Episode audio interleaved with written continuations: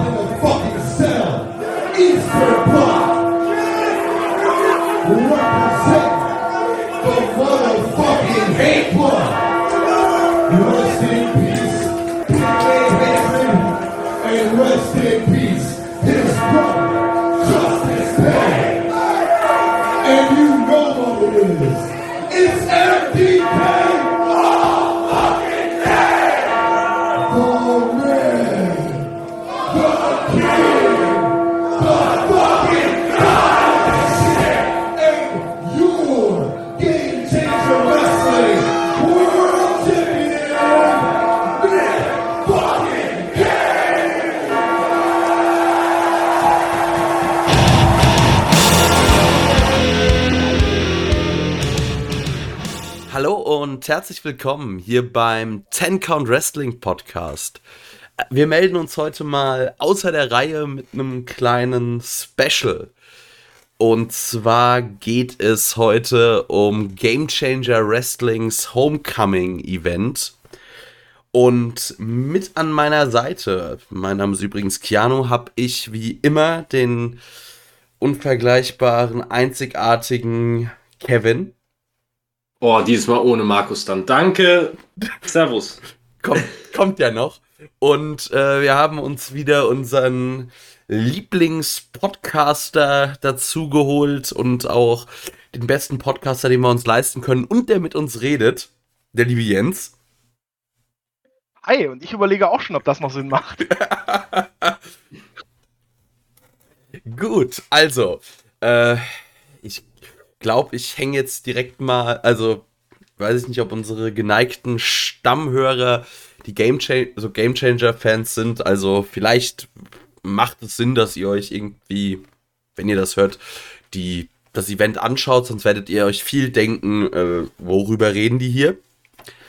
Aber wir hatten einfach Lust, also vor allem Jens und ich, und wir wollten nun mal, äh, haben, oder wir haben dann Kevin dazu gezwungen, sich das Ganze hier auch anzuschauen und wollten mal gucken, wie er reagiert. Also vielleicht kann es auch so lustig sein, weil ich würde sagen, wir gehen direkt ins erste Match und äh, Kevins absoluter Lieblingswrestler war da involviert. Also äh, noch zur Info, das war ein zweitägiges Event. Wir besprechen beide Tage, werden aber, denke ich, gewisse Matches äh, eher kurz halten, sonst sitzen wir morgen früh noch dran.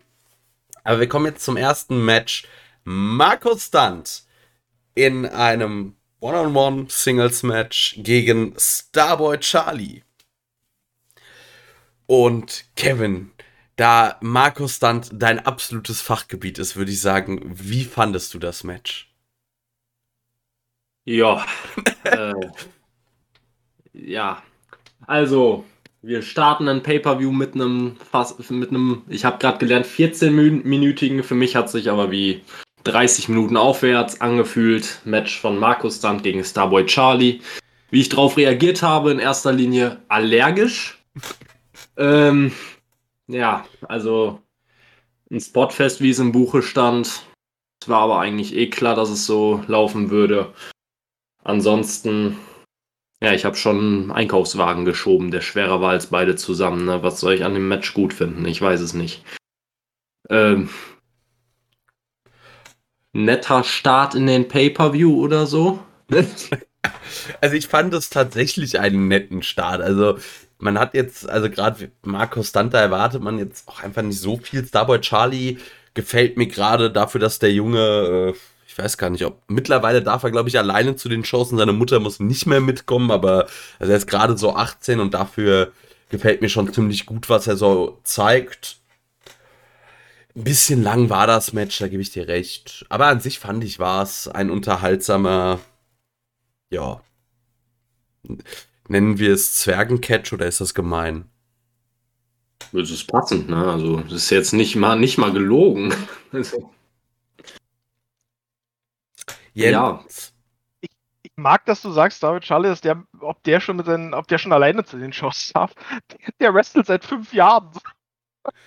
Also ich, ich glaube, der hat wieder, der hat sehr jung angefangen, der sieht halt auch einfach nochmal aus, als ob er zwölf wäre, aber tatsächlich hat er schon so ein bisschen Erfahrung, was, was, was man, wie ich finde, auch merkt, weil der halt schon eine gewisse Bandbreite mitgehen kann, weil diesen Stil, den er hier jetzt mit Markus Land geworkt hat, dieses eher spottige, das ist eigentlich gar nicht so sein primärer Stil, das Nee. ist eigentlich ein, das ist eigentlich ein Techniker und äh, mich erinnert der auch, ähm, jetzt natürlich nicht von dem Niveau, auf gar keinen Fall, aber mich erinnert der, wenn, wenn ihr euch noch so vielleicht zurückerinnert, so Zack Saber Jr. in ganz jungen Jahren, wo der wirklich noch dieser super bleiche, untrainierte der Engländer war, der aber damals schon technisch ordentlich was auf dem Kasten hatte. Da erinnert mich Starboy Charlie auch voll dran, auch weil die beiden sich dieselbe Frisur damals auch, auch geteilt haben, wie in, Anf wie in, in, in äh, Saber Jr.'s Anfängen.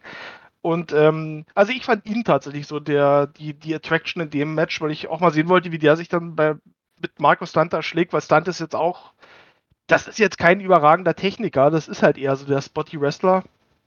Und ich finde, das hat, das hat Charlie da ganz gut gemacht und äh, ja, gut, dass dann Stunt halt gewinnt, war halt auch absehbar. Ist halt der typische GCW-Einstieg in die Shows, ne? Eher spottiges Match, eher schnelle Matchführung und im Optimalfall gewinnt dann noch der Publikumsliebling, was halt Stunt einfach war und von daher ist okay, kann man machen. Hat mir jetzt nicht wehgetan. Nee, mir auch nicht. Und also, aber krass, Mir also weil es.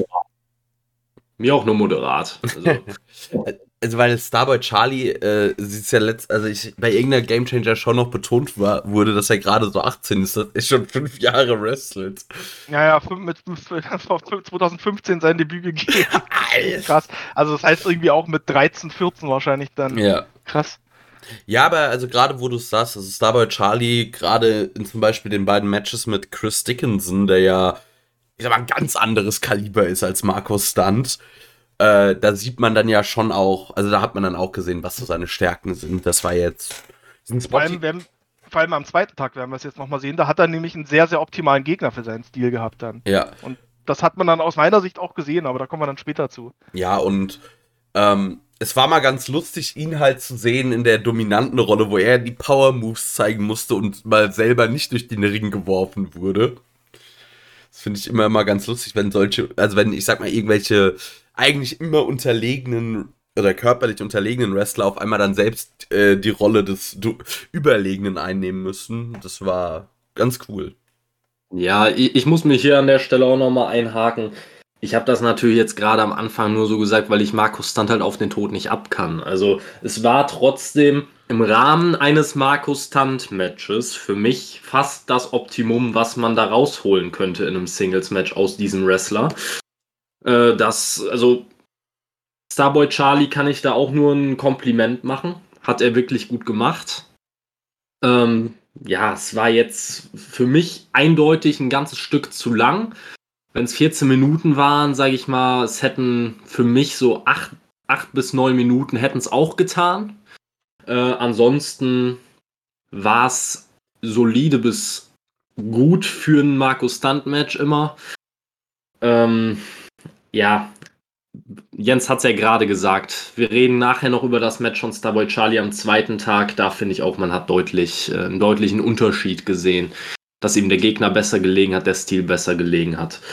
Ähm, ja, ansonsten, äh, so sehr ich ihn auch nicht leiden kann, Markus Stunt hat bei mir einen kleinen Pluspunkt durch seinen Teamsong, den er benutzt hat, äh, bekommen. Ich weiß nicht mehr genau, wie der Song heißt, aber es ist auf jeden Fall We Belong von Pat Benatar.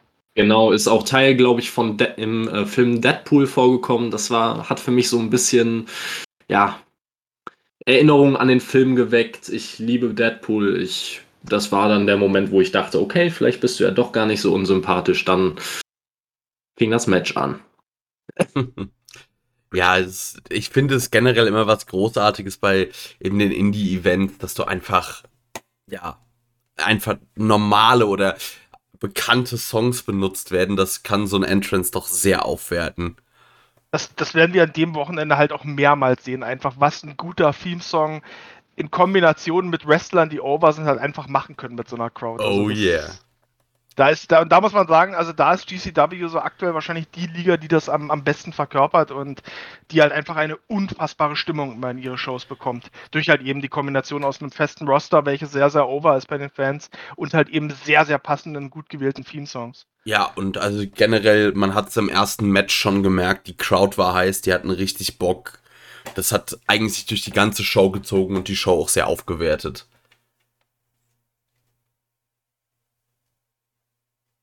Apropos geile Theme-Songs. Ich mach mal für dich die Überleitung, ne? Ja. Als nächstes kamen wir zu Tony Deppen gegen Ninja Mac. Was waren die Theme-Songs? Bei Ninja Mac weiß ich es jetzt leider gerade nicht, aber halt zum Gimmick passend. Aber Tony Deppen hat natürlich seinen klassischen Theme-Song ähm, We Built a City on Rock'n'Roll, Ja. der halt immer mega gut ankommt. Und auch einfach ein perfektes Theme ist. Oh yeah.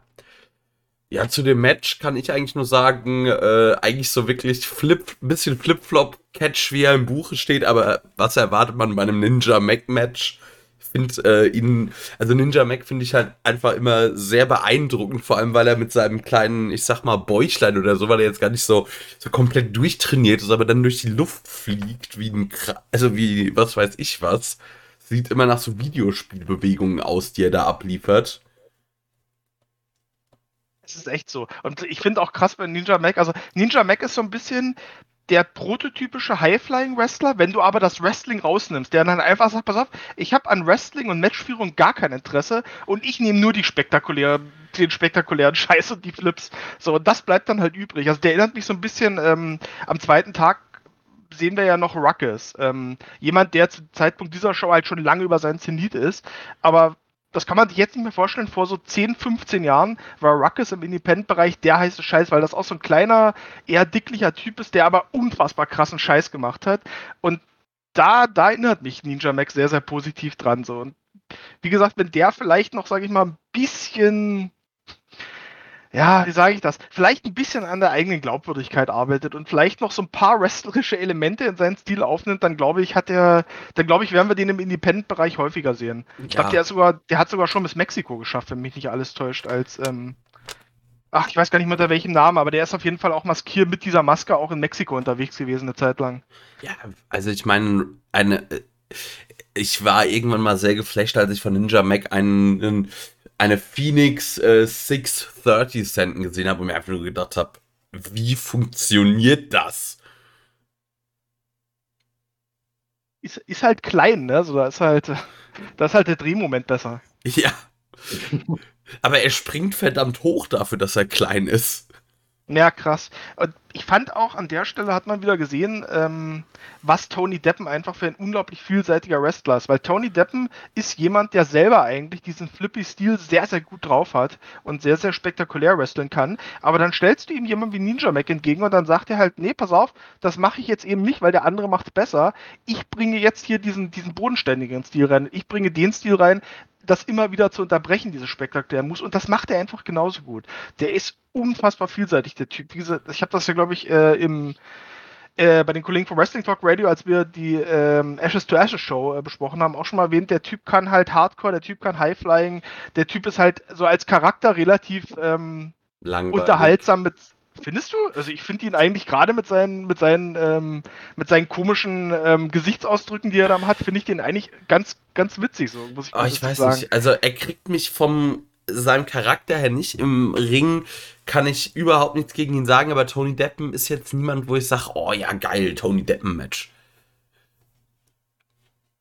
Ich Ja, weiß nicht, also ich, ich finde schon, er ist so ein bisschen so ein Unsung Hero im Independent-Bereich. Aber lassen wir Kevin der, der Judge sein.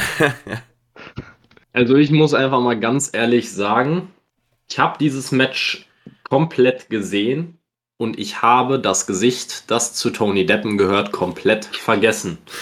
Also Ninja Mac ist mir im Kopf geblieben, aber auch hauptsächlich deswegen, weil ich mich so sehr darüber aufgeregt habe, wie viele Flips und Flops man bitte in ein Match einbauen kann, ohne dass es irgendwo Sinn ergibt. Also also es waren wahnsinnig spektakuläre Moves dabei, die ich auch vorher noch nie gesehen habe, die ich aber auch vorher noch nie gesehen habe, weil es einfach in einem Wrestling-Match unterm Strich nicht reinpasst. Das ist. manche Moves waren sehr spektakulär und haben reingepasst. Die fand ich dann auch wirklich sehr beeindruckend. Gerade mit seiner Statur hätte ich ihm, ich, also ich muss zugeben, Keanu hat mir vorher schon ein paar Sachen von ihm zukommen lassen, deswegen war mir das halt klar, was mich da erwartet.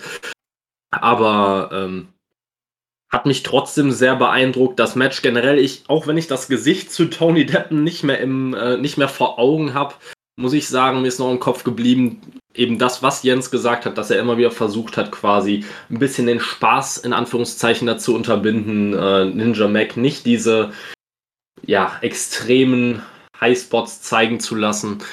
Hat mir insgesamt gut gefallen, dass er da quasi so ein bisschen ja, ich weiß nicht, ob man das überhaupt Heal nennen kann. Ein richtiger Heal war da nicht in diesem Match vorhanden. Ja, aber es war schon Heal-Work, finde ich. Ja, aber auch nicht so hundertprozentig. Also trotzdem gutes Match unterm Strich, auch wenn mich Ninja Mac manchmal wirklich zur Weißglut gebracht hat. Aber kann man sich geben und war unterhaltsam. Jo. Ja. Da würde ich so mitgehen. Also auch nochmal, äh, Tony Deppen ist ein super Wrestler, nur irgendwie zieht der bei mir nicht, äh, ich sag mal, auf persönlicher Ebene. Das ist, also im Ring, super Typ. Gibt's auch gar nichts zu kritisieren dran, nur irgendwie, also holt er mich jetzt nicht so ab oder begeistert mich nicht so. Da habe ich jetzt, da geht kein Fanherz bei mir auf er, er sieht, man muss halt schon sagen, er sieht halt so ein bisschen aus wie der generische Independent, nicht ganz austrainierte Badehosen-Kickpad-Wrestler. Also wenn du dir mit, mit, mit fünf anderen von diesen Wrestlern halt nebeneinander stellst, dann, dann merkst du dir ja nichts von. So, das stimmt, da stimme ich schon zu, sein. Der hat jetzt rein optisch erstmal nichts, was ihn, was, was, was bei ihm so raussticht. Wie gesagt, abgesehen von seinen komischen Grimassen, die er während des Matches teilweise schneidet. Aber, aber sonst, aber wie gesagt, im Ring ist der auch, ist der wirklich über jeden Zweifel erhaben. Und ich glaube, der hält sogar aktuell bei Ring of Honor den TV-Titel, wenn mich jetzt ja. nicht alles täuscht. Ich bin gerade am Googlen fleißig. Ich habe das Gesicht jetzt vor mir, aber ich muss ehrlich gesagt sagen, ich kann mich nicht mehr daran erinnern, dass ich das Gesicht bei dem Pay-Per-View gesehen habe. Also das heißt halt schon einiges. Viel generischer geht nicht mehr. Ja. So. Als nächstes kamen wir auch, ich würde mal sagen, zu einem der Aushängeschilder oder der ja, Eckpfeiler von GCW mit AJ Gray, der ein Match gegen Nolan Edward hatte. Und da waren wir dann für Game Changer Verhältnisse schon fast ein bisschen in der Kategorie What's Catch ich mag tatsächlich äh, AJ Gray Matches immer recht gerne, weil der einfach so ein ja, ist, ich weiß nicht, wie stiff er worked, aber er lässt es auf jeden Fall stiff aussehen und äh, ist irgendwie einfach, seine Moves sind glaubwürdig. Also vor allem immer den Lariat, den er zeigt. Da denkt man schon so, au. Ich finde ich find Watts Match schön, wenn du dir dann Nolan Edwards anschaust, der selber, glaube ich, irgendwie 70, 80 Kilo wiegt, wenn es hochkommt. Ja, aber ja, stimmt. Aber bei, Ga bei Game Changer ja, das stimmt schon, das stimmt schon. Aber wo wir wieder bei Themes und Stimmung waren, also das war so das erste Mal, als AJ Grader rauskam, wo das Publikum das erstmal so richtig ausgetickt ja. ist. Und äh, der hat es ja auch nur irgendwie mit Mühen zum Ring geschafft und auch richtig geil irgendwie. Er kommt da raus und alle, alle singen, rappen halt zu diesem, zu diesem Song hier, ähm, Let's Do It von Rucker Flacker was ja auch schon seit langem sein Independent-Film ist, mit. Das war schon ein richtig geiler Moment. Das sind auch so diese Game-Changer-Momente, wie ich sie, wie ich sie immer nannte, wo du halt merkst, das ist das, was die Liga einfach ausmacht. So ihre, die haben so ihre Heroes und die werden dann halt abgefeiert. Ähm, das, was der Kevin vorhin gesagt hat, dass ihm das Öffnungsmatch ein bisschen zu lang war, gehe ich mit aus meiner Sicht hättest du da von dem Eröffnungsmatch irgendwie vier, fünf Minuten abziehen können. Da hätten mir knapp zehn Minuten gereicht und die jetzt die hier drauflegen können, weil das Match war leider sehr, sehr kurz und ich will nicht sagen glorifizierter Squash, aber war schon primär dazu da, AJ Gray overzubringen und den nochmal gut darzustellen. War ja. zumindest so mein Eindruck.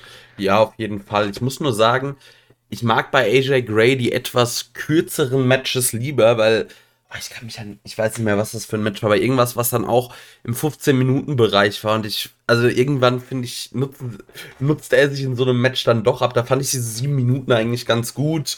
Glorifizierter Squash, ab dafür AJ Gray gut dastehen lassen. Ich würde gerne irgendwas total Produktives dazu beitragen, aber ich muss gestehen, ich habe das Match komplett vergessen. Und es ist mir nicht im Kopf geblieben, vermutlich deswegen, äh, aus dem Grund, den Jens genannt hat, es war einfach wahrscheinlich für mich einfach zu kurz, um im Kopf zu bleiben. Selbst die Matches, die mir nicht gefallen haben, sind mir im Kopf geblieben, weil sie unfassbar lang waren. Aber das Match äh, ist mir komplett entfallen und ich musste die beiden gerade googeln, aber AJ Gray, äh, ja, die Erinnerung kommt zurück. Es war aber für mich kein wahnsinnig spektakuläres Match, wenn ich ehrlich bin. Nee, kann ich verstehen. Ich war, ich war sehr irritiert, dass die Matches nach die, äh, dass die Fans nach dem Match äh, Geld in den Ring geworfen haben. Ich dachte, ausgerechnet bei dem jetzt. Das hat mich wirklich sehr irritiert. Also das, ich habe, das war eines der Matches, die ich mir heute dann erst nochmal angeschaut habe, weil ich die beim ersten Mal nicht gesehen habe. Und ähm, tatsächlich haben die Fans, wie wir so klassisch in der Tradition des Lucha Libre, haben die halt einfach nach dem Match Geld in den Ring geworfen, welches sich Nolan Edwards dann noch schnell gegriffen und in seine Unterhose da gesteckt hat. Nolan Edwards, um jetzt, damit wir den jetzt mal auch kurz haben, ähm, auch noch ein sehr junger Kerl, wrestelt erst seit zwei, drei Jahren, auch erst 23 Jahre alt. Auf dem sollte man echt ein Auge behalten, weil ich finde, der bringt eine Menge Potenzial mit, der bringt auch einen gewissen Look mit, wie ich finde, der, der weiß schon ganz für so einen jungen Wrestler schon sehr genau, wie er sich darstellen will.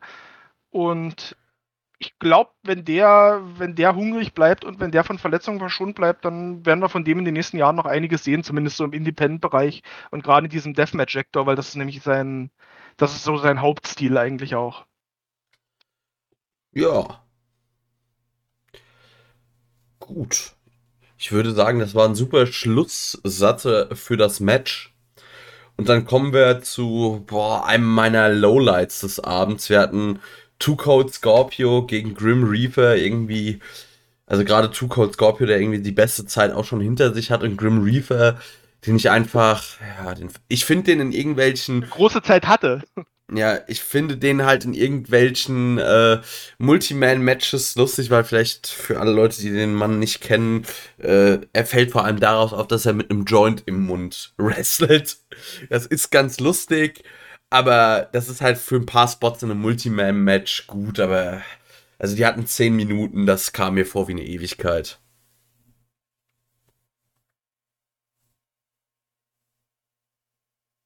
Ja, also. Lass mal, ich lass mal Kevin den Vorzug, weil ich habe zum Match auch gar nichts. ja gut, äh, da bin ich mal ausnahmsweise dabei. Also ich habe äh, ich tatsächlich ein paar Sachen noch im Kopf. Ähm, Too Cold Scorpio war mir natürlich aus WCW-Zeiten ein Begriff. Ähm, deswegen, ich war noch sehr überrascht, weil ich nicht mehr auf dem Plan hatte, dass der Mann überhaupt noch aktiv in den Ring steigt. Ähm, ich habe dann auch gegoogelt, ich glaube, er ist Mitte 50. Also dafür waren die Moves, die er gezeigt hat, aber wirklich noch sehr gut. Also, also hätte ich nicht gedacht. Und da waren auch einige Moves dabei, die ich im heutigen Wrestling eigentlich gar nicht mehr sehe. Also beispielsweise Moonsault äh, mit einem Übergang in einen Leg Drop quasi oder äh, quasi ein Phoenix Splash in Leg Drop. Da waren einige Sachen dabei, die man heutzutage kaum noch sieht, die mir wirklich gut gefallen haben. Ansonsten natürlich viel Comedy mit dem Grim Reaper.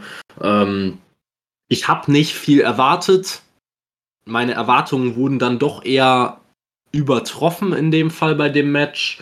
Es, ich gebe aber Keanu recht, es hätte ruhig zwei, drei Minuten kürzer sein können, dann wäre das besser gewesen. So hat sich hinten raus ein bisschen gezogen, aber ich fand es trotzdem einfach schön zu sehen, dass noch ein, äh, jemand wie Too Cold Scorpio auch in dem Alter noch liefern kann, auch wenn er körperlich natürlich absolut nicht mehr danach aussieht. Das Einzige, was ich mich nur gefragt habe, ist, was zum Fick machst du da mit deinem Hals Halsband oder was auch immer, oder Halstuch besser gesagt. Dieses Halstuch, das er komisch so halb übers Gesicht gezogen hat und nicht über die Nase und keine Ahnung. Das, das macht er aber seit einem Jahr ungefähr. Also der muss man zu sagen, Google Scorpio wrestelt gerade so im letzten Jahr häufiger bei Independent-Shows und das hat ja ständig, dass der irgendwie dieses komische Tuch da ja. irgendwie die ganze Zeit über den Mund hat. Ich weiß nicht, ob der sich vor Corona schützen will, aber nicht richtig weiß, wie es geht, aber das ist schon sehr schräg. Ist Too Cold Scorpio eigentlich der Vater von Scorpio Sky? Ich glaube nicht, aber die, aber die, die Verbindung habe ich auch schon häufiger gezogen. So, gerade als Scorpius. Ich habe da, ich weiß sogar damals, als Scorpio Sky bei Ring of Honor das erste Mal so aufgetaucht ist in diesem ganzen CU-Kontext, irgendwie, dass ich damals erst gedacht habe, der wäre das, weil ich irgendwie den Namen nicht mehr auf dem Schirm hatte. Das ist aber schon ein paar Jahre her, das war nicht mein bester Moment. Nee, aber ich kann, ich muss, ich muss auch grundsätzlich sagen, das war ein Match, von dem ich absolut nichts erwartet habe, weil wie gesagt, Too Cold Storp hatten wir schon, der ist mindestens 15 Jahre über dem Zenit. Grim Reaper hatte wahrscheinlich nie so richtig einen und ähm, die dann ein Solo-Match und dafür fand ich, also es war nicht so schlimm, wie ich es dann dachte. Irgendwie Scorpio, Too Cold Scorpio sollte sich da vielleicht mal eine Hose anschaffen, die richtig passt, die er nicht ständig hochziehen muss und ich weiß nicht, das Einzige, was ich hier noch in meinen Notizen habe, ist, dass wenn man noch einen letzten endgültigen Beweis dafür braucht, dass weiße Menschen nicht tanzen können, dann soll man sich einfach mal den Entrance von Too Cold Scorpio anschauen. Was da so um ihn rum passiert und wie so weiße, weiße Wrestling-Fans versuchen, zu Jungle Boogie zu tanzen, irgendwie, das ist schon, das ist schon ganz unangenehm. Ja. Also, also ich fand es halt einfach auch, es war eher ein schönes Zeichen, wie over die beiden einfach Ja. trotzdem waren. Ja, Grim Reaper ist halt einer von, ich meine, das muss man wirklich auch vielleicht so ein bisschen dazu sagen, dass wir ihm nicht un, äh, Unrecht tun.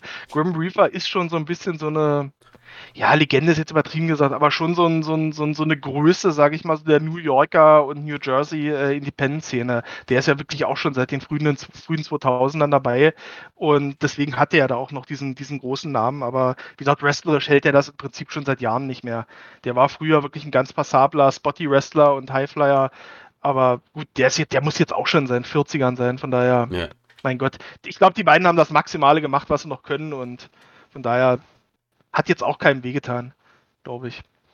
Ja, auf jeden Fall. Aber jetzt, also ich war so nach dem Match, daran kann ich mich noch erinnern, dass ich die Show gedacht habe, ich mir so gedacht, also so langsam irgendwie war, ist, ist ja alles schön und gut, was hier passiert, aber wo bleiben die Neonröhren? Ah, da entwickelt sich definitiv ein Fetisch. Ich merke. Ey, weh, weh, wehtun war aber auch ein gutes Stichwort jetzt für das nächste Match. Das kann Ja. man so sagen. Es sollte auf jeden Fall wehtun. Wir kamen nämlich zum ersten Deathmatch des Abends. Wir hatten, es war ein äh, Doppeltitelmatch. Also wir hatten den GCW Ultra Violent Championship und den BJW Deathmatch Heavyweight Championship auf dem Spiel. Also wir hatten Drew Parker, der Big Japan Wrestling Deathmatch Champion, gegen Alex Cologne, der Game Changer Ultra Violent Champion gegeneinander und ich meine, wie man an den Namen der Titel hört, äh, ist das schon ja, weiß mal, was auf einen zukommt und mit Alex Cologne und Drew Parker hatte man auf jeden Fall da auch zwei Leute, die ihr Handwerk verstehen. Also wir hatten eigentlich alles. Also, es gab nichts, was es nicht gab. Drew Parker hat mich irgendwann mal überrascht, weil ich noch, ich hatte tatsächlich, war das mein erstes Drew Parker-Match, was ich gesehen habe, als der Mann irgendwann Dartpfeile auspackt. Also, Steel Darts und die einfach in den Rücken von Alex Cologne wirft. Und, und, und ich muss auch dazu sagen, ich habe auch noch nie eine Badezimmertür gesehen in einem Deathmatch. Also das war auch ein First für mich. Auf jeden ich Fall. Ich war davon ausgegangen, dass das normal ist, aber Nee. dann bin ich scheinbar einfach schon auf einem zu hohen Level da eingestiegen. Ich dachte mir so, okay, Ja, ja. Badezimmertüren, vielleicht, vielleicht scheißen die alle mit offener Tür, dann brauchen die Türen nicht mehr. Klassiker. Aber ja, keine Ahnung. Also bei den Dart-Pfeilen muss ich ehrlich sagen, Keanu hat es mir auch schon gesagt, dass das mal in einem Match vorkam. Ich wusste aber weder, dass es dieses Match war, noch dass es überhaupt bei Homecoming war. Deswegen war ich halt dann doch am Ende. äh, Ich saß da und hatte, habe meinen Mund nicht mehr so richtig zubekommen, weil ich mir dachte, das macht er gerade nicht. Das macht er nicht wirklich. Doch, macht er wirklich. Die Dinger hingen da. Also ich dachte mir, also gleich musste da wirklich dickes, dickes Pflaster draufkleben, damit nicht da, damit es nicht komplett rausspritzt, das Blut. Und dann, also ein Top Rope, DDT durch Neon, also durch eine Riesenkonstruktion Neonröhren, äh, eine Swanton Bomb und irgendwann habe ich wirklich in meinen äh, Notizen stehen, was denn noch? also, weil man sich wirklich irgendwann fragt, was wollt ihr denn noch mit euch machen? So, also, ihr habt doch schon alles gemacht. War wirklich, und ich meine, das hatte auch, also ich sag mal, das Ding war fast 20 Minuten lang. Das ist halt wirklich für ein Deathmatch auch schon eine, schon eine außergewöhnliche Länge, dass die Dinger wirklich so lange dauern, weil es halt auch wirklich ein sehr intensiver Stil ist. Und ich glaube, so der Blutverlust hilft da auch nicht wirklich, da so durchzuhalten. Und man muss aber auch dazu sagen, da waren, da haben sie auch zwei richtig gute rausgesucht, denn sowohl Alice Cologne als auch Drew Parker sind halt zwei Wrestler, die ich drück's mal so aus, die müssten das nicht machen. Also die könnten auch als normale Wrestler bestehen. Also Ja. Alex Cologne, sage ich schon seit vielen Jahren, hat sich wirklich über Jahre hinweg so still und heimlich zu einem der besten Deathmatch-Wrestler auf der Welt entwickelt, definitiv zum besten Deathmatch-Wrestler in den USA. Und Drew Parker, das darf man auch nicht vergessen, der Junge ist 23 Jahre alt, ne? So, Ja. der ist halt auch noch relativ frisch eigentlich. Ich kenn, ich kannte den noch von äh, Progress, da hat er nämlich so ein, also der, der ist ja bei Lisa, der hat in der britischen Szene angefangen, war auch eine Weile bei Progress und hat dann die Möglichkeit bekommen, nach Japan zu gehen und hatte halt wirklich in, in den ein, zwei Jahren, die er da war, wirklich einen rasanten Aufstieg genommen und jetzt zuletzt halt eben sogar den Titel bei denen gewonnen. Und ähm, Vor allem. ich war vom. wollte ich kurz da anfügen, er ist erst der dritte Nicht-Japaner, der diesen Titel hält. Nach Ja. äh, Abdullah the Butcher, also das ist ja auch so eine Legende, die kennt, glaube ich, jeder, der sich ein bisschen mit Wrestling auskennt. Und äh, Joe Sendig, heißt er Joe Sendig? Mit Vornamen? John, Sendig. John Ja, Sendig, also der Gründer von CZW und äh, auch einer absoluten Deathmatch-Legende für alle, die den Mann nicht kennen. Das ist der, der Joey Janella vom Dach geworfen hat. Ey, dafür nicht kennt, ist so dieses legendäre Interview, wo er so sehr, wo er etwas sehr übertrieben das Wort Jesus ruft, so was, was glaube ich zu einem Meme im Wrestling geworden ist. dafür kennt man ihn sonst.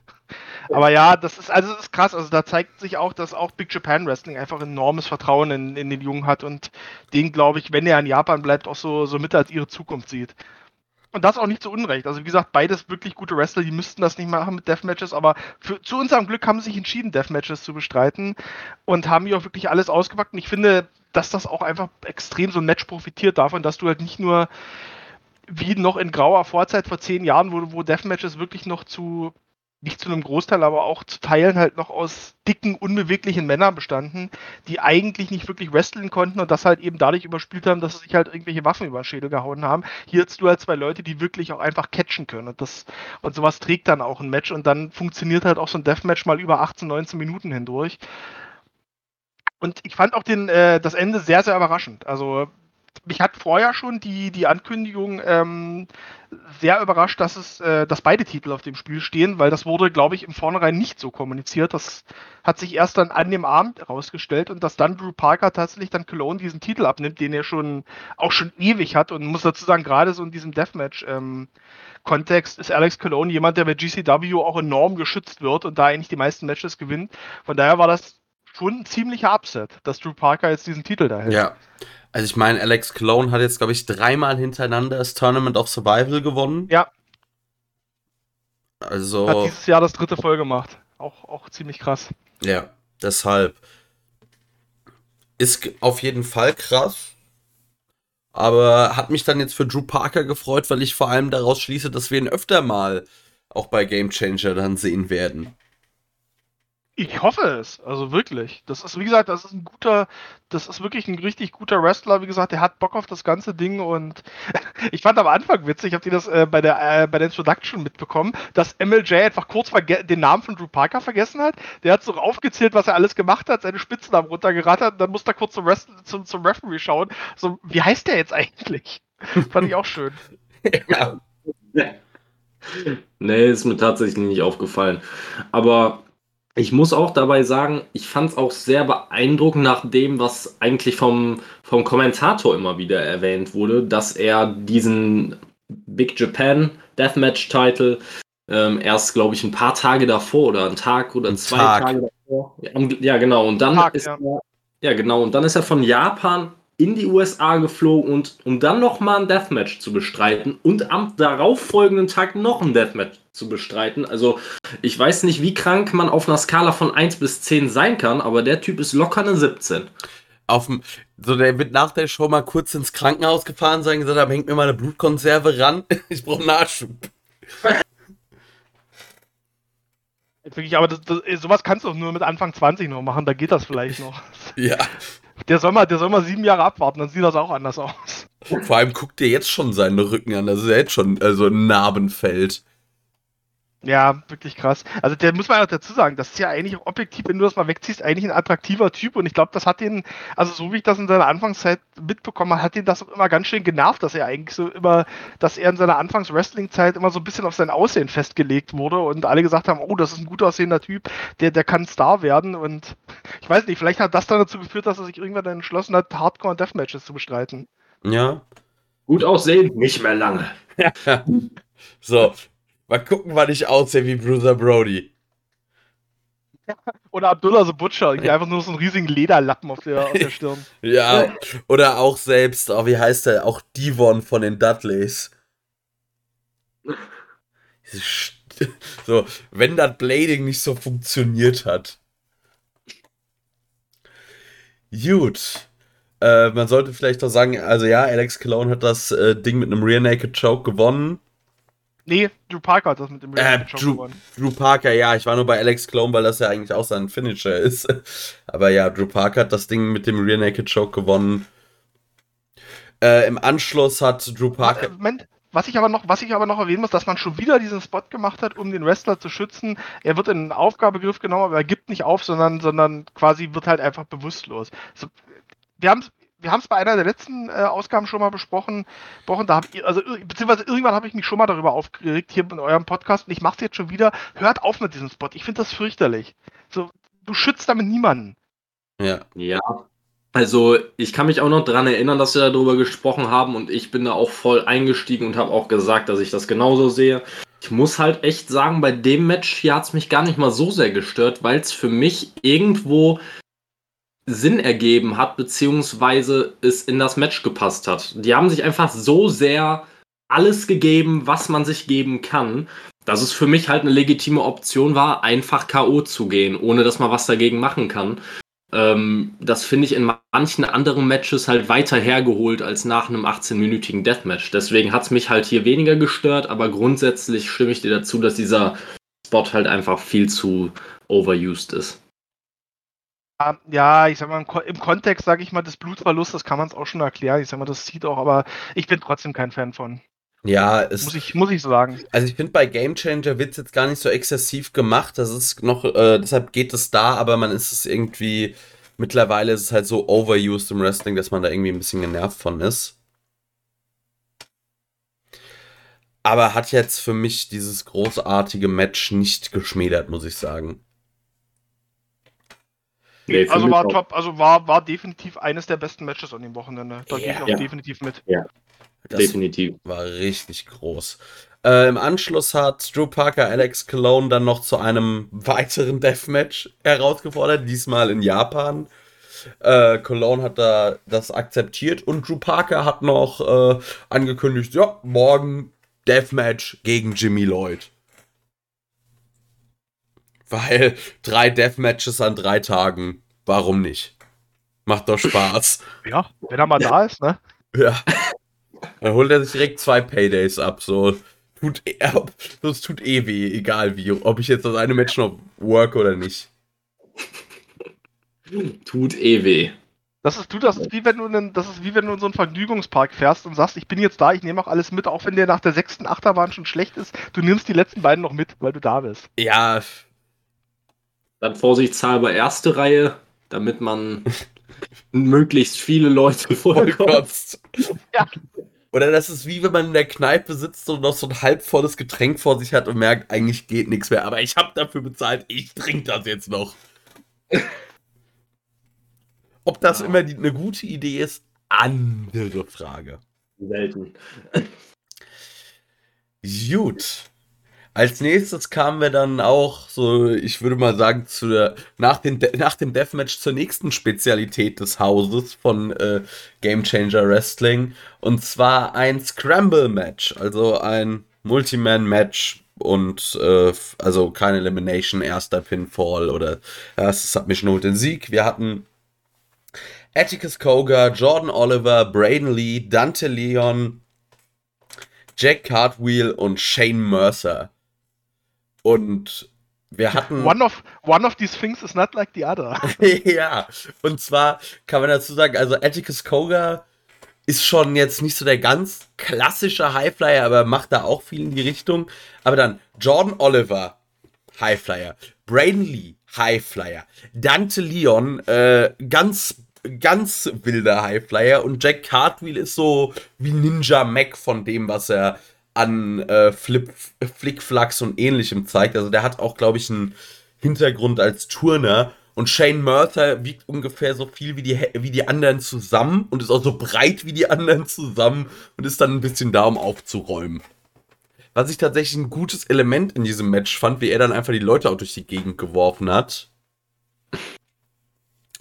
Ich merke, da sind wir wieder, da sind wir aber wieder beim Punkt. Das ist halt wieder das klassische GCW Scramble Formel, wo du halt diese ganzen leichten Jungs hast und dann halt packst du halt einen Watts mit rein, der dann die anderen wirkungsvoll durch die Gegend schleudern kann also das, wie gesagt, das ist halt jede einzelne Review, die ich gegeben habe über ein GCW Scramble Match, kann ich hier auch anwenden. Das einzige, was halt, das, was halt so ein bisschen aus der Formel rausbricht, ist halt Atticus Koga, weil du normalerweise in diesen Scramble Matches halt nicht diesen klassischen Heel Wrestler drin hast, der dann halt seine Rolle da so auslebt. Und das hat, das hat, sage ich mal, noch mal so ein bisschen ähm, ich will nicht mal sagen rausgehoben, aber das hat zumindest noch eine Nuance gebracht, die ich sonst von den, von den GCW Scramble Matches so nicht kenne.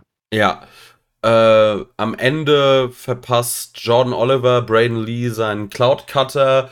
Äh, Atticus Koga verpasst äh, Jordan Oliver einen Low Blow und äh, staubt den Sieg ab. Ich fand das Match an sich in Ordnung. Ich merke nur immer wieder, ich kann irgendwie mit Jordan Oliver nichts anfangen und ich kann es mir nicht richtig erklären, aber irgendwie.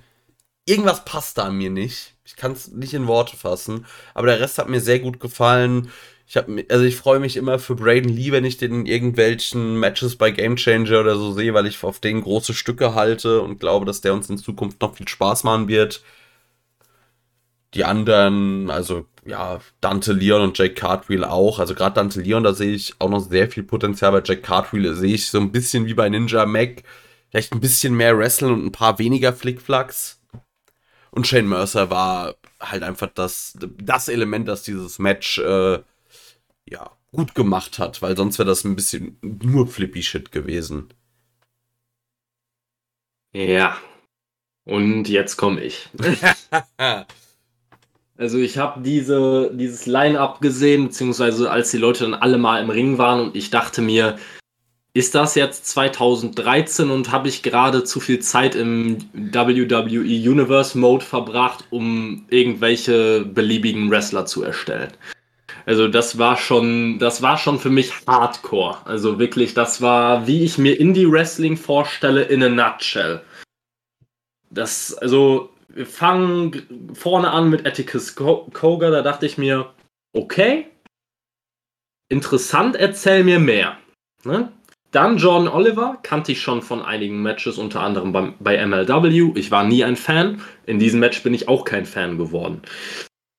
Braden Lee, hat mir erstmal ordentlich gefallen, war aber jetzt optisch für mich auch ein bisschen nichtssagend. Dann Dante Leon, Typ, ja, ohne es abwertend zu meinen, aber einfach mal mein erster Eindruck war, homosexueller trifft Punker, trifft Hippie, trifft Spot Monkey und das alles in einen Topf geworfen und davon ein bisschen, hiervon ein bisschen.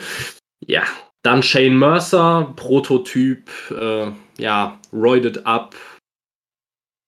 Keine Ahnung, wie man ihn beschreiben soll. Sieht ein bisschen aus wie so ein dieser typische Pumper, den man im Ruhrpott hin und wieder mal trifft, der den Oberlippenbart richtig lebt. Ähm, ja, und Jack Cartwheel, der Typ hat schon Rad im Namen. Was hat man anderes erwartet? Am Ende war es halt sehr viel Flippy Shit. Ähm, Shane Mercer hat mir da wie ihr schon gesagt habt, eine gute neue Nuance reingebracht, dadurch, dass er ein paar, äh, ein bisschen die Leute durch die Gegend werfen konnte, nicht nur Highspots zeigen konnte. Insgesamt war mir während des Matches eigentlich nie so richtig langweilig, aber ich war auch nie so richtig investiert. Bis auf Atticus Koga hat mir auch vom, vom, rein vom Charakter her hat mich keiner so richtig interessiert, dass ich gesagt habe, okay, ich möchte von dieser Person mehr sehen. Dass er dann am Ende auch das Match gewonnen hat, hat mir gut gefallen. Sein Heelwork war mega gut. Ähm, also Atticus Koga war da definitiv die Person, die mir am meisten im Kopf geblieben ist und die mir, ja, auch, die bei mir den am meisten einen bleibenden Eindruck hinterlassen hat, um es mal so zu sagen.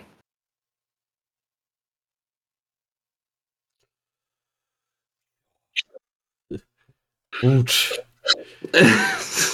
sehr viel, sehr viel Negativität. Ich muss nur zur Ehrenrettung sagen, also ich mag Dante Leon, auch dieses bunt, der ist halt irgendwie so ein bunter Vogel, aber ich finde das irgendwie sympathisch und fliegt dann schön durch die Gegend. Ach, ich finde sowas für halt eben so ein Scramble-Match, wo du halt weißt, das wird ein Spotfest und jeder zeigt ein paar hübsche Spots und dann war es das auch wieder und es geht eigentlich auch ja um nichts. Ist das, finde ich, eine ganz nette Auflockerung.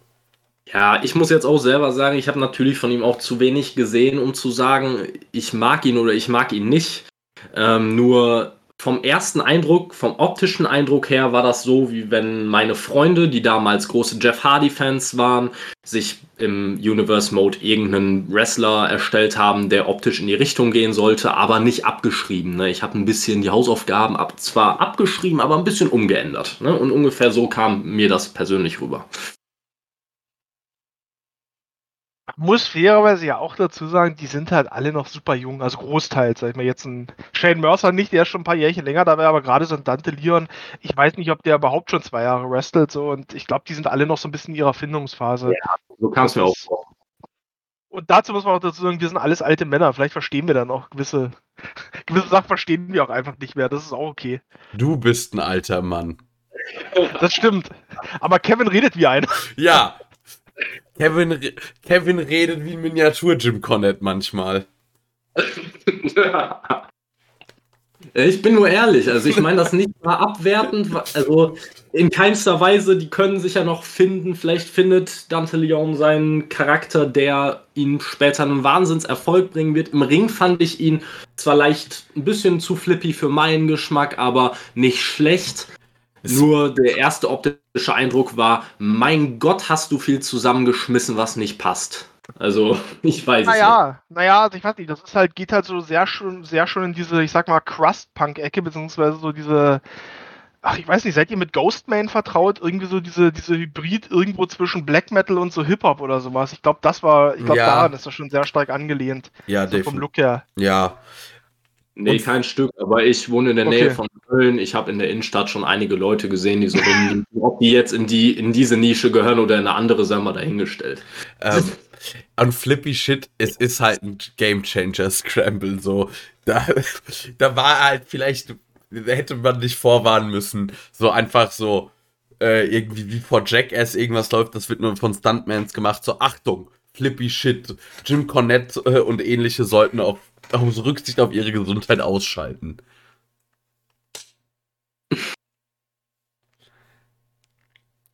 Gut. Ich glaube, wir haben alles zu dem Match gesagt, oder? Ich denke auch.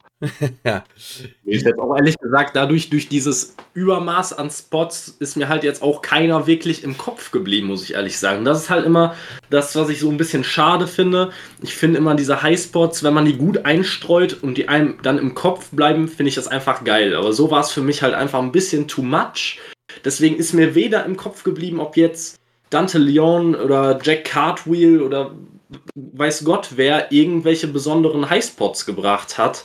Äh, mir ist hauptsächlich im Kopf geblieben, dass Atticus Koga das Ding gewonnen hat, nachdem er jemandem Low Blow verpasst hat. Das war einfach, er hat sich von der Masse abgehoben, fand ich gut, hat mir gut gefallen. Alle anderen waren, sind für mich halt einfach ein bisschen untergegangen. Bei Shane Mercer, ähm, Keanu mag es ein bisschen wundern, weil er ja, Keanu denkt immer, ich mag alle Leute, die 200 230, 240 Pfund aufwärts wiegen und aussehen, als hätten sie, weiß ich nicht, eine halbe Kuh gefressen zum Frühstück. Nein, du magst alle, die nicht so aussehen, auf jeden Fall. Ich sage nicht, dass du alle magst, die so aussehen. Nee, aber er, äh, der sah für mich auch einfach sehr nichtssagend aus. Wie gesagt, für mich äh, Standard-Pumper, der dann irgendwie also die, sagen wir mal, er kommt rüber wie dieser Mit-40er, der noch immer im Gym rumläuft und sich irgendwie unter die jungen Leute mischt und denen Tipps geben möchte, wo es dann immer so leicht unangenehm wird. So in der Richtung kam er mir rüber. Hast du Samoa Jörg gesagt? Ich habe Samoa Jörg gesagt. Gut, dann hatten wir als nächstes ähm, ein Tag Team Match bei Game Changer. Das äh, sieht man auch nicht so häufig. Vor allem es ging um die Game Changer Tag Team Championship, die irgendwie, sag mal, äh, ein Jahr lang in Mexiko äh, ja, rum Länger. oder noch länger in Mexiko. Ich weiß, also, also das letzte Mal, dass diese Titel verteidigt wurden, da waren die, das war glaube ich noch die ganz düstere Anfangszeit von Game Changer, wo die noch in dieser Bar veranstaltet haben. Ich glaube, danach habe ich diese Titel nicht mehr gesehen da. ja, also gut, Also das diese, muss jetzt locker zwei, drei Jahre her sein. diese Titelgürtel will man eigentlich auch nicht sehen, weil die sind echt hässlich. Wir hatten es letztens ja von hässlichen Titelgürteln, also die, ich kannte die Game Changer Tag Team Championship zu dem Zeitpunkt noch nicht. Aber alle alten Game Changer, also die ersten Titel von Game Changer, die sahen alle cut, die sahen wirklich aus wie auf, auf dem Schrottplatz zusammengeschraubt irgendwie. Also das, mittlerweile hat ja Nick Gage zumindest einen neuen Game Changer Titel, der ja ein bisschen besser aussieht. Der alte, das, das Ding, den, den hat Gage irgendwie ja wirklich zwei, drei Jahre mit sich rumgetragen. Das Ding sah aus, das kannst, das Ding war, das Ding war siffig. Das Ding hing an einer Seite nur noch an so einem, an so einem letzten Bissen, weil das Leder schon gerissen ist. Da hing es nur noch so an einem Fetzen irgendwie überhaupt noch zusammen. Und so hat er das Ding zwei Jahre lang mit sich rumgetragen. Also ich war sehr, sehr froh, als die dann, als die dann endlich einen neuen bekommen haben. Und mit den Tech-Titeln müssten sie das auch mal machen. Kohle müssten sie eigentlich haben, mittlerweile. Ja. Auf jeden Fall hatten wir die Second Gear Crew, die den, Ti- also die Herausforderer waren die Second Gear Crew, Matthew Justice und Mance Warner gegen Jimmy Lloyd und G Raver. Also auch ein, also Jimmy Lloyd und G Raver eine wilde ähm, Tag Team Kombination, weil die beiden vor allem dadurch aufgefallen sind bisher, dass sie gegenseitig sich fast schon umgebracht haben. Also wirklich, ja, das muss man wirklich vielleicht dazu erklären, dass Jimmy Lloyd und, und G-Raver in einer zweijährigen Fehde im Prinzip schon stecken, seit Jimmy Lloyd äh, G-Raver bei einem gebotchten Spot eine sehr schlimme Verletzung irgendwie äh, zugeführt hat. Die G-Raver, ich glaube, der war ein Jahr lang weg oder noch länger, weil der irgendwie seine Finger nicht mehr bewegen konnte, weil da irgendwie ein Nervenschaden sogar vorlag. Was super scheiße ist, weil G-Raver hauptberuflich Tätowierer ist. Also das war ganz, ganz ungünstig. Und nachdem er dann endlich sein Comeback feiern konnte, haben sie das wieder aufgenommen und seitdem prügeln sich die beiden so durch, bis er halt ja, in Mexiko bei der GCW vs. Zona 23 Show die Titelgürtel von Los Mazisos zurückgeholt äh, haben und jetzt das erste Mal verteidigt haben. Wenig erfolgreich, kann man glaube ich schon mal sagen. Ja, Spoiler, es war nicht erfolgreich. Also die Match-Story hat man relativ schnell gemerkt, hat auch darauf beruht, dass äh, Jimmy Lloyd und G. Raver sich nicht so einig waren und dass äh, die Second Gear Crew gut ausgenutzt hat und irgendwann war der Punkt erreicht, wo es G. Raver einfach gelangt hat und er sich verzogen hat und Jimmy Lloyd halt von beiden äh, auf die Fresse bekommen hat. Mir fällt noch ein ganz netter Spot ein. Ich weiß gar nicht, ob ich glaube, es war Mans Warner, dessen Zunge einfach an der Tür festgetackert wurde. Ey, Ja. bester Spot des Matches. Da dachte ich mir auch, wo bin ich hier gelandet? Game Changer, Baby. Aber, aber wo wir bei den Themes waren, hier mal wieder ein Beispiel gehabt, auch wenn es abgedroschen ist, auch wenn Rob Van Dam das schon vor 25 Jahren bei ECW hatte, Walk von Pantera immer ein gutes Entrance-Theme, holt eine Crowd immer ab. Ja, gut, die einzige Sache, also die Second Gear Crew könnte sich auch überlegen, Cowboys from Hell zu nehmen. Ja, ist glaube ich auch egal. Der muss man noch sagen, da, bei denen sind auch die Einzelteams eigentlich ziemlich gut. Also Ja. das, äh, Mance Warner hat ja normalerweise So ein ähm, Country-Ding. Ja, äh, Simple Man in der Version von Shinedown, was auch sehr, sehr gut ist, weil die Fans das auch immer sehr geschlossen mitsingen. Also, äh, gut, also ich war tatsächlich nicht irritiert, dass die jetzt hier, dass, dass die beiden den Titel verlieren und ich war auch nicht irritiert, wie es passiert. Ich fand es auch tatsächlich schön gemacht, wo man halt gemerkt hat, da ist ja nicht mal was Akutes passiert. Also Jimmy Lloyd hätte ja, als, als G-Raver da auf dem Topboard stand, ihn nur fast getroffen, konnte aber rechtzeitig zurückziehen. Aber ich fand es im Kontext dieser sehr erbitterten zweijährigen Geschichte halt trotzdem passend, dass das für G-Raver einfach schon gereicht hat, damit er snappt und sagt, fuck it, ist mir scheißegal, was du, was, ob wir jetzt Titel verlieren oder nicht. Und äh, dann diesen Meteora da zeigt gegen, gegen Leute, das fand ich sehr, sehr passend. Wie gesagt, mich hat ähm, die Gegner nicht gewundert, aber ich hätte eigentlich fest damit gerechnet, dass wenn die Titel dann ähm, wechseln, dass es dann eher zu Iron Beast, also KTB und Shane Mercer gehen wird. Also Ja. die Second Gear Crew, aber gut, kann ich jetzt auch mit leben. Also Ja, sind ja auch over bei den Fans, von daher keine schlechte Wahl. Nee, auf jeden Fall. Und nach dem Match hatten wir dann G-Raver, der gesagt hat, so Jimmy, ein finales Ding noch, weil eigentlich stand es in Matches 2 zu 1 für G-Raver. Jimmy Lloyd hat dann aber G-Raver irgendein Titelmatch versaut und irgendein Ah, Titelmatch, das, nee, das Match im äh, Deathmatch-Tournament. Ja, genau, im Ähm, Tournament of Survival ein Match genau. gekostet. Und daraufhin hat dann G-Raver Jimmy Lloyd mit seinen Druiden attackiert, wo einer davon dann auch Matt Cardona war. Und wir werden jetzt bei äh, Three Cups Stuffed in Chicago am, ich sag, nennen es jetzt mal das All-Out-Wochenende von AEW, also am 3. September, äh, werden wir ein finales Match der beiden sehen. Und ich bin wirklich mal gespannt, was sie sich da einfallen lassen, weil das letzte Match der beiden war ein Glass Ceiling Deathmatch. Also, ich weiß nicht, wie viele Glasplatten sie zertrümmert haben, aber es waren viele. Und es war einfach am Ring, eine, ich sag mal, ein Gerüst aufgebaut und über dem Ring war ein Steg aus Glasplatten, durch den sich die beiden geschmissen haben. Äh, irgendwann war so viel Glas im Ring, dass G-Raver einfach einen Glasengel gemacht hat. Also das war wirklich wild. Ja, War, war ähm, schön. Also zu dem Match erstmal noch. Ich äh, gehe mal gerade durch die Hintertür quasi rein, weil ich hatte zu dem Match noch nichts gesagt. Ähm, ich war nach dem Entrance der Second Gear Crew so gehypt, dass es mir so egal war, was jetzt kommt. Also wirklich, ich, ich war so dermaßen gehypt. Außerdem, ich habe davor von Matthew Justice noch nie etwas gesehen, aber Mance Warner kannte ich schon. Ich habe allerdings noch nie eine, ein ganzes Match oder so von ihm gesehen. Ähm, es war immer nur die Rede davon, dass man den im Auge behalten sollte, dass er eventuell auch jemand sein könnte, der demnächst den Schritt gehen könnte, beispielsweise zu AEW. Ähm, und deswegen habe ich ihn schon mal ein bisschen beobachtet. Jetzt nach dem Match und nach Tag 2 kann ich schon mal vorwegnehmen, ich liebe Mans Warner. Und die Second Gear Crew generell gefällt mir gut. Matthew Justice, für mich eher der unauffälligere Teil der beiden, aber trotzdem passt das super zusammen. Auch das Match hier mit der ge- gesamten Match-Story hat mir gut gefallen. Auch wenn ich mich erstmal an den Anblick von Jimmy Lloyd im Besonderen gewöhnen musste.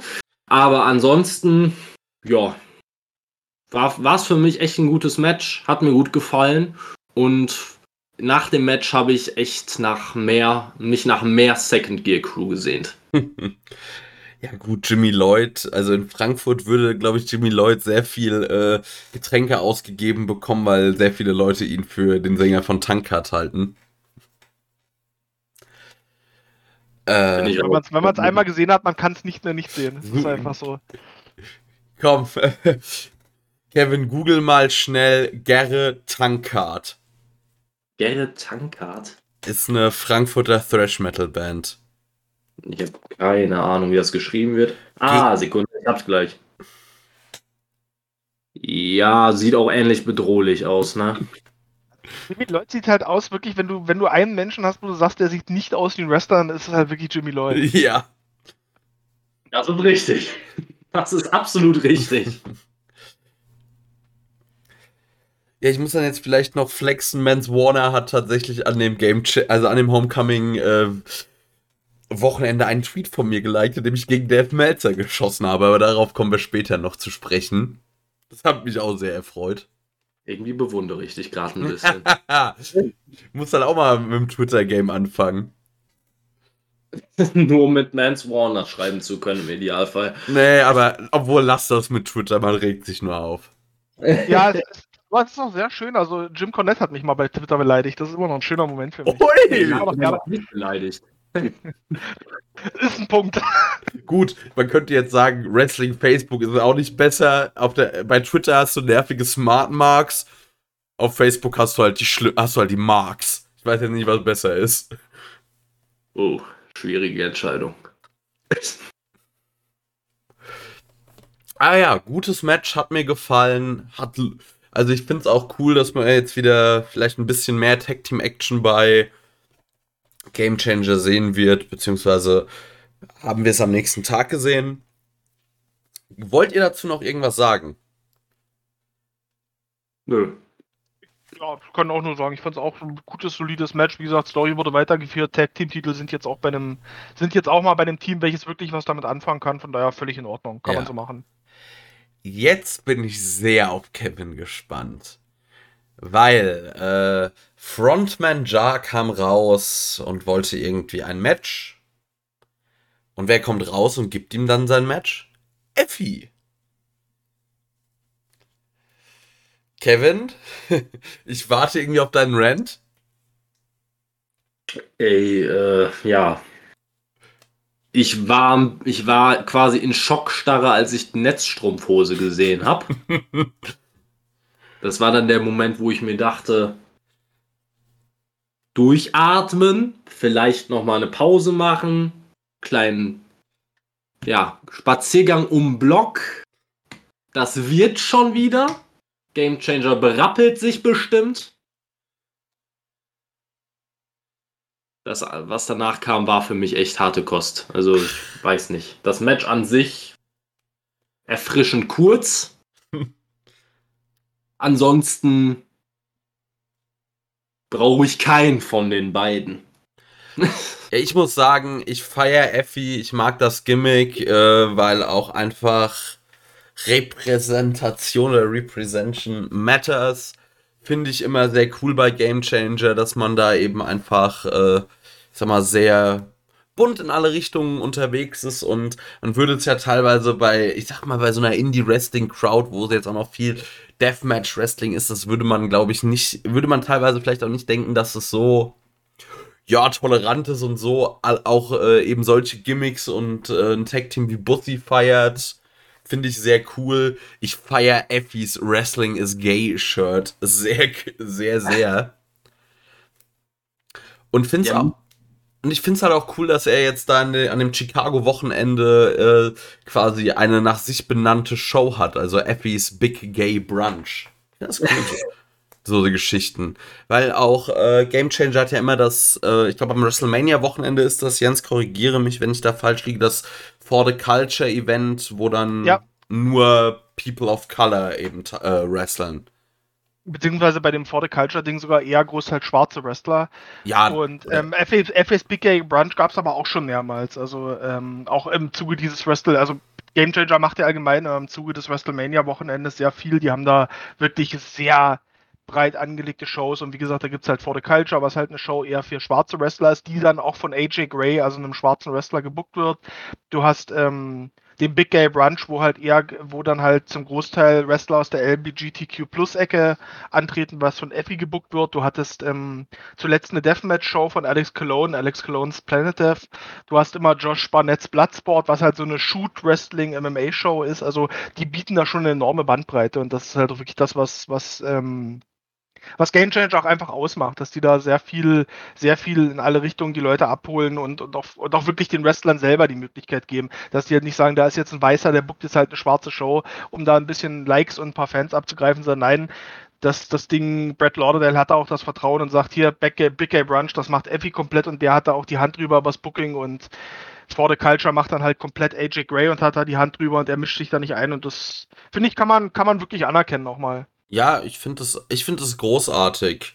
Sowas. Ich, mu ich muss halt auch ehrlich gesagt dazu sagen, es liegt gar nicht mal so sehr an ihm selbst. Ich bin nur generell ein bisschen satt, was diese Gimmicks angeht, die nur diese eine ja, Seite quasi zeigen, die nur zeigen, ich bin homosexuell und das nach außen kehren. Also ich finde es nicht mal schlimm, wenn es Teil des Gimmicks ist, aber es mehr kommt, nur ich habe natürlich jetzt eine Show gesehen oder beziehungsweise zwei Nächte. Ne? Ich habe keine Ahnung vom Charakter Effie an sich. Das Einzige, was direkt nach außen gekehrt wurde, war wieder, aha, mal wieder einer von diesen generischen Ich bin homosexuell Charakteren.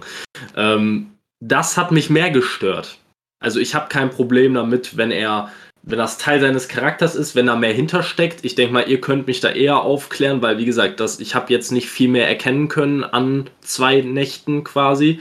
Deswegen war es halt für mich ein bisschen harter Tobak, vor allem weil man kennt so viele Gimmicks, die in die gleiche Richtung gehen, äh, die das auf verschiedene Arten und Weisen verpacken, beispielsweise auch Sonic Kiss bei AEW. Oder es gab schon auch etliche in der Vergangenheit, die, das, die da immer so ein bisschen drauf angespielt haben, in der WWE bzw. WWF, glaube ich, auch Rico und etc. Ja gut, aber WWE und WWF-Gimmicks waren ja, das war ja eher Die waren dann. überspitzt. Die waren nochmal überspitzt, aber darum geht es mir halt einfach, diese generischen homosexuellen Gimmicks finde ich nicht besonders interessant. Genau andersrum fand ich auch äh, beispielsweise Val Venus bei der WWF nicht besonders spannend, weil sein ganzes Gimmick war, äh, oh, ich bin der Hardcore-Hetero. Äh, ja, nicht so mein Ding einfach. Ne? Also da fehlt mir ein bisschen, ein bisschen Charakterbreite, aber ich will es halt auch nicht. Ich will jetzt auch nicht sagen, dass er die nicht hat, weil ich kenne ihn ja nicht. Ich habe ihn nur an zwei Nächten, beziehungsweise an einer, in einer Nacht wresteln sehen und in der anderen ist er ja dann nachher nur nochmal quasi für die Endszene rausgekommen. Ähm, ich muss nur sagen, ich fand es insgesamt ein bisschen weird, dieses Setup dieses Matches, weil Front, der Frontman kam raus. Es gab auch, glaube ich, kein. Sonst gab es immer so ein äh, Name-Sign, das eingeblendet wurde, ne? weil ich kenne die Leute ja alle nicht. Ne? Ich dachte mir, wer ist das jetzt? Es kam, es kam kein Name-Sign. Ich dachte mir, okay, wer bist du? Wer bist du? Ich habe keine Ahnung. Dann nennen sie ihn die ganze Zeit den Frontman. Ich weiß aber nicht, ist das sein Name? Ich habe keine Ahnung. Als Frontman Jar. Gut, das war die erste Sache, die mich verwirrt hat. Dann hat er eine Promo gehalten, wo ich erst nicht wusste, was genau will er mir jetzt damit sagen.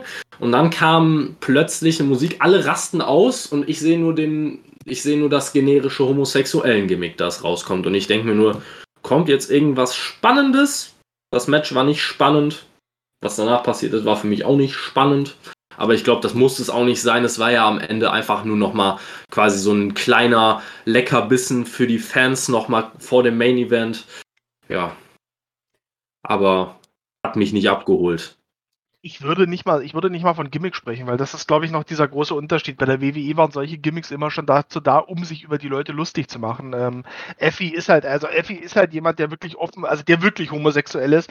Deswegen, das ist bei ihm kein Gimmick, sondern das ist halt sein, seine Persönlichkeit und ähm, da ist auch ein bisschen mehr dahinter. Das kannst du natürlich, wie will man das in fünf Minuten Match halt jetzt abschätzen? Also da steckt schon ein bisschen mehr auch dahinter. Der Typ ist, das, das ist auch wirklich ein legit Deathmatch Wrestler so. Also der hat auch wirklich schon Matches mit Nick Gage, äh, Schleck etc. gehabt. Also der, der, der kann auch definitiv was im Ring. Ich fand das Match aber auch. Es war so dieses typische, bei der WWE hätte man jetzt gesagt, so die Pinkelpause vor dem Main Event oder nochmal der Ja, Downer. ja. Mehr sollte es, glaube ich, auch nicht sein. Irgendwie Frontman Jar kann ich auch, also der war, Frontman Jar ist jetzt auch kein großer, ähm, der ist jetzt auch kein, kein ähm, Regular bei, bei, bei Game Changer. Der ist da halt ab und zu mal, hat wenn dann aber meistens eher auch in diesen Scramble-Matches, wo er dann so ein bisschen raussticht, weil er halt relativ groß ist. Der war jetzt kürzlich sogar bei Impact. Irgendwie durfte da irgendwie in einem Match jobben für Steve Macklin, was ich nicht ganz verstanden habe. Also bei dem sehe ich jetzt auch noch nicht ganz den Appeal, warum der in solchen Situationen da ausgepackt wird. Da hätte man noch irgendwie geeignetere Wrestler finden können, aber grundsätzlich für die Länge war es dann okay. Und wie gesagt, die Fans konnten, die Fans konnten nochmal Effie sehen, konnten nochmal äh, Goodbye Yellow Brick Road von, von Elton John mitsingen. So ist okay, kann man machen. Ich denke, darum ging es doch nur. Ich denke, Ja. da wirklich, okay, irgendwer muss für Effi jobben, weil die, wir wollen, wir müssen den Leuten Effi geben, weil die Leute wollen Effi. So. Ja gut, also ich muss jetzt ehrlich sagen, jetzt wo ich höre, dass er schon Deathmatches geworkt hat, würde ich sogar gerne ein Deathmatch von ihm sehen. Einfach Guck dir mal. mal das Deathmatch Effi gegen G. Raver an. Da gab es einen sehr lustigen Spot mit Essig-Chips. Ja. Ey, Essigchips sind doch wirklich das widerlichste überhaupt. Das ich muss man einfach mal sagen. liebe Salz- und Essig-Chips. Sorry, ich mag dich gerne, aber hier entfernen wir uns. wir können uns ja auch nicht in allem einig sein. Das stimmt. Kevin, was sagst du zu Essig-Chips? Ich bin jetzt ehrlich gesagt äh, vollkommen überfragt, ob ich schon mal welche gegessen habe. Bestimmt äh, schon hier Chips, Salt and Vinegar, also diese Würzung nenne ich es mal. Wer glaubt mir, wenn du es hättest, wüsstest du es, weil den ekelhaften Geschmack hättest du nie wieder vergessen. Das ist lecker, du hast Schrei- ja keine Ahnung. Schreib, schreibt uns in die Kommentare Hashtag, Hashtag äh, Essigchips. Ich glaube, dann habe ich sie noch nicht gegessen. Ich bleib da meistens entweder bei äh, Sour Cream and Onion, normale äh, Kartoffelchips oder irgendwelche ähm, ja, verrückten äh, Sachen, die besonders gesalzen sind oder besonders gewürzt sind, aber Essig habe ich da noch nie bei gehabt. Jetzt, das wäre jetzt das, die das, und Frage. mehr erfahrt, das und mehr erfahrt ihr in unserer Chip-Sondersendung. ja. Mit Riffel, ohne Riffel, wir klären's alles. Brotchips, ja oder nein? Und was weiß ich. Ja, also, äh, liebe Hörer, schreibt uns dann irgendwo bitte, äh, ob, ob Essigchips, ja, nein. Macht mich nicht schwach. Können wir, können wir da vielleicht, wenn wir die Folge veröffentlichen, bei Twitter einfach vielleicht direkt eine Umfrage einbinden? Ich möchte das einmal geklärt haben. Ja, das machen wir. Das machen wir. Äh, Gut. Und dann. Und dann kamen wir zum Main Event des ersten Abends. Und boy, oh boy, war diese Crowd heiß. Und boy, oh boy, haben wir jetzt hier was zu bereden. Ich weiß gar nicht, als erstes kam äh, Matt Cardona raus, ne? Die haben, ja, als erstes, bevor er rauskam, haben sie ja noch mal ganz kurz sein altes WWE-Theme äh, eingespielt, Ja. um die Fans noch mal ein bisschen sau wütender zu machen und dann, dann erst sein eigentliches äh, aktuelles Theme hier, Always Ready. Und ja, kann man glaube ich so sagen, GCW-Fans fanden die nicht so geil. Nee, sie mochten Nick, äh, Matt Cardona gar nicht. Und dann ertönte ein Gong. Und Gänsehaut schon wieder, echt. Gänsehaut. Und dann spielt For Whom the Bell Tolls von Metallica. Und Nick Gage kommt raus und diese Crowd eskaliert komplett. Also Nick Gage hatte wirklich, der Entrance verzögert sich ungefähr um fünf Minuten, weil Nick Gage erstmal zum Ring kommen muss, weil die Fans komplett ausrasten, Moshpit um ihn rum und Nick Gage halt natürlich auch mit seinen Fans feiert. Ich finde es immer, ich finde es immer sehr goldig, wenn Nick Gage äh, irgendwie noch kurz äh, so Kind, also wenn Kinder dann am Ring stehen, wo ich mir immer denke, okay, also Kinder bei einer GCW-Show, naja, ist nicht mein Problem, aber ich finde es dann immer cool, wie er mit ihnen interagiert. Und Alter, ging das ab. Also, ich weiß es nicht, aber wenn jetzt jemand sagen würde, oder wenn jemand so von alten ECW-Crowds spricht, die heiß waren, wo es ein bisschen rougher war und so weiter, dann würde ich sagen, ja, dann gu- so hier Game Changer, würde ich sagen, geht da in dieselbe Richtung. Absolut. Ich, ich möchte jetzt aber auch mal, ich möchte jetzt einfach auch mal direkt von Kevin wissen, dein, dein erster Nick Gage äh, ein, äh, Entrance, was hat das mit dir gemacht? Wie hat sich dein Leben verändert und warum ist es besser geworden? ähm, ich muss ehrlich sagen, ich fand's erstmal krass, wie die Crowd einfach dazu eskaliert ist. Also, ich habe mit vielem gerechnet, damit nicht. Also, den Rest des Abends war es ja teilweise schon krass zu sehen, wie die Crowd da mitgegangen ist bei den, bei den Entrances, aber bei, äh, ja, also ich hatte beim Entrance von Matt Cardona hatte ich erstmal extreme Angst, dass irgendwie zwei, drei Fans sich denken, okay, ich attackiere den jetzt noch vor dem Match und man hat auch die ganze Zeit gesehen, wie die, äh, wie die paar Security-Members da hinter ihm hergelaufen sind und immer versucht haben, ihn so ein bisschen abzuschirmen, weil ich glaube, da wäre auch was passiert, wenn man es nicht getan hätte. Ähm, bei den, beim Nick Gage Entrance, es war einfach, für mich war viel krasser als wirklich das Entrance-Theme, bis auf den Gong habe ich nicht mehr viel gehört, ehrlich gesagt, weil die einfach wahnsinnig eskaliert sind, die Leute. Was ich echt einfach nur unfassbar geil fand. Es war ein mega geiler Moment. Also, was soll man dazu sagen? Ne? So kann man mal ein, äh, so kann man mal ein Main Event vorbereiten, beziehungsweise schon mal darauf einstimmen. Die Rollen waren ganz klar verteilt. Ähm, die Crowd hat Matt Cardona unglaublich gehasst, was aber auch klar war, ähm, auch nachdem sein WWE-Theme einge, äh, eingespielt wurde. Er hätte auch gerne nur dazu rauskommen können, weil ich finde den Theme-Song mega geil und es hätte die Crowd, glaube ich, also dann hätte er es wahrscheinlich nicht lebendig zum Ring geschafft. also, das war schon wirklich geil, um die Crowd gegen ihn aufzubringen. Ich glaube, das musste man aber gar nicht mehr. Ich muss dazu halt sagen, dieses klassische Heel-Work, das da vielleicht bei den Game Changer Ultra-Fans da äh, durchgezogen werden konnte, hat halt bei mir nicht so richtig gezogen, weil ich Matt Cardona grundsätzlich mag und cool finde. Deswegen war ich gar nicht mal negativ gegenüber ihm gestimmt. Ja, nein, nein, nein, also wenn er gegen den King antritt, dann ist äh, jegliche, dann ist jegliche Sympathie weg. So. Ja, war bei mir nicht so. Muss ich ehrlich gesagt sagen, es hat mich, ich hab, sie haben mich jetzt nicht auf ihre Seite gezogen, dass ich dann sagen würde, ich war total für Nick Gage und das musste der gewinnen für mich.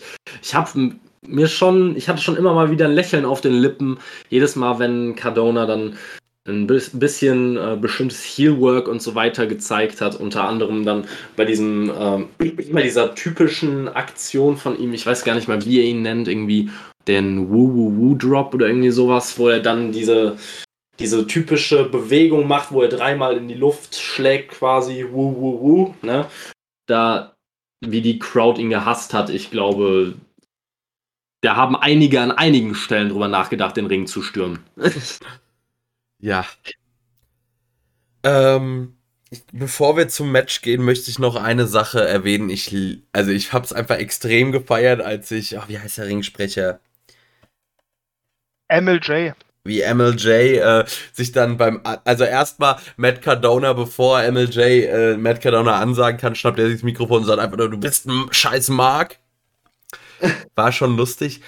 Aber dann, beim, also beim Ankündigen von Nick Gage, erstmal zieht er sich eine Sturmhaube auf, was ich schon dann sehr gefeiert habe, weil Nick Gage hat vorher halt so kommuniziert, ey, ich zieh mir eine, ich so, ich zieh meine Skimaske auf und ich mach dich kalt ist eh, also muss man vielleicht auch mal dazu sagen, ganz lustig bei Nick Gage, der Typ zieht immer ein Bandana oder hat immer irgendwas vorm Gesicht, außer wenn er eine Bank überfällt. ähm, aber ich finde einfach, ist jedes Mal aufs Neue großartig, wie Nick Gage angekündigt wird. Immer ein Highlight ist unfassbar, ja. wie die Fans auch mitgehen, irgendwie so die halbe Introduction mitsprechen. Und an dem Abend hat sich, hat sich MLJ nochmal deutlich mehr Mühe gegeben. Da hat er nochmal alles, nochmal alles mehr ausformuliert, nochmal alles mehr in die Länge gezogen. Das war schon, das war schon sehr, sehr gut. Ja. Ähm, ich versuche es gerade zusammen zu bekommen. Fighting out of National Park, New Jersey, representing that, that Murder Kill Death Gang. Äh, Repres was, was kommt da als nächstes dann? Der Hate Club? Ja. Nee, erst, erst kommt der Hate Club, irgendwie dann noch irgendwie die ja. Referenzen auf Nate Hatred und ja, ähm, Eastern Block Hate Club, Justice Payne, äh, dann For All His Boys Who Are Locked Up in Prison. Prison. The man, the king, the fucking god of this shit. Nick fucking Gage. Und, das, und wie ikonisch das Ganze ist, merkst du halt einfach auch daran, ähm, dass halt einfach bei AEW Justin Roberts das halt einfach übernommen hat. Also natürlich ohne das fucking God of this Shit, das war dann doch ein bisschen viel, aber er hat im Prinzip alles das, was MLJ da immer bei den Introductions macht, ziemlich übernommen ja. für seinen, für seinen AEW äh, Dynamite-Auftritt. Ich, ich guck mal, dass ich entweder ein Intro bastel oder das genau jetzt einspiele guck mal, eins von beiden wird gemacht. Ob ich das ins Intro packe oder so, aber das müssen irgendwie unsere Hörer auch mal gehört haben, diese Introduction, weil sie einfach, ich finde es großartig. Beim, als ich das, das erste Mal gehört habe, war ich so ein bisschen okay. Strange, weil man es nicht kennt, aber wenn die Crowd dann mitzieht, ist das schon einfach geil. Es funktioniert ja. schon sehr, sehr gut. Ich habe es zum ersten Mal gehört. Es war für mich ein geiler Moment, weil ich einfach gespürt habe, wie sehr die Leute hinter Nick Gage standen. Für mich war es halt nur in dem Moment ein bisschen weird, weil ich halt nicht, äh, wie gesagt, voll dahinter stand und gesagt habe, Nick Gage hoffentlich bringt er Matt Cardona um. Ne? Ich hatte das nicht ist ja dein Fehler. Also, das ist Kevin. Ey, Jens, ich habe gehört, ich brauche einen neuen Podcast-Partner. Äh. Ist okay, ich kann das, ich kann das verstehen und ich stehe bereit. Ja. Ja, wie gesagt, was soll ich sagen? Also, ich kann den Hype um Nick Gage verstehen.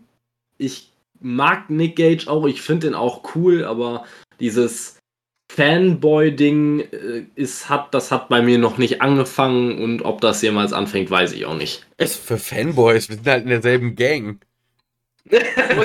Ich kann dir, ich kann dir übrigens auch sagen, ich stehe in der Gang sogar über dir, weil ein guter Freund von mir hat mir dieses Jahr zum Geburtstag ähm, eine Cameo-Botschaft von Nick Gage geschenkt, in der er mich zum äh, General of Germany äh, quasi befördert hat. Also Jetzt ernsthaft? ja, wirklich. Geil! Kannst du mir davon die MP3 schicken? Das möchte ich Ja, ins Intro basteln. Sehr gerne. Bitte! Großartig! Verdammt, das muss, sag mir doch sowas vorher, dann, das muss ich ja für die Introduction wissen. Bei Das, das habe ich mir aufgespart für einen besonderen Moment und jetzt ist er da. Geil!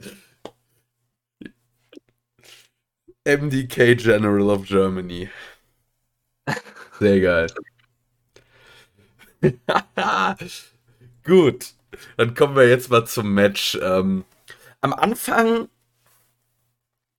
fand ich das ähm, ja, es hat ein bisschen, also es ist langsam irgendwie eingestiegen, würde ich sagen. Also es ging jetzt nicht direkt volle Möhre los. Ich muss mir gerade meine, ähm, ah ja, meine Notizen hier. Erst fand ich es nämlich auch so ein bisschen, dass ich mich gefragt habe bei Cardona so, irgendwie machst du das gerade? Ist das alles noch ein bisschen lasch und irgendwie kassiert er vielleicht auch irgendwann mal was mit einer Neonröhre oder, das oder sowas. Das hat sich dann doch irgendwie gewandelt. Das war, glaube ich, echt am Anfang vielleicht auch, um die Crowd noch so ein bisschen heißer zu machen. Aber dann gab es das volle Paket. Neonröhre, Pizza, Cutter und das kleine und große Nick Gage einmal eins der Deathmatches. Und also man musste mal Matt Cardona dafür loben, der hat wirklich jeden Scheiß mitgemacht. Fand um zu sein auch die Story um ihn im Match ganz clever, weil es, ist, es geht ja nicht nur ums Einstecken, auch um das, Ei- ähm, auch um das Austeilen. Du musst dir mal anschauen, wie sich sein eigener Waffeneinsatz entwickelt. Also die erste Leuchtstoffröhre, die er Gage überzieht, die ist super zärtlich. Also die, da schlägt er wirklich super vorsichtig zu und dann merkst du aber im Verlauf dieses Matches, welches ja auch relativ lang war, also ich meine, wir sind bei fast 25 Minuten äh, Matchlänge gewesen, wie er immer sicherer wird mit diesen Waffen und ähm, ich fand das wirklich, also ich, bin, ich bin wirklich kein Fan von Cardona. Ich mochte ihn in der WWE schon nicht, ich brauchte ihn der AW nicht und ich brauche ihn auch jetzt bei Impact nicht. Aber ich muss sagen, höchsten Respekt, wie er das Match geworkt hat, was er alles genommen hat und auch wie die Darstellung war. Also dieses Variieren zwischen Cocky Heel, Wannabe Tough Guy und einfach auch Heulsuse, die dann, die dann, wenn es an die, an die Sachen geht, halt eigentlich nicht will und, und irgendwie, da gibt es ja diese Szene, wo Gage da irgendwie seine, seine aufgeplatzte Leuchtstoffröhre hat und Cardona fleht ihn so an, das Ding bloß nicht zu verwenden. Also ich fand, das hat er sehr, sehr gut gemacht. Also die Story Ja. haben die beiden wirklich fantastisch erzählt. Und da hat auch wirklich Cardona einen großen, großen Anteil geleistet. Weil Gage hat im Grunde, sind wir ehrlich, Gage, Gage war Gage. So, der hat das gemacht, wofür er da ist und Ja. was er immer macht. Das, das war Nick Gage Folklore. Das, was man sehen will.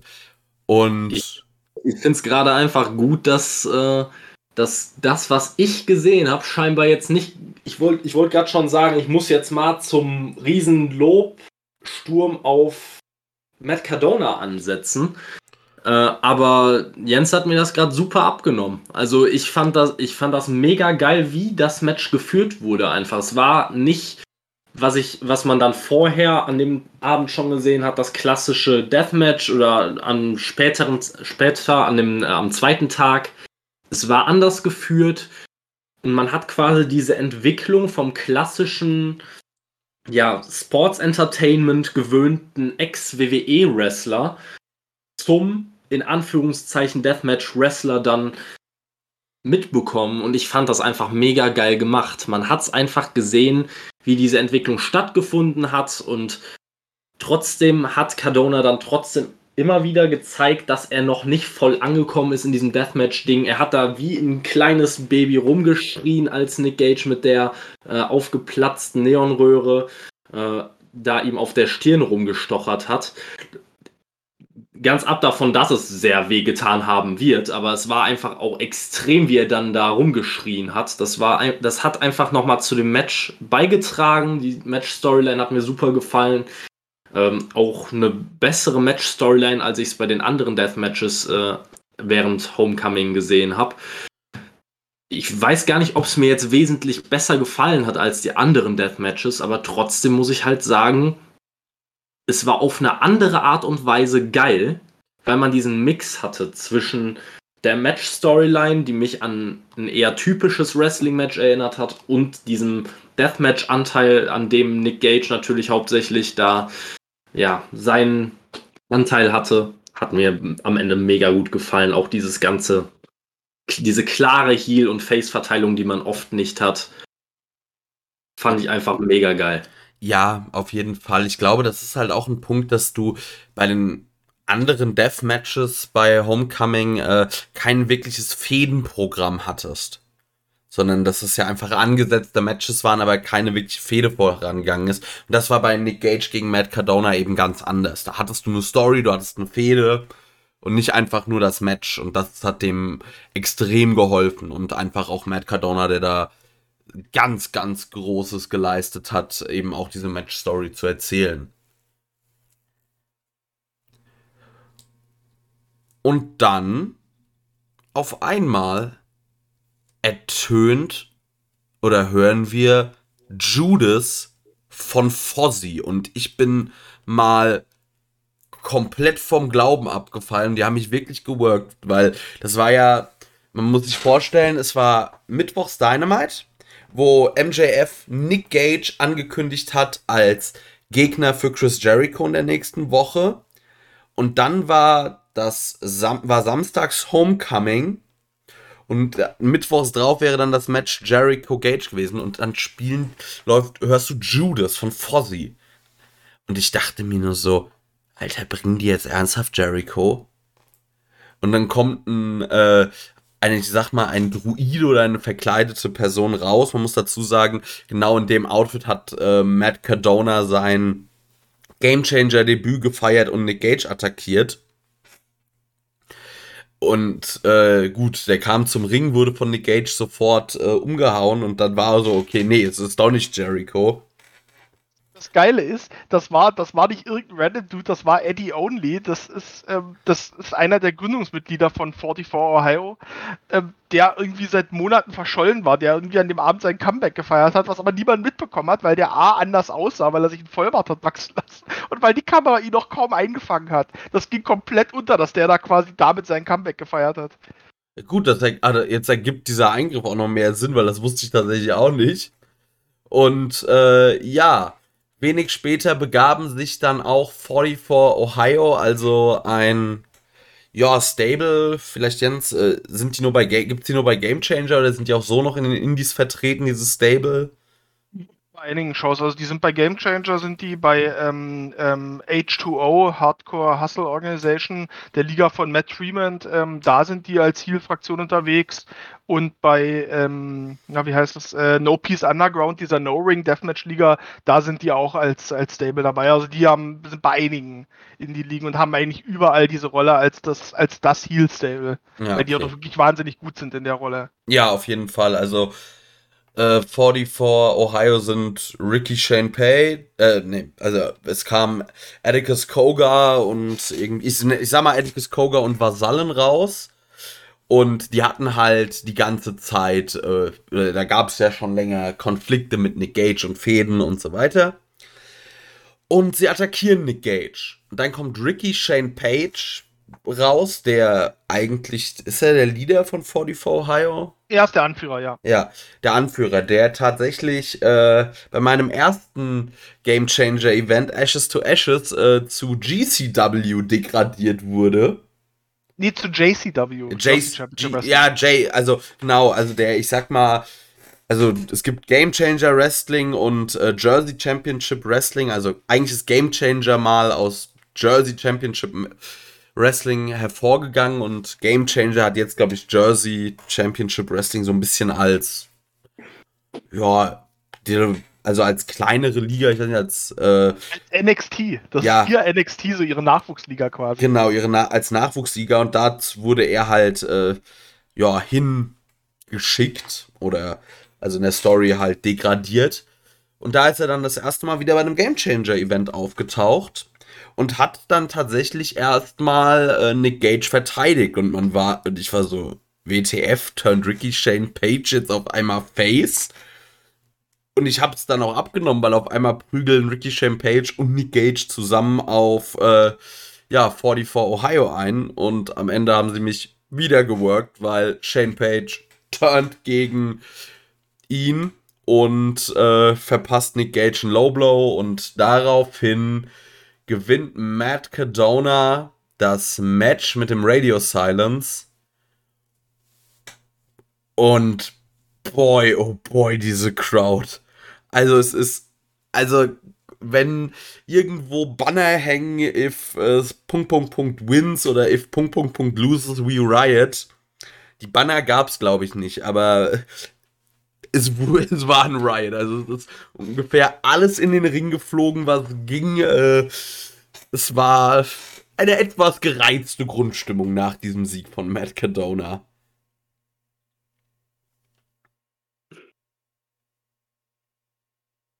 Okay, äh, ja, kann man, kann man grundsätzlich so sagen. Ähm, im Grunde hast du hier eine Crowd gehabt, die genau das gemacht hat, was sie sollte und was erwartet war. Und ähm, ja. da kann man auch wirklich mal ein herzliches Fick dich an Dave Meltzer, der da wieder getobt hat, so, oh, das ist eine Schande fürs Wrestling. So Bullshit. Dieses Publikum hat gemacht, was es sollte. Ey, ganz ehrlich, ich glaube auch für Cardona, ich sag mal, abgesehen von seinem US-Title-Gewinn bei WrestleMania oder was das war, oder SummerSlam, ich weiß gar nicht mehr genau, ähm, war das, glaube ich, Cardonas Peak-Moment im Wrestling der hat noch nie so eine Reaktion gezogen und der wird auch niemals mehr wieder so eine ziehen.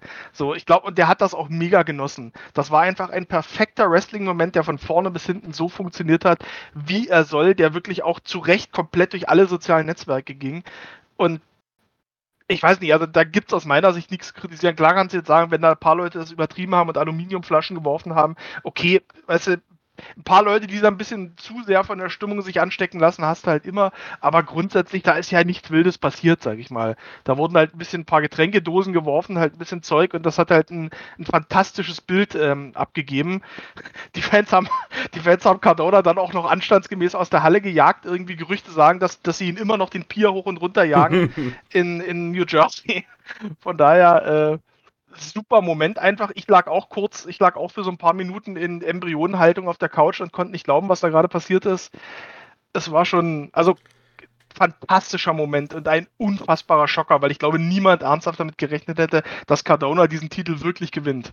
Nein. Gerade halt noch, weil ja eigentlich noch das Aufeinandertreffen mit Moxley ja auch noch aussteht für Gage. Ja. Kevin. Ja. Ja, also zum Match habe ich ja grundsätzlich alles schon gesagt. Das Finish hat mich ein bisschen verwirrt, einfach weil ich die Leute halt nicht kannte. Ich kannte die Konstellationen am ersten Tag noch nicht. Das hat sich für mich dann halt durch das Finish quasi alles so ein bisschen erklärt. Aber ich glaube, ich hätte es noch mehr genießen können, wenn ich das vorher halt gewusst hätte. Äh, so war ich ein bisschen in dem Moment dabei, mir den Kopf zu zerbrechen, wie das alles zusammenpasst und wie das jetzt Sinn ergibt aber trotzdem am Ende ein geiler Moment, wie er da erstmal von den Fans mit den Flaschen beworfen wird, äh, da im Ring steht und äh, sich erstmal gar nicht bewegen kann und dann da aus der Halle flüchtet. War einfach ein mega geiler Moment. Ähm, ich muss halt, ich weiß jetzt nicht, ob das stimmt. Ich habe jetzt von manchen Leuten gehört, wohl, dass von Game Changer Wrestling ein bis zwei Leute am Ring wahrscheinlich platziert wurden, die damit anfangen sollten. Und dass der Rest der Crowd dann halt mitgemacht hat, also diese Flaschen und die, und die Becher und was weiß ich was alles zu werfen. Ähm, am Ende ist, hat es trotzdem super funktioniert. Es war ein geiles Visual, das man hatte am Ende und da ist es eigentlich auch egal, ob da ein bis zwei Leute vielleicht saßen und wirklich anfangen sollten. Ich habe das nämlich so gehört, dass man deswegen wohl aus dem Grund auch angeblich keine Glasflaschen bei dem Event verkauft haben soll, weil man das vermeiden wollte, dass die geworfen werden. Ähm, aber am Ende, wenn es so war, ist es einfach nur eine Meisterleistung, das so zu planen. Also dann muss man einfach den Hut davor ziehen und es war einfach am Ende ein geiler Moment, der im Kopf bleiben wird. Ja, ja und äh, jetzt der Tweet, der von Vance Warner geliked war, war dann äh, als, weil ja, äh, Dave Meltzer hat getwittert, es ist eine Schande für die Wrestling-Industrie und dann habe ich, habe ich glaube ich darauf geantwortet, dass äh, so in Englisch, dass es ein, eher eine Schande für, dass eher die alten weißen Männer eine Schande für die Wrestling-Industrie sind, die nicht damit klarkommen, dass Wrestling nicht mehr das ist, was es mal vor 30 Jahren war.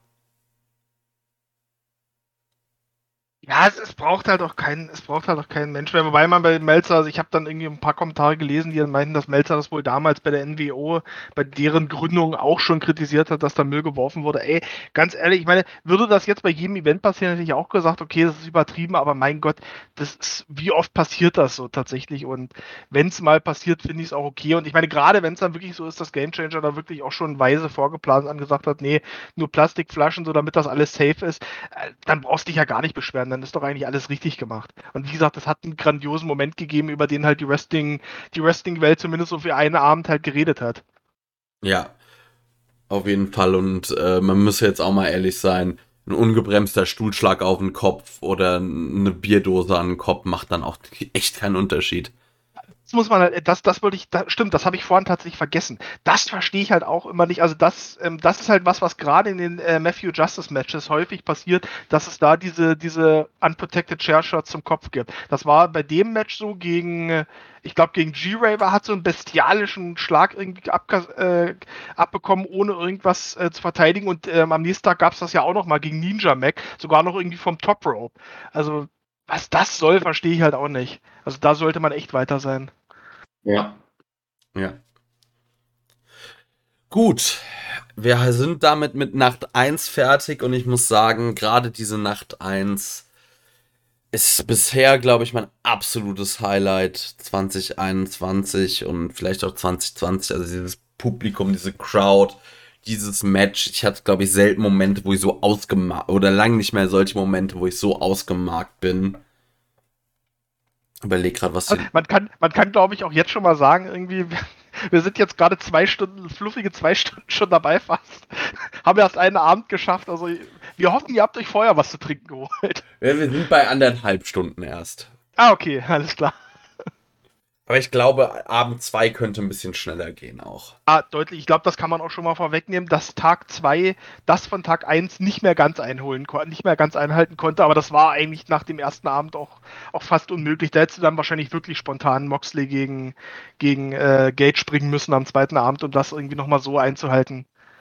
Ja, und das wäre auch wieder Hotshotting gewesen und ja, wobei ich tatsächlich sagen muss, Tag 2 hat mir, ging bei mir flüssiger von der Hand, sage ich mal. Das kann aber auch daran liegen, dass Tag 2 nicht mit einem Markus Stunt Match eröffnet wurde.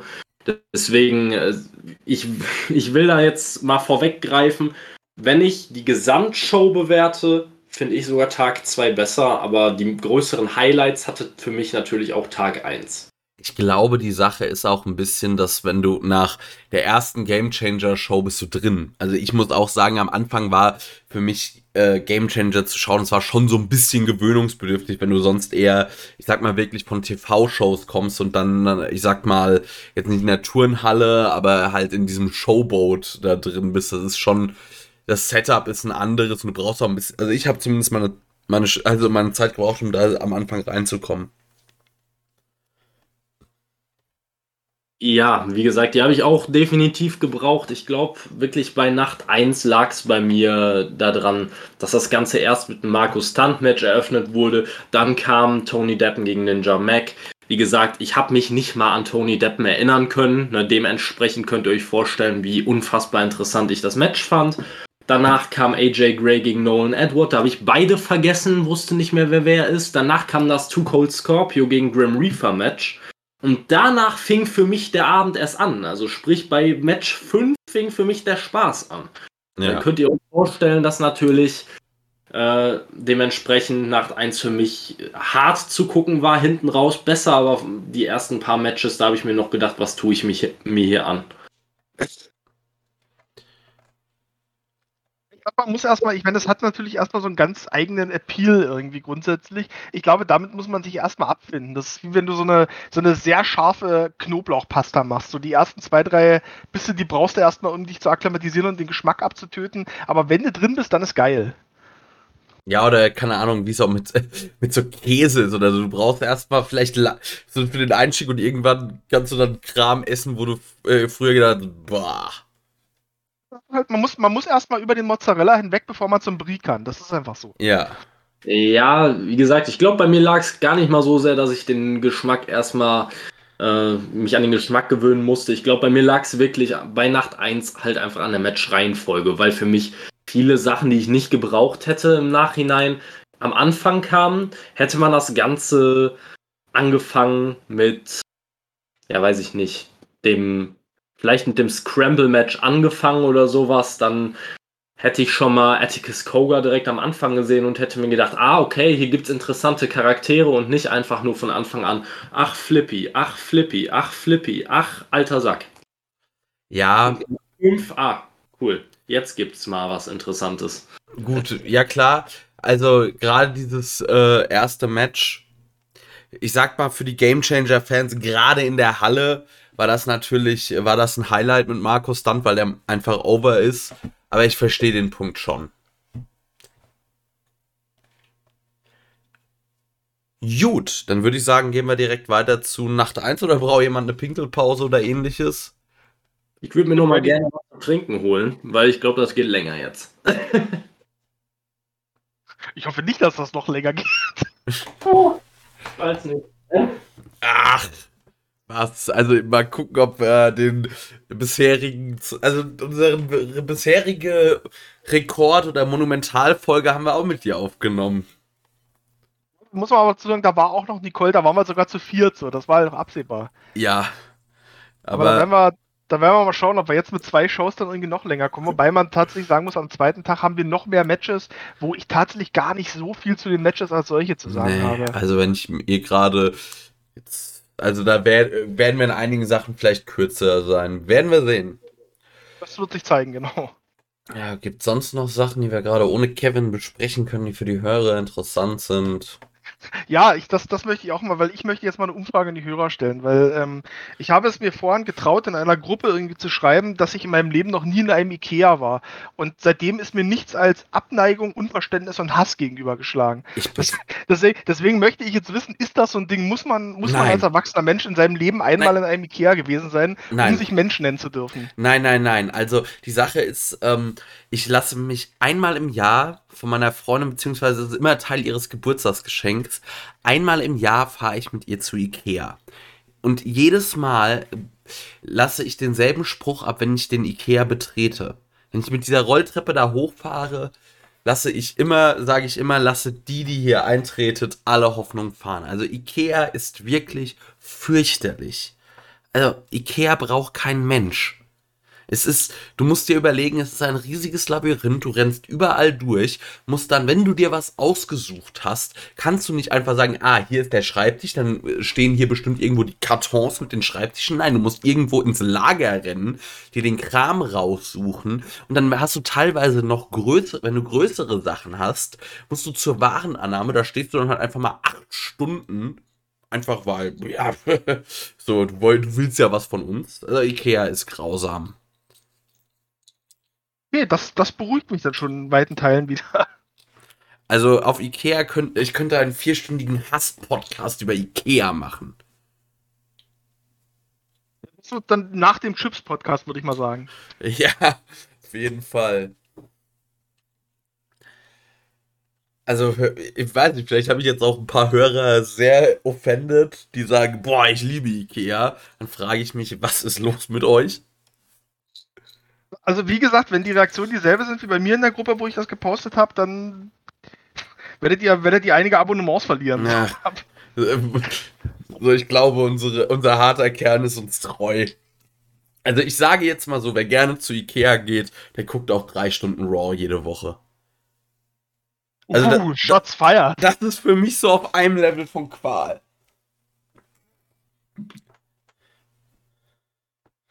Ist jetzt, das WWE-Ding wäre jetzt ein nächstes Thema, aber da kommen wir jetzt nicht in der kurzen Pause, in der Kevin sich Getränke holt. Also, wo holt er sich eigentlich Getränke? Hat der irgendwie, muss der zum Brunnen irgendwie unter Wasser schöpfen? Oder Der braut sich jetzt noch ein Bier. so kommt es mir vor, dass der jetzt geflüchtet hat, gesagt, so vergiss es. Ja. Sechs lange Wochen muss unser Bier reifen.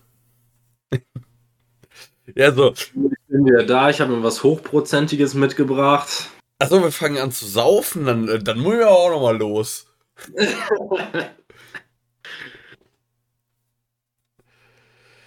Gut, äh, Kevin, weil wir gerade drauf kamen, wie oder was, wie findest du Ikea? Weiträumig.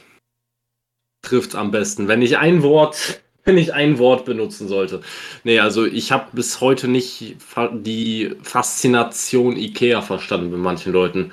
Also ich gehe da mal hin, wenn ich irgendwas brauche, weil im Regelfall findest du gefühlt alles außer Tierfutter bei Ikea.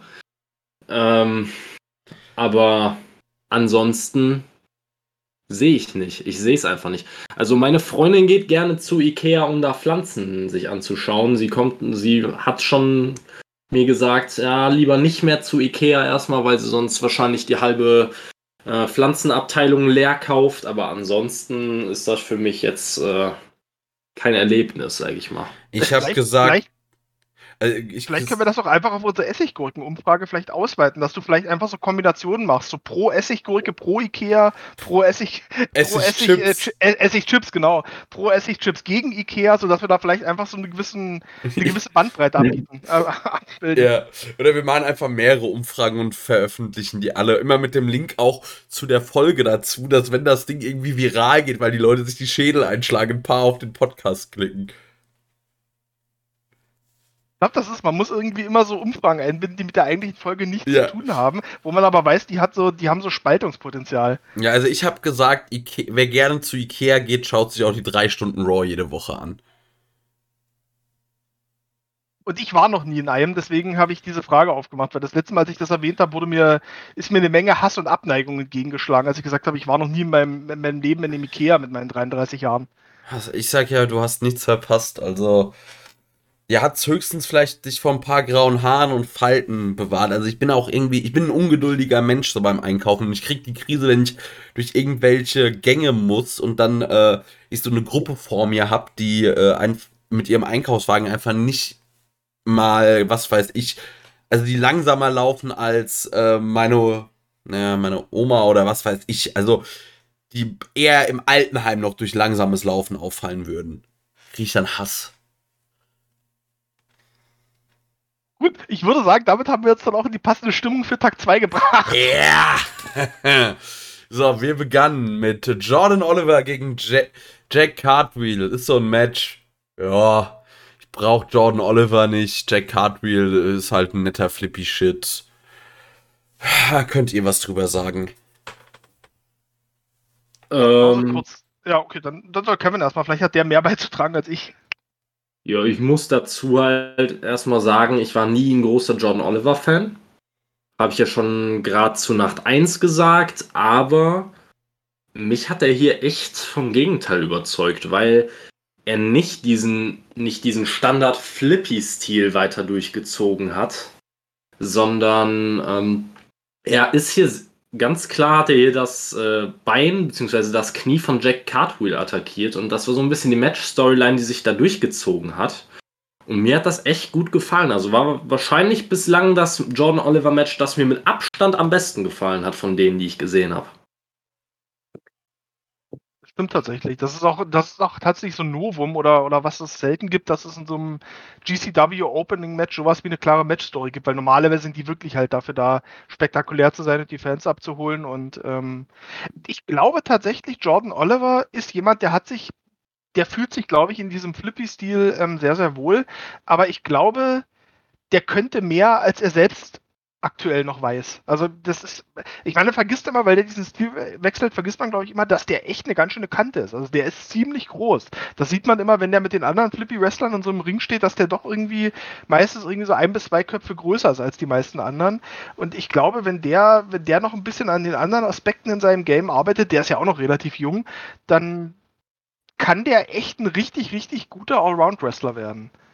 Und da freue ich mich drauf und äh, hat ja, ist ja auch, glaube ich, relativ, oder was ist, glaube ich, der ist ja auch relativ prominent bei MLW gefeatured äh, in dem Injustice Stable. Von daher äh, bin ich da echt gespannt. Ich finde auch, also das war, ein, das war ein solides Match. Dieser Jack Cartwheel, da kann ich jetzt nicht so viel sagen, weil ich finde auch, der hat jetzt nichts, was ihn für mich so richtig heraus, heraushebt gegenüber vielen anderen. Aber ja, war, war ein solides Match. Wie gesagt, tut keinem weh. Ja. Kann man machen. Als nächstes hatten wir Jonathan Gresham gegen Starboy Charlie. Haben wir ja schon drüber gesprochen. Starboy Charlie, der da, ich sag mal, einen Gegner hatte, der seinem Stil eher zuträglich war. Ähm, es gab, ähm, da war so ein, ich glaube, ein Dropkick gegen den Rücken, der ziemlich, den ich ziemlich krass fand. Gegen, Star, gegen den Starboy. Und ja, es war, ich würde mal sagen, gutes Match. Ich würde, ich würde sagen, es war, und Achtung auf, auf die genaue Wortwahl, es war definitiv das beste Wrestling-Match an dem Ja. Wochenende. Das kann man wirklich so sagen. Was ich halt krass finde, ich meine, man hat in dem Match nochmal gesehen, wie dürr Starboy Charlie einfach ist, wenn man Jonathan Gresham daneben gesehen hat. Weil Jonathan Gresham ist jetzt auch niemand, wenn man an den denkt, man, boah, das ist eine krasse Kante. Aber der Typ sah ja aus, als ob der, der, der Typ sah ja aus wie ein Heavyweight neben, neben Charlie. Gut, der ist halt relativ klein, relativ kompakt, relativ breit, sag ich mal, das hilft dann natürlich auch, aber also technisch war das schon richtig, richtig gut. Jonathan Gresham wahrscheinlich ähm, einer der besten Pure Wrestler auf dem Planeten, zusammen mit einem Zack Saber Jr. und ein Starboy Charlie halt auch jemand, der für sein Alter unfassbar weit schon ist. Wie gesagt, wrestelt jetzt hat er ja schon, wrestelt auch schon echt einige Jahre und ähm, wie gesagt, hier, hier glaube ich, hat man auch gesehen, warum der mich immer an den jungen Zack Saber Jr. erinnert.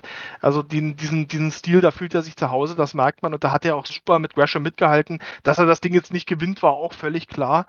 Aber wie gesagt, wrestlerisch war das definitiv das beste Match an dem Wochenende und ähm, ich finde, also bei Starboy Charlie freue ich mich echt, wie der sich in den nächsten Jahren entwickeln wird, wenn der an seinem Körper noch ein bisschen was macht. Ich finde den Namen Starboy Charlie, der ist, da kann man auch nochmal rübergehen, irgendwie da, ans, ans Reißbrett und da vielleicht nochmal was Neues entwickeln.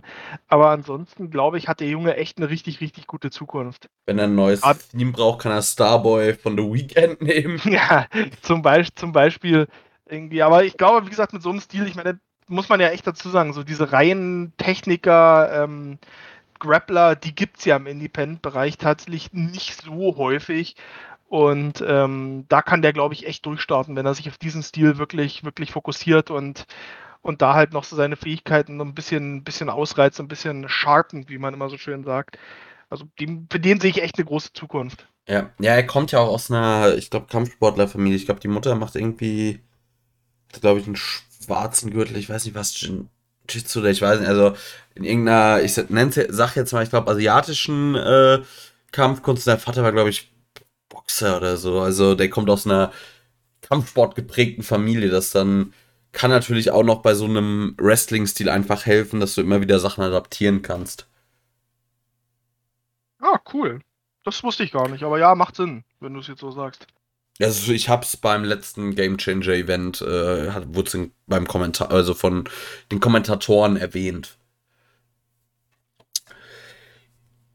Gut. Kevin, hast du noch was? Hat, ich wollte gerade sagen, hat Kevin überhaupt schon was für mich ich war jetzt auch so, hat Kevin jetzt schon was gesagt oder nicht? Nee, ich habe zum Match noch nichts gesagt, aber ich glaube, ich kann eigentlich auch nicht viel mehr hinzufügen, als dass das ihr schon gesagt habt. Also, es hat mir echt gut gefallen insgesamt. Und mich hat es ein bisschen gewundert, weil ich kannte Starboy Charlie von vorher halt nur von dem Match von Tag 1. Und ich hätte nicht gedacht, dass er mit Jonathan Gresham so ein Match auf die Beine stellen kann. Also Gresham kannte ich auch schon vorher, klar, unter anderem von Ring of Honor. Ähm, ja, also hat mir einfach echt gut gefallen. Mich hat es auch ein bisschen gewundert. Ich meine, klar, zu Markus Stunt ist nochmal was anderes als zu Jonathan Gresham. Aber dieses Verhältnis einfach körperlich, diese deutlich erkennbare Unterlegenheit bei Starboy Charlie, das äh, manchmal im Match hat es mich ein bisschen gestört, aber nach einer Weile konnte ich gut darüber hinwegsehen. Und ansonsten einfach ein mega gutes Match gewesen und dass er den Stil so mitgehen konnte, das hat mich schon beeindruckt für, acht, für einen 18-Jährigen. Ja. Ist einfach krass, wie gut er ist und äh, oder wie und wie gut er noch werden kann.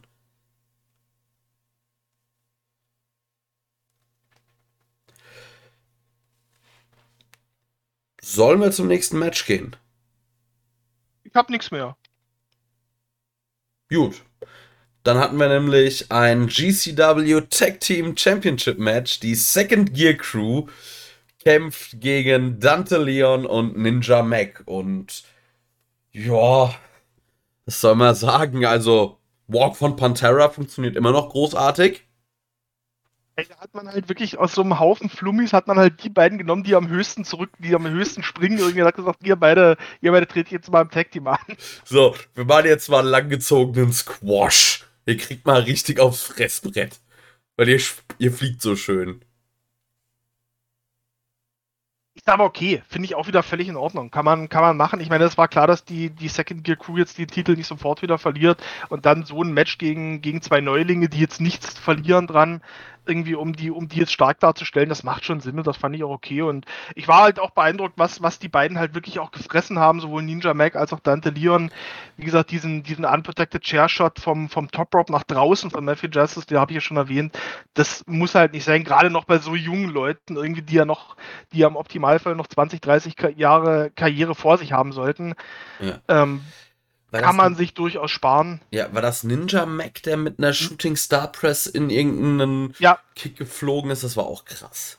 Das sah auch heftig aus. Also da waren schon ein paar, paar saftige äh, Sachen drin. Also wie gesagt, höchsten Respekt an Leon und Mac, was die da alles gefressen haben in dem Match.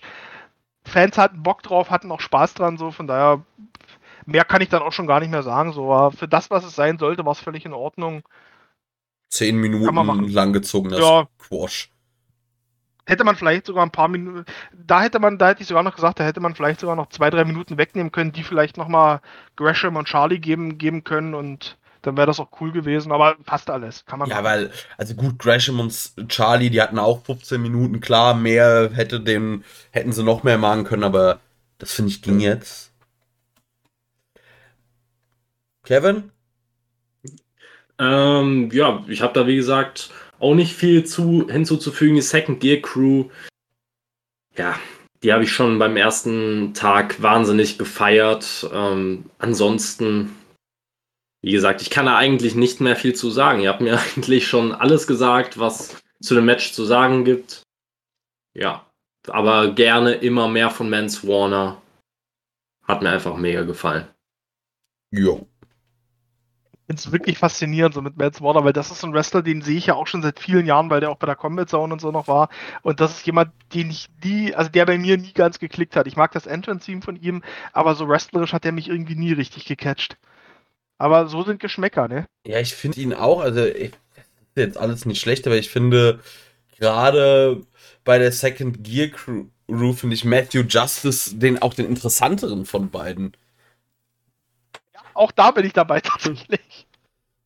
Nee, sehe ich, seh ich ehrlich gesagt einfach gar nicht so. Also ich finde Matthew Justice da hat mich einfach nicht wahnsinnig gepackt. Mans Warner hat für mich einfach, weiß ich nicht, eine Ausstrahlung, die mich abholt. Ich weiß es nicht.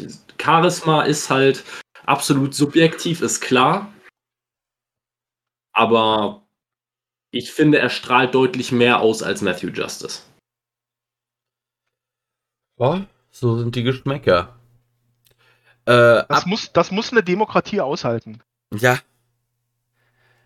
Und das akzeptiere ich, weil ich ein großer Demokrat bin. Grüße an 93. ja.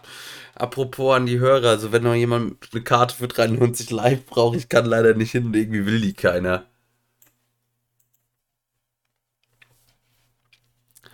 Verrückt. Ich hätte gedacht, die gehen weg wie warme Semmeln. Ja, hätte ich auch gedacht, aber irgendwie, ne. Nun ja. äh, apropos Ausstrahlung, da kamen wir jetzt auch, glaube ich, zu einem beziehungsweise zwei Streitfällen. Wir hatten Chris Dickinson gegen Cesar Benoni. In einem, ja, also für Gamechanger-Verhältnisse wirklich ein Riesen-Catch. Und boah, das Match, da ist mir jetzt, muss ich sagen, so viel in Erinnerung geblieben ist mir nicht. Ich gucke mir mal, was ich mir aufgeschrieben habe. Äh, einziger Satz dazu, ja, alles cool, nix Wildes. äh, sahen die Zuschauer ein bisschen anders. Die fanden äh, Cesar Bononi gar nicht cool und chanteten Don't come back and you fucking suck. Was sagt ihr denn dazu? Kevin den Vorzug. Der kennt ja Benoni noch mal ein bisschen besser als ich durch AEW. Ja, ich muss ehrlich sagen, bei der Matchpaarung war es für mich halt einfach nicht wahnsinnig spannend. Einfach dadurch, dass Bononi ja eher ein Jobber ist bei AEW. Ähm, ich hätte auch nicht erwartet, dass er das Match gewinnt. Dafür war das Match am Ende aber doch recht offen. Ähm, ich fand es nur sehr faszinierend zu sehen, wie jemand, der zwar bei AEW natürlich schon durch seine Größe und durch seine Masse auffällt, noch mal mehr auffallen kann, obwohl er schon gegen einen der massigsten Gegner antritt, die Game Changer ähm, ja so zu bieten hatte. Ne?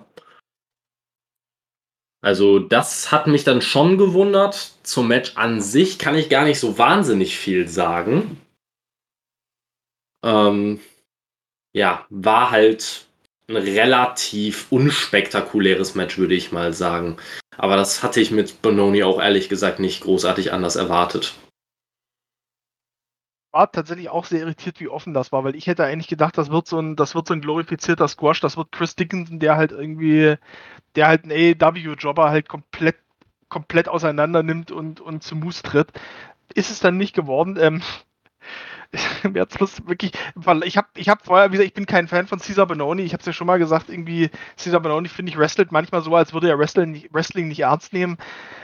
Zwischenzeitlich hat er mir doch wieder ein bisschen leid getan. Ich meine, das fängt schon mal an. Ich habe noch nie eine so große Diskrepanz gesehen zwischen Entrance-Theme und dem Wrestler, der rauskommt. So. Da kommt halt, äh, was, was war denn das nochmal für ein Song, mit dem äh, Bononi da rausgekommen ist? Ähm, das war auch so ein ganz klassischer Rocksong. Ähm, Ach fuck, ich habe schon, ich hab's vergessen. Wenn ihr den Event gesehen habt, wisst, wisst ihr es eh, sag ich mal. Aber da kommt halt irgendwie so dieser, dieser klassische harte Rock-Song irgendwie und dann kommt Caesar Benoni da raus mit seinem Schnauzbart. Und da denkst du dir schon, da passt schon was nicht. Und dann war es, glaube ich, auch das erste Mal in der Geschichte, also dass ich mich erinnern kann, dass die Crowd geschaltet hat, Don't Come Back. Das, also so schlecht fand ich ihn dann wirklich auch nicht. Ich finde teilweise, also ihr habt ja selber gesagt, der ist ja echt eine ganz schöne Kante, der ist ziemlich groß, der ist krass austrainiert. Und ich finde, dafür macht er aber dann noch zu wenig draus. Also ich habe manchmal das Gefühl, der weiß nicht, was er mit diesem großen, klobigen Körper anfangen soll. Wie so, ein, also, wie so ein großer Hund, der das irgendwie nicht rafft, ja, dass er ein Kalb ist. Genau, das, richtig, richtig. Der halt irgendwie aber denkt, er ist ein kleiner Hund, weil er sein Leben nur mit kleinen Hunden verbracht hat irgendwie. Der halt nicht rafft, dass er eben kein Pudel ist. so, so, so bewegt sich Caesar Benoni teilweise. Und, und dann, wie gesagt, dann ist das Match vorbei und Chris Dickinson tritt halt nochmal nach, indem er dann meint, normally I create magic in the ring, but I don't know about tonight. Das, wirklich, mehr abwatschen kannst du den Wrestler ja gar nicht. Also das fand ich schon, fand ich schon bitter, aber wie gesagt, so, so schlecht fand ich ihn nicht. Das war ein okay. Ich meine, es war ein Match, welches belanglos ist. Wenn es nicht da gewesen wäre, hätte es niemanden gestört, aber ich fand es jetzt auch nicht katastrophal schlecht. Nee, Nee, schlecht auf keinen Fall. Also es war für mich halt wirklich ein standardmäßiges Cesar Bononi Match. Nicht mehr und nicht weniger. Wobei man natürlich sagen muss, die meisten Cesar Bononi Matches sind nicht so lang wie das hier war. Ähm, dementsprechend hat sich vielleicht ein bisschen gezogen für die Zuschauer in der Halle besonders.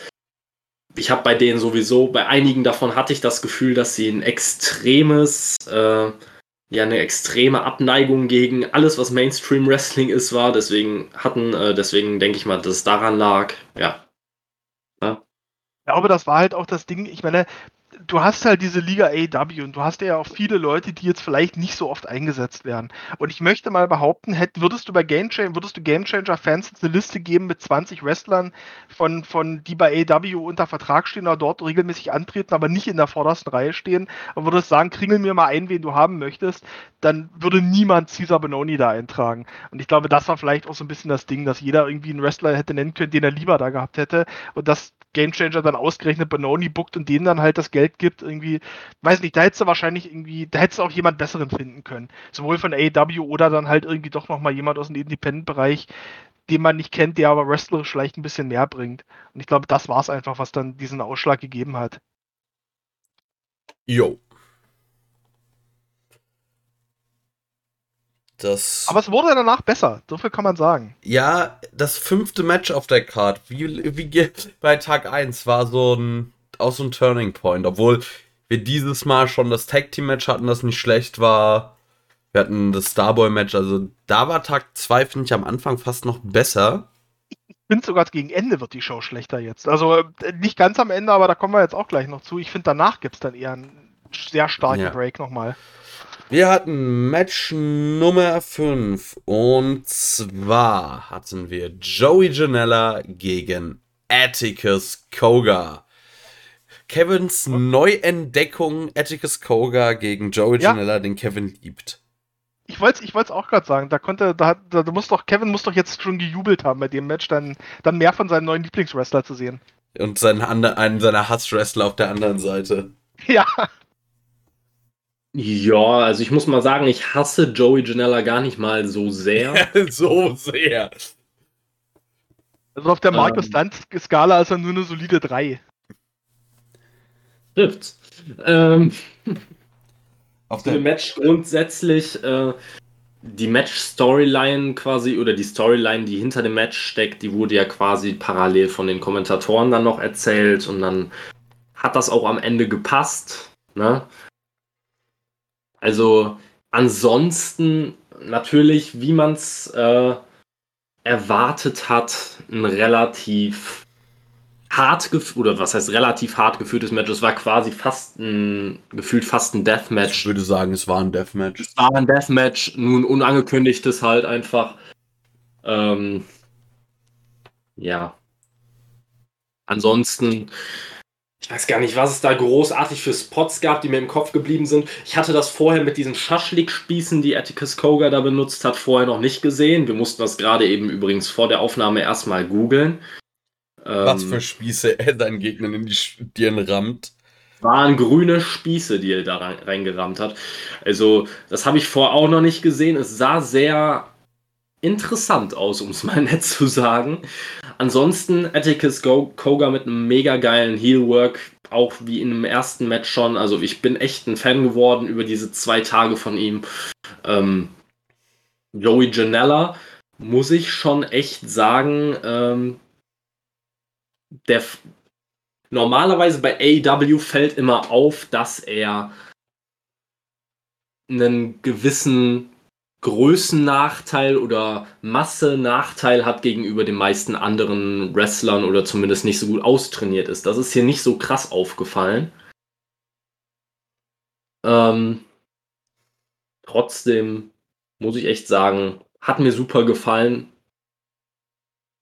Gerade an meiner Wortlosigkeit merkt man, dass mir nicht besonders viele Spots aus diesem Match im, äh, im Kopf geblieben sind. Doch eine Sache ist mir noch im Kopf geblieben, nämlich dieses, ich weiß nicht, wie sie es genau genannt haben, aber dieses Netz aus Stacheldraht, in das sie sich da rein, haben reinfallen lassen. Da habe ich echt kurz gedacht, okay, ich habe ja ähnliche Konstruktionen bei AEW gesehen, aber in deutlich, deutlich, deutlich saferer Version quasi. Und wenn ich das sehe, da kann ich mir vorstellen, dass man daraus freigeschnitten werden muss und nicht selber aufstehen kann. Ja, die haben, sie hatten ja auch ganz schön zu kämpfen, da rauszukommen. Ja, auf jeden Fall. Das hat sich gezogen. Ja, mir ist noch der Headlock Driver in die, in die Glasscherben ist mir noch in Erinnerung geblieben. Ah, Dieser Double Footstorm und halt am Ende dieser Superplex durch gefühlt alles, was noch irgendwie da war. Ja, da waren ein paar schöne Spots. Ich war auch überrascht, wie weit Janella geht, weil man muss dazu sagen, Janella hat ja seine einschlägigen Erfahrungen mit Deathmatches, hat jetzt aber schon länger kein richtiges mehr bestritten und hatte, glaube ich, wenn ich mich richtig erinnere, auch ähm, vor ein paar Jahren eigentlich mal angekündigt, dass er von richtigen Deathmatches mit Glas und allem auch, auch die Finger lassen, lassen will, weil er sich ja da doch ähm, die Finger auch entsprechend verbrannt hat. Also nicht nur mit dem, der hatte diesen Sandig-Dachspot gehabt, wo er lange ausgefallen ist, weil er sich irgendwie fast den Daumen abgeschnitten hat. Dann hat er sich gleich in einem seiner Comeback-Matches, was auch wieder so ein Deathmatch war, hat er sich auch wieder schwer verletzt direkt und hatte das dann eigentlich ein bisschen zurückgefahren. Deswegen war ich überrascht, dass der jetzt doch in dem Match so weit geht. Ähm, hat mir, wie gesagt, echt gut gefallen. Ich finde, die beiden hatten auch eine richtig, gut, richtig gute äh, Chemie gehabt. Ich hätte persönlich lieber Koga als Sieger gesehen, weil ja, Janella ist so over bei, bei GCW und hat da so einen Ausnahmestatus. Ob der Matches gewinnt oder verliert, ist völlig egal. Und ich finde, Koga hättest du damit auch so einen, so einen kleinen Push, hier, einen kleinen Schub nochmal geben können. Aber man wollte wahrscheinlich jetzt irgendwie nach dem Dickinson-Match und, und ähm, ja, auch wahrscheinlich nach dem, was am Vorabend passiert ist mit Cardona, wollte man den Fans wahrscheinlich jetzt diesen, diesen kleinen Sieg und diesen Feel-Good-Moment geben, dass Janella dann zumindest einen von den Ricky Shane Page äh, ähm, Chargen da besiegt. Ja. Um, nach dem Match äh, attackiert Atticus Koga weiter Joey Janella und Markus Stunt macht den Save. Und ich glaube, Kevin hatte da. Mit, mit einem mikroskopisch kleinen Besen. Ja. Ich glaube, Kevin hatte da doch einen kurzen Schockmoment. Also ich habe noch nie einen Save gesehen, der derart unpassend war. Also noch nie. Echt so. Das habe ich mir auch gedacht. Warum sollte irgendjemand wegrennen? Also wenn der Typ nicht gerade ein, ein Deathmatch in den Knochen hätte, dann hätte ich kein Verständnis dafür gehabt, dass er nicht einfach da stehen bleibt. Weil was soll passieren? Also mal im Ernst. Ja. Markus Sand mit einem Besen, der mir wahrscheinlich knapp übers Knie reicht. Und ich bin jetzt auch nicht 1,95 Meter groß. Vor allem Markus Stunt in Crocs. Mit das diesem winzig kleinen Besen. So, können wir bitte mal über diesen winzig kleinen Besen sprechen? Ja, genau. Weißt du, du, könntest, ja. du, könntest, ihm tausendmal Sachen in die Hand geben. Weißt du, gib ihm zumindest eine Lighttube, dann sage ich zumindest, ja, okay, es ist Markus Stunt, aber ich hätte trotzdem keinen Bock, einen Lighttube über die Schädel zu bekommen. Aber er hat einen Besen dabei. Ja. ja. Vor allem, wenn du, ich stelle mir das richtig vor, wie sie dann im Gamechanger-Lager stehen und sich denken, was geben wir dem Marco denn jetzt, dass der den Safe macht? Wir haben hier ein Kantholz mit Stacheldraht, wir haben einen Baseballschläger, wir haben einen Baseballschläger mit Nägeln durch, ähm, eine Kettensäge liegt hier auch noch, eine Axt, eine Machete. Ah, guck mal, der kleine Besen ist doch gut für dich, Marco. Wenn nicht, war es das Einzige, was er heben konnte. Die haben so verschiedene Sachen die Hand gegeben und das konnte er aber nicht hochheben einfach. Ich stelle mir gerade vor, weißt du, so ein, so ein Kantholz und Marco hält sich dran fest und fällt mit ihm um. Bumm. Also zieht, zieht so ganz traurig hinter sich her einfach, weil er es nicht hochheben kann.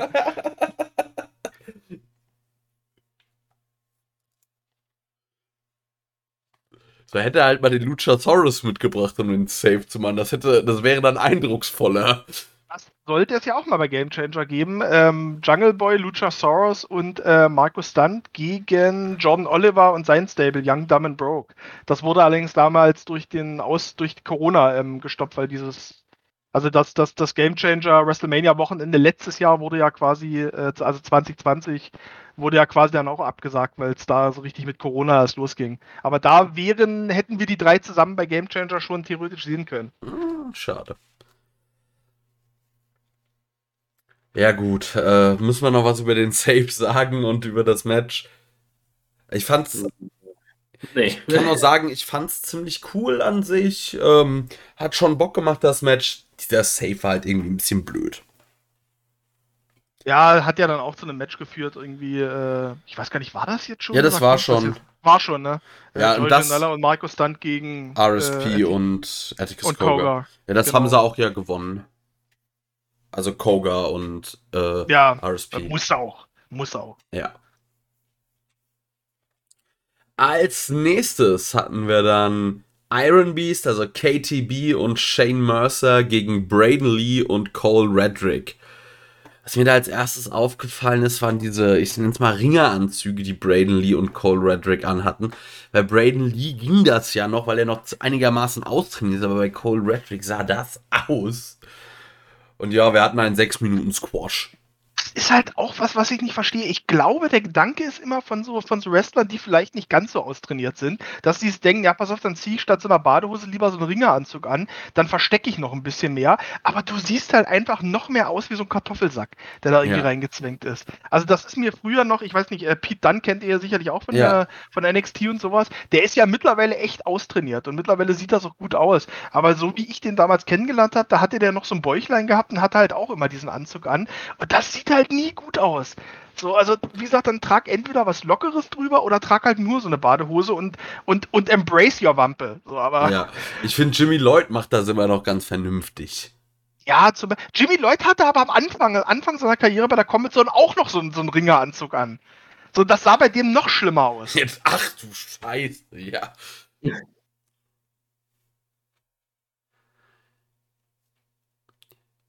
Ja, aber sonst. Ich finde, ich find, da sollten, ich finde, da sollten Wrestling-Ligen auch einfach so Stilberater einfach haben, die dann einfach mal sagen, so, nee, du ist vielleicht nicht so das Richtige für dich. So, keine Ahnung. Bei Game Changer, Nick Gage muss es abnicken. Genau.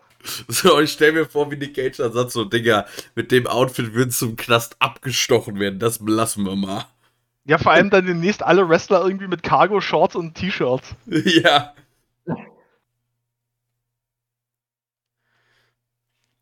Gut, sonst zu dem Match, paar nette, paar nette Aktionen, also Braden Lee und Cole Redrick haben paar fies, auch äh, paar fies aussehende Bumps genommen.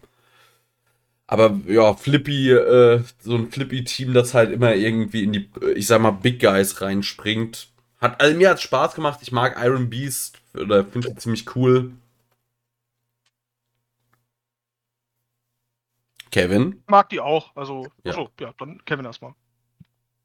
Ja, also zu, meine Meinung zu Shane Mercer habe ich am, ja, ja zu, äh, bei dem Match am ersten Tag schon gesagt, da brauche ich jetzt nicht nochmal drauf eingehen. KTB ist mir halt auch irgendwie, äh, ja, nicht besonders im Kopf geblieben. Also, als ich die beiden zusammen im Ring gesehen habe, das hat für mich wieder mal so ein Gesamtbild ergeben, wo ich mir dachte, das ist wieder irgendein beliebiges WWE-Game. Du erstellst dir ein Tag-Team, du hast du weißt nicht so richtig, was für Typen du da drin haben willst. Also erstellst du einfach zwei Powerhouse-Wrestler, die, ja, keine Ahnung, irgendwie nichtssagend aussehen und packst die als Tag-Team zusammen. Ungefähr so kam es mir rüber. Und sogar der Name passt perfekt. Iron Beast, so hätte wahrscheinlich mein bester Freund damals seine, sein Tag-Team mit 13 auch genannt. Also ich weiß nicht. Dann die Gegner, schwierige Angelegenheit, gerade Cole Redrick, also puh, wo ich den gesehen habe, dachte ich mir nur, hoffentlich ist das Match möglichst kurz, war es dann auch am Ende, Gott sei Dank. Ja, ansonsten, ich habe da leider nicht viel Lob übrig für kein, keines der beiden Teams. Brain Lee fand ich am ersten Tag in dem Match äh, noch relativ gut. Hier ist er mir kaum aufgefallen, außer durch die paar Highspots, die die beiden gezeigt haben. Ich würde sagen, sprich drunter weiter. Also ich weiß nicht, ob ihr noch irgendwas zu sagen habt, aber ich, ich wäre für meinen Teil damit durch.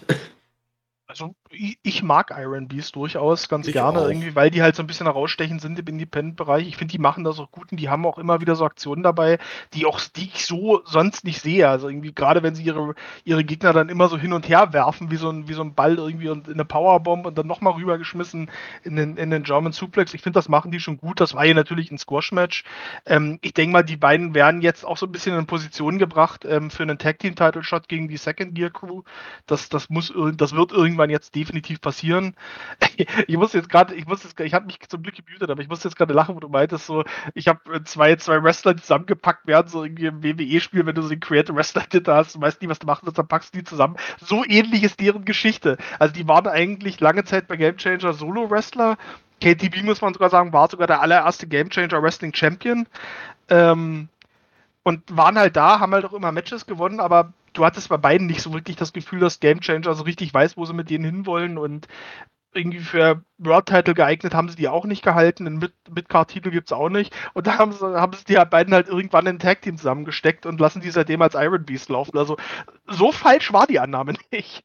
Das hat gepasst. Was, ja, äh, gut, das stimmt. Ja. Das, dann passt das doch wieder zusammen. was ich halt einfach noch immer feier, ist der Finisher. Ich glaube, es ist von Shane Mercer, dieser, ich nenne es jetzt mal Fallaway Moonsault Slam. Also hat den Gegner in dieser, ich sag mal, World Strongest Slam Position und macht halt vom Top Rope einfach mit dem Gegner einen Moonsault. Der, der hatte, ähm, also das krasseste, was ich von Mercer je gesehen habe, war, glaube ich, da hatte er ein Match gegen, und jetzt bin ich mir nicht sicher, ob es Marco Stunt war oder, und das wird Kevin jetzt freuen, Marco Stunt hat ja auch einen Bruder, der Wrestler ist, Logan Stunt, der genau dieselbe äh, körperliche, äh, der genau, genau dieselbe Größe und Gewicht hat.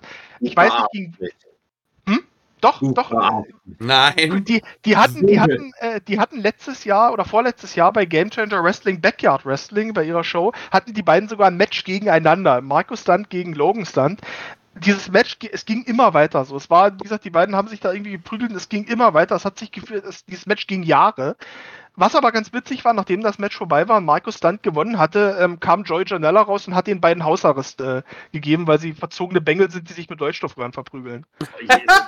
Das gibt ihm wirklich nein. Geil!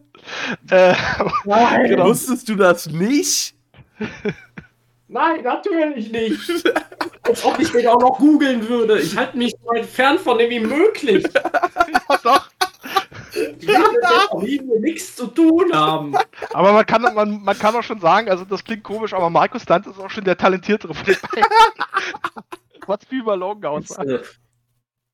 Bitte, Äh, nee, aber AEW, ihr dürft nicht so wie die WWE anfangen und Leute unter Vertrag nehmen, die mit irgendwem verwandt sind. Bitte nicht. Ich Bitte. hoffe. ich twitter, lasst uns bitte, ey, wenn ihr das hört, so wirklich alle, alle bitte Tony Khan antwittern, dass er, dass er bitte auch Logan Stunt unter Ja, Vertrag nimmt. also das, wenn das passiert, dann ich glaube, dann gibt es Ten Count nicht mehr, weil ich höchstwahrscheinlich bei einem Lachanfall erstickt bin und Kevin einen Schlaganfall hatte. Ich bin gerade kurz davor. Was passiert hier? Träume ich. Der, der, Punkt, der Punkt aber, auf den ich hinaus wollte, bevor alles eskaliert ist, ähm, Shane Mercer hatte mal ein Match gegen einen von den beiden, ich weiß nicht mehr gegen wen von beiden das war, und hat halt innerhalb dieses Matches ein Somersault Tombstone gezeigt vom, vom zweiten Seil. Das sah so bestialisch aus. Das war aber auch, ich weiß gar nicht wann das war, das müsste eigentlich ein Match sein, welches Kevin gefallen würde, weil das war irgendwie, das war auch ein 10-minütiger Squash, wo wirklich, also wo, wo, wo Shane Mercer wirklich alles mit dem Stunt macht, irgendwie, was, was mit einem Menschen noch potenziell gemacht werden kann. Das gefällt mir dann wieder. Ja. Bitte mehr davon. Also ein, ein Moonsault Tombstone, alter Vater. Aua. Das klappt auch nur, wenn der Gegner ungefähr 1,50 Meter und Ja, die, Kilo. definitiv. Ja, und vor ganz ehrlich, ich glaube, deswegen sind die Stuntbrüder auch im Wrestling, weil ich glaube, für jeden Wrestler ist es einfach, ist es ein Geschenk, wenn er gegen einen Stunt antreten kann, weil du mit dem Dinge machen kannst, die kannst du mit keinem normalen Wrestler machen. das ging früher noch mit Spike Dudley. Ja, genau so, genau so. Aber selbst bei Dudley war er dagegen noch groß und, und halbwegs austrainiert. Ja, guck dir doch mal an, Lan- Bruder als, war auch größer und austrainierter. Was soll man dazu sagen? als Lance Archer äh, Markus Stunt gefühlt aus dem Daily's Place geworfen hat oder Gorilla pressed hat. Man könnte sagen, die Stuntbrüder sind quasi die logische Weiterentwicklung von Spike Dudley, daran gemessen, dass die Wrestler im Durchschnitt heutzutage nicht mehr so groß und massig sind wie früher. Sie heißen, also sie haben, der Nachname Stunt ist schon passend. Der ist sehr passend, ja. Also da muss ich den, auch, den beiden auch ein Riesenlob aussprechen. Es ist passend. Ja. So. Ich will auch mal gerne Papa und Mama Stunt kennenlernen. Vielleicht sind die auch beide 1,50 Meter. Die sind normal groß. Weil die, die haben mal bei einer Game, also die, die, die Eltern Stunt haben mal bei einer Game Changer Show äh, Gastkommentar gemacht. Ich bin gerade. Ich bin gerade an dem Punkt, wo ich mir denke, jetzt kannst du noch umdrehen. Jetzt, du bist noch nicht so richtig da. Im Rabbit Hole. Du kannst noch, du kannst noch den Weg nach Hause antreten. Und du musst nie wieder hierhin zurückkommen. So ein bisschen wie damals, als es mit diesem ganzen Broken Matt Hardy Universe losging, so, wo du so gemerkt hast, wie du von Woche zu Woche irgendwie so mehr reingleitest in diese ganze Absurdität und irgendwann war der Punkt überschritten, wo es noch ein, wo es noch ein Zurückkehren gäbe. Das ist gerade der Punkt, an dem ich bin. Nur mit ein bisschen mehr Markus Stunt und ein bisschen weniger sprechenden Giraffen. Gut. Sollen wir weitermachen oder gibt's noch was zu den Gebrüdern Stunt zu sagen? Ja, ich bevorzuge halt die Giraffe. Das bleibt noch dazu zu sagen. Ansonsten, Das, das wird das nächste Ding, dass wir Kevin, das, das wird vielleicht so, das könnten wir vielleicht als Format innerhalb des Podcasts irgendwie äh, etablieren, dass irgendwie, dass jede Woche so muss sich so jemand ein Match anschauen, was die anderen beiden ihm diktieren so. Und Kevin muss sich dann halt Logan's Land gegen Markus Land anschauen in diesem ewig langen Match bei Backyard Wrestling. es wird dann halt irgendwann langweilig, weil ich mir dann wahrscheinlich jede Woche ein Markus Stunt Match angucken muss. Das stimmt. Und, Nee. irgendwann, und irgendwann könnt ihr dann eine eine zwei- bis dreistündige Trauerepisode drehen, weil ich mir die Pulsadern aufgeschnitten habe. Ja, vielleicht gehen dann auch die Aufrufzahlen noch ein bisschen nach oben. Alles für die Show. Okay, wir bucken dann den, Dackel, alles für den Club. Unser Leben für den Hund. das ist halt, das ist aber okay, wir bucken dann Markus Stunt Cameo, was wir bei deiner Beerdigung abspielen. Vielleicht, oder wir legen zusammen und lassen ihn einfliegen. Das, das möchte ich, dass Markus Stunt dann einfach so live auf der Gitarre Kevin irgendwie runterspielt, während der Sarg so runtergefahren wird. Ja. Ich darf nicht sterben, das darf nie passieren.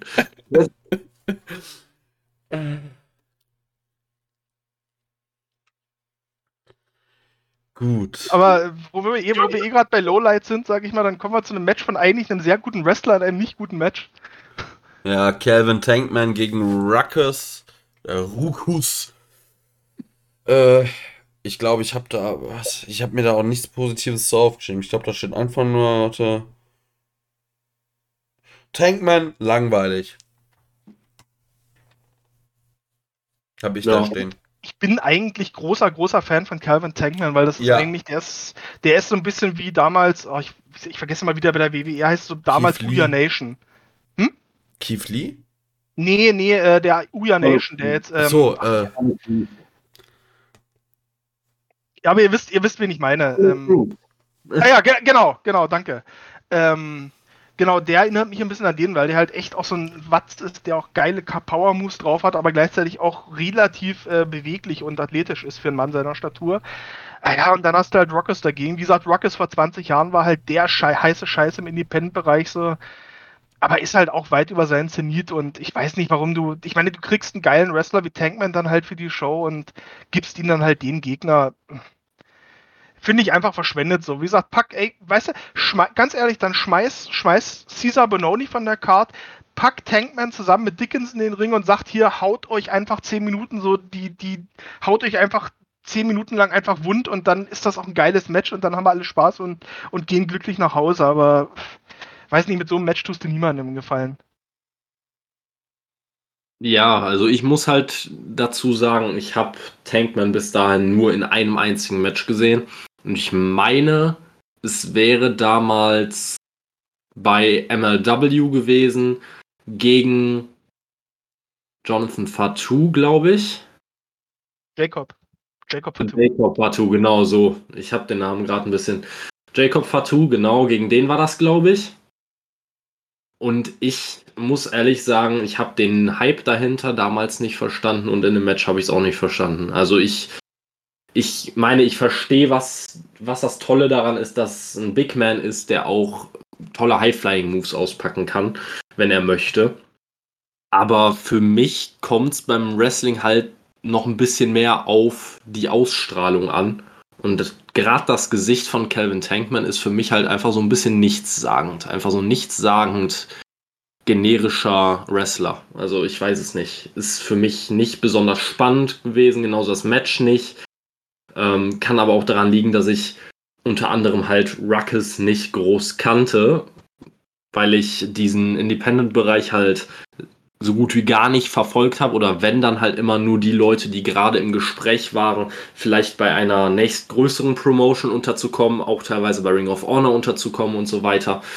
Ähm, und ich glaube einfach, seine Prime lag ein bisschen vor meiner Zeit, in der ich Wrestling geschaut habe. Ähm, oder Independent Wrestling verfolgt habe. Deswegen kann ich zu dem Match halt nicht besonders viel sagen. Es war für mich eher anstrengend zu schauen. Und ich war auch froh, als es dann vorbei war. ja. Es ist auch, das kann man auch mal sagen, ähm, mit, einem, mit einem Rating von 3,55 von 10 bei, äh, zumindest bei Cage Match, das mit Abstand am schlechtesten bewerteste Match, Match bei den, an dem ganzen Wochenende.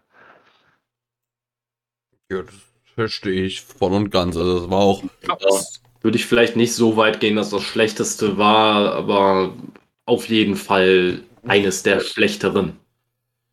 Jo, sollen wir weitermachen? Also da kam jetzt direkt auch nicht so ein ganz großes Highlight hinterher. Ja, das wäre für mich dann halt zum Beispiel das schlechteste Match des Wochenendes, ja. Nee, da, also ich finde, das Match hatte zumindest noch eine Sache, nämlich dass, äh, nämlich, dass man wieder sehen konnte, wie unfassbar beweglich und biegsam Penelope Ford ist.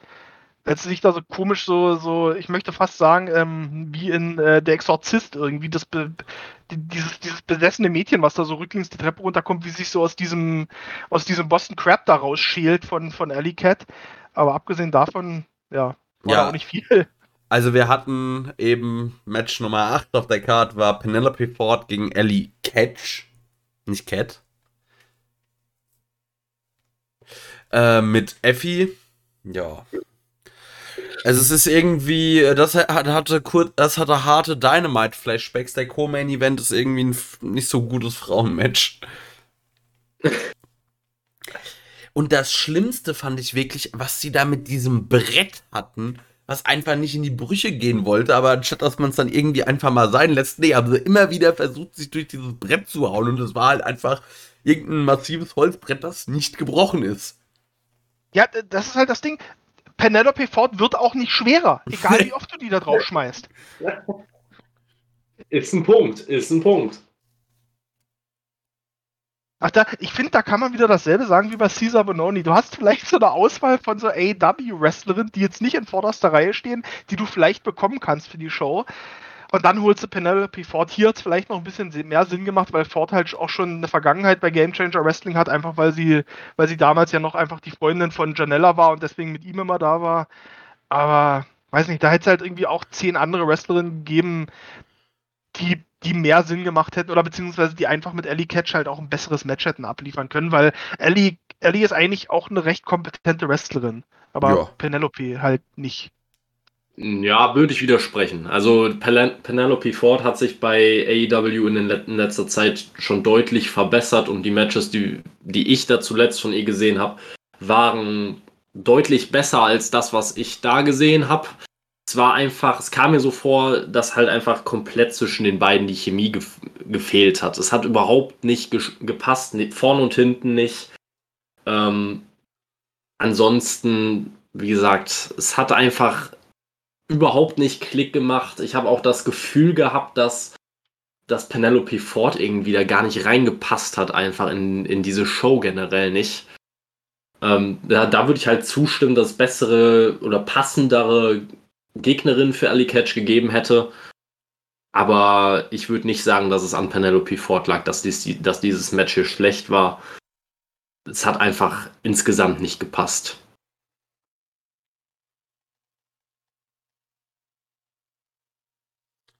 Ja, mag auch sein. Vielleicht tue ich ihr auch da Unrecht, aber ich muss halt einfach auch sagen, ich bin einfach kein Fan von ihr als Wrestlerin. Also ich habe auch, ich habe auch noch wirklich kein Match von, von Penelope gesehen, wo ich sagen würde, yo, das war gut, da hat sie mich als Wrestlerin überzeugt. Ja, man muss ja dazu sagen, sie ist jetzt auch bei AEW ja nicht, wer weiß wie prominent eingesetzt. Die ist jetzt nicht in äh, Kartregionen wie ein Cesar Bononi, der halt ein Hardcore-Jobber ist, der ungefähr jedes Match verliert. Aber sie, ich würde mal sagen, wenn man sich die AEW Women's Division, die ja zeit- zeitweise fast non-existent ist und dann immer mal wieder ein Match reingeschoben bekommt, das fünf Minuten Sendezeit bekommt, wenn man sich die anschaut, ist Penelope Ford wahrscheinlich ungefähr Lower Mid-Card Level, würde ich sagen, aktuell. Ja, sie ist ja, glaube ich, keine, keine regelmäßige Wrestlerin. Sie ist ja, glaube ich, auch schon immer noch eher so das, äh, das Valet, wie man es immer so schön sagt, Ja, von, Inzwischen von nicht Kip mehr. Sabian. Ah, nicht mehr, okay. Inzwischen, inzwischen schon ein paar, ein paar Monate nicht mehr, weil Kip Sabian ja auch äh, Von Miro kaputt Show- gemacht wurde. Ja, genau. genau, er wurde erstmal rausgeschrieben äh, über einen Verletzungsengel durch Miro, deswegen ist sie da jetzt mehr aktiv im Ring aktuell. Da ist sie auch immer wieder dadurch aufgefallen, dass sie sich wirklich im Ring auch verbessert hat. Sie ist natürlich keine Fünf-Sterne-Wrestlerin, da braucht man nicht drüber reden. Da ist sie ganz, ganz weit von entfernt. Aber ich habe auch schon kürzere und wesentlich bessere Matches von, äh, von ihr gesehen, als jetzt bei dem Pay-Per-View hier. Ja. Das würde ich noch unterschreiben. Gut. Gibt es zu dem Match noch irgendwas zu sagen, außer dass, also wirklich, das, das mit diesem Brett extremst doof war. Und ich, also ich fand es so lustig, als dann beide zusammen versucht haben, dieses Brett zu zertreten und selbst das nicht geklappt hat. Ja, irgendwie ein bisschen schräg, sage ich mal, war auch zu lang für das, was es war. Und, ja. Deswegen sage ich, also das war jetzt wirklich so die Phase, wo die Show wirklich so ein bisschen gekippt ist. Jetzt mit Tankman gegen Ruckus, Ford gegen Catch, auch diesem, gut, dieses Squash-Match davor hat zumindest nicht viel Zeit weggenommen, aber da hatten sie wirklich nochmal so einen, so einen richtig starken Hänger gehabt vor dem Main-Event. Ja. Aber zu dem kommen wir jetzt. Drew Parker gegen Jimmy Lloyd in einem Deathmatch. Das, also ich würde jetzt mal vorweggreifen, würde sagen, das hat schon wieder äh, bisschen was, bisschen was gut gemacht. Also Jimmy Lloyd kam schon mit Spritzen bewaffnet raus und war auch im Laufe des Matches der Meinung, äh, Drew Parker vielleicht noch ein paar Piercings oder ein paar Piercinglöcher zu stechen.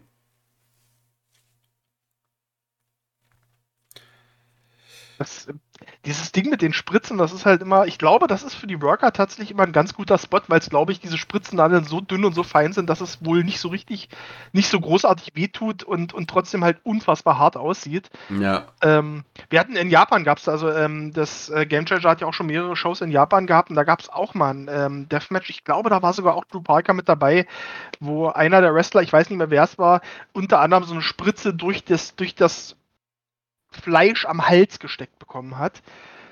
Was halt wirklich bestialisch aussah. Also wirklich einfach so ein Lappenfleisch irgendwie genauso an der Kehle, irgendwie einmal das Ding durch. Dann. Und das, das war auch so eine dumme Aktion. Ich glaube, es war sogar Drew Parker. Irgendwie dann kriegt er mit dieser Spritze im Hals, kriegt er einen Superkick und die Spritze durch die Wucht des Superkicks fällt die Spritze aus seinem Hals und fällt ihm mit der Nadel voran ins Bein nochmal rein. also, richtig unangenehm einfach. Ja, also. Das hat hier deutlich besser geklappt, kann man ja, sagen. Vor allem, weil Jimmy Lloyd halt das Visual perfekt gemacht hat, indem irgendeine Flüssigkeit in der Spritze war. Ich vermute mal vielleicht einfach Kochsalzlösung oder Wasser oder was weiß ich. Und dann einfach halt das durch die Nadel rausgeschossen hat. Ja, war schon, also die beiden haben sich schon wieder gute, haben sich ein paar gute Sachen überlegt irgendwie ähm, in dem Match. Ich fand jetzt im direkten Vergleich das Match am Vortag noch einen Ticken besser. Einfach, was auch, glaube ich, einfach daran liegt, dass Alex Cologne im Vergleich zu Jimmy Lloyd einfach nochmal der bessere Wrestler ist. Ja. Aber ich fand, sag ich mal, dafür, dass es jetzt halt nicht so diesen Mega-Main-Event wie am Vortag gab, haben die beiden das gut gemacht und da war es auch gut positioniert an der, ja. an, an der Stelle. Und ähm, ich fand, das Match hat so ein bisschen für mich zumindest, also ich habe wie gesagt, die, den Teil der Show habe ich halt wirklich live gesehen. Und ähm, für mich hat so ein bisschen darunter gelitten, dass klar, dass eigentlich klar war, dass irgendwas noch danach kommen muss, dass das nicht das absolute Ende sein ja. dass irgendwas, irgendein kleines Highlight oder irgendein Ding muss noch passieren. Da deswegen, deswegen sage ich mal, ich will nicht sagen, habe ich mir das Ende des Matches herbeigesehnt, das nicht, weil dafür war es gut, aber das hat so ein bisschen überschattet, dass halt der ganze Gedanke war, okay, gleich ist das Match vorbei und dann kommt noch irgendeine Geschichte. Ja, definitiv. Äh, was mir noch aufgefallen ist, es gab, äh, sie haben einmal richtig schön einen Übergang geschafft. Ich glaube, es war, ähm, also ich vermute mal, dass Drew Parker gegen Jimmy Lloyd äh, wie heißt, äh, ein Hurricane Runner oder ein ja, ein Hurricane Run oder sowas vom Top Rope zeigen wollte und das haben sie gebotcht und da haben, oder man hat gemerkt, okay, er rutscht gerade ab und das haben sie sehr, sehr gut und schön gerettet jetzt und jetzt halt nicht so dämlich, so ja, ich bleibe einfach sitzen, bis du wieder oben bist. Das ist mir aufgefallen und dann gutes Match am Ende, der Spot erst mit dem Sunset Flip von der Leiter durchs Glas und dann noch die Swanton Bomb hinterher. Ordentlich, also nicht so gut, also ich fand es jetzt auch nicht so stark wie Drew Parker gegen Alex Cologne. Das liegt, denke ich, zum einen daran, dass Alex Cologne der bessere Wrestler ist und dass es halt auch einfach Drew Parkers drittes Deathmatch in 72 Stunden war. Ja gut, das kommt noch dazu, aber ich würde gerade noch mal zum Finish was sagen. Nämlich, ich fand halt, das Finish wäre vielleicht mit weniger besser ausgekommen. Also ich fände, ich hätte es besser gefunden, wenn man nach dieser Sunset Flip Powerbomb da ähm, einfach das Match beendet hätte. Das fand ich, war das viel, viel passendere Ende, als dann nachher nochmal diese Swanton Bomb vom, von dieser Leiter durch diese Glasscheibe, wo ich sowieso nicht so richtig verstanden habe, was das sollte, weil er sich dadurch viel mehr verletzt als den Gegner, als den Gegner selbst, da er nicht mal in irgendeiner Weise auf Jimmy Lloyd gelandet ist. Der, der lag nämlich irgendwie so leicht versetzt neben dieser Glasscheibe, sodass er eigentlich weder Glas großartig oder besonders viel Glas abbekommen hat, noch den Gegner selber. Und ich fand halt auch, der Kamerawinkel war da ein bisschen unglücklich gewählt, weil man es deutlich gesehen hat. Wenn man das ein bisschen besser versteckt hätte und man gedacht hätte, okay, er landet jetzt wirklich voll auf dem Gegner, wäre das eine andere Geschichte gewesen. So hätte ich mir gewünscht, dass man es einfach danach äh, hätte gut sein lassen und dieses Fronton Bomb nicht noch gebracht hätte. Ja, stimmt. Positionierung war da wirklich alles andere als optimal. Weil man jetzt sagen muss, das ist, glaube ich, das Ding, wenn man regelmäßig Independent Wrestling schaut, dann siehst du das gar nicht mehr so, weil es halt, also das muss man leider sagen, das ist so eine, so ein bisschen so eine Krankheit vom Independent Wrestling, gerade vom Deathmatch Wrestling, dass da halt auch immer wieder Spots dabei sind, die dafür da sind, spektakulär auszusehen, die, wenn du aber länger als fünf Sekunden drüber nachdenkst, nicht so richtig Sinn machen, warum jetzt diese Aktion so ausgeführt wird und weil sie eigentlich dem Gegner deutlich weniger Schaden anrichtet als dir selber. Ja, ich meine auch. Deswegen äh, bin ich, wie gesagt, deswegen glaube ich, bin ich das auch einfach mehr gewöhnt. Deswegen hat mich das auch gar nicht mehr so gestört. Ja, also das beste Beispiel sind ja auch die Neonröhren. Also die werden ja mittlerweile, es sind, ich meine, okay, wir hauen uns die Neonröhren gegenseitig auf den Kopf, dann hauen wir, hauen wir uns, uns selbst auf den Kopf. Hm. In, in jedem Alex Cologne Match. Ja. In jedem einzelnen. Also damit finde ich, zerstört Alex Clown auch so ein bisschen das Gimmick der Neonröhre bei sich, weil man sich denkt, okay, du kannst dir die einfach gerade auf deinem Kopf zerhauen, aber dein Gegner, den haut's um oder dich haut's um, wenn dein Gegner dir die überzieht. Ist ein Punkt, ja. Und ich weiß noch, ich habe mich letztens mal richtig aufgeregt, das hat jetzt gerade gar nichts mit dem Match zu tun. Aber in irgendeinem Deathmatch gab es einen Rope Break und ich war so, wollt ihr mich verarschen? Quatsch, ey. Aber gut, das finde ich, so dieser Swanton Bomb Spot, da gebe ich auch recht, der war ein bisschen blöd positioniert, aber äh, mit schlechten Kamerawinkels und sowas, da rege ich mich halt bei Game Changer irgendwie nicht drüber auf. Nee, das war jetzt nur noch zusätzlich. Ja, ja. Grundsätzlich auch von der reinen Logik dieser Aktion her genervt. Und auf Logik achte ich halt auch bei Independent Wrestling, weil es ist für mich unterm Strich noch immer Wrestling und ich muss mit denselben Maßstäben daran gehen, an die ich auch an alles andere rangehe. Mit schlechter Kameraführung und einem kleinen Botch hier und da kann ich leben. Aber wenn die Logik irgendwann halt so hart auf der Strecke bleibt, dann muss ich das halt auch bemängeln. Völlig legitim. Ja. Gut, und nach diesem Match kamen wir dann noch äh, zum Abschlusssegment. Der Anwalt von äh, Matt Cardona, AEW-Fans werden ihn können, kennen. Smart Mark Sterling kommt raus. Als, ähm, also erstmal steht er dann so, also er kommt raus, fordert erstmal die Fans auf, äh, Six Foot, ja, Six Foot, äh, Abstand zu halten, also den, ich sag mal, den Meter 50 wegen Corona, setzt sich dann eine Maske auf, äh, geht dann zum Ring, fordert auf, dass der Ring nochmal gereinigt wird. Dann beschwert er sich, dass ähm, keine, keine Ringtreppe da ist. Und dann erklärt er, dass er eine Nachricht vom GCW Universal Champion also, nee, das erstmal erklären sie, sie wollen den GCW Champion eben in Uni GCW Universal Championship umbenennen. Zack, bumm, die Crowd natürlich komplett mad. Genauso als dann äh, er eine Nachricht von Matt Cardona übermittelt mit GCW Universe, fuck you. ähm, auch, und dann sagt er noch, ja, sie denken darüber nach, Gage wegen äh, versuchtem Mord anzuzeigen und halt so allen möglichen äh, rechtlichen Sachen. Da fliegen auch schon wieder die ersten Sachen in den Ring. Und dann kommt Nick Gage raus. Das hat natürlich, haben wieder eigentlich alle gefeiert. Nick Gage kommt mit einem Stuhl raus, steht schon äh, im Ring parat. Und ja, äh, Smart Mark Sterling sagt, naja, wenn du mich anfasst, dann rufe ich die Cops. Äh, ich glaube, ist Gage noch auf Bewährung? Weißt du da was, Jens? Ich, ich glaube schon. Ich glaube schon. Also ich weiß, er darf, auf, er darf immer noch nicht das Land verlassen. Weil da Okay. wurde ja jetzt auch kürzlich mal gefragt, irgendwie England und, und Deutschland oder sowas. Und er meinte so, ja, nee, sorry, Convicted Felon äh, darf irgendwie nicht. ja, ich vermute mal, dann wird er noch unter Bewährungs- oder auf Bewährung sein. Die zweite wird ja auch verlängert. Der ist ja, also der ist ja nach seinem ersten Knastaufenthalt ist der ja nochmal in den Knast gegangen, weil er seine Bewährungsauflagen verletzt hat, weil er irgendwie zu einer Wrestling-Show aus New Jersey rausgefahren ist, was er nicht durfte zu der Zeit. Und dann haben sie ihn nochmal reingesteckt. Deswegen denke ich mal, dass die zweite Bewährung dann nochmal deutlich länger gewesen sein wird. Ja. Aber er ist natürlich ein nettes Gimmick, mit dem man spielen kann, vor allem weil vor kurzem bei einer Game Changer Show tatsächlich die Cops da waren, weil sie irgendwie äh, nicht so ganz gerafft haben, was ein Deathmatch ist in Wyoming.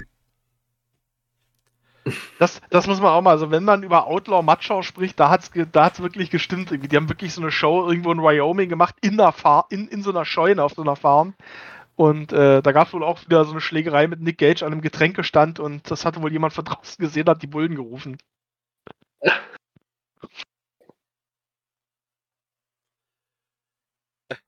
Ja. Und auf jeden Fall äh, dreht sich Nick Gage kurz um, aber verpasst dann Smart Mark Sterling doch oder also eine Abreibung, will gerade den Pizzacutter rausholen. Und dann kommt äh, 44 Ohio, kommen raus und äh, umstellen ja, Nick Gage und dann kommen nach und nach, erst kommt Alex Cologne raus, um ihm zur Seite zu stehen, dann AJ Gray und dann kommen noch, äh, ja, also Second Gear Crew, Mance Warner, Matthew Justice und Effie raus. Und es gibt einen Brawl zwischen halt äh, diesen beiden Teams. Und am Ende vertreiben sie, wird halt 44 High aus dem Ring vertrieben. Und Nick Gage hält eine unnachahmliche Nick Gage Promo und kündigt an Team Murder oder die Murder Death Kill Gang gegen 44 Ohio in einem Wargames Match in Chicago am 4. September. Mama mia, da war ich hyped. Ja, ich finde es interessant, dass du da von einer Promo sprichst, weil für mich waren das einfach ein paar geschriene Worte. Also ich würde das nicht mal als Promo bezeichnen. Du hast du schon mal eine Nick Gage Promo gehört? Hört die sich immer so an, als ob er einfach nur ein paar Worte sehr aggressiv ins Mikrofon stammeln würde. Und äh, sehr oft ist das Wort Pussy dabei, ja. Ja, okay, dann, dann war es eine Promo, ja.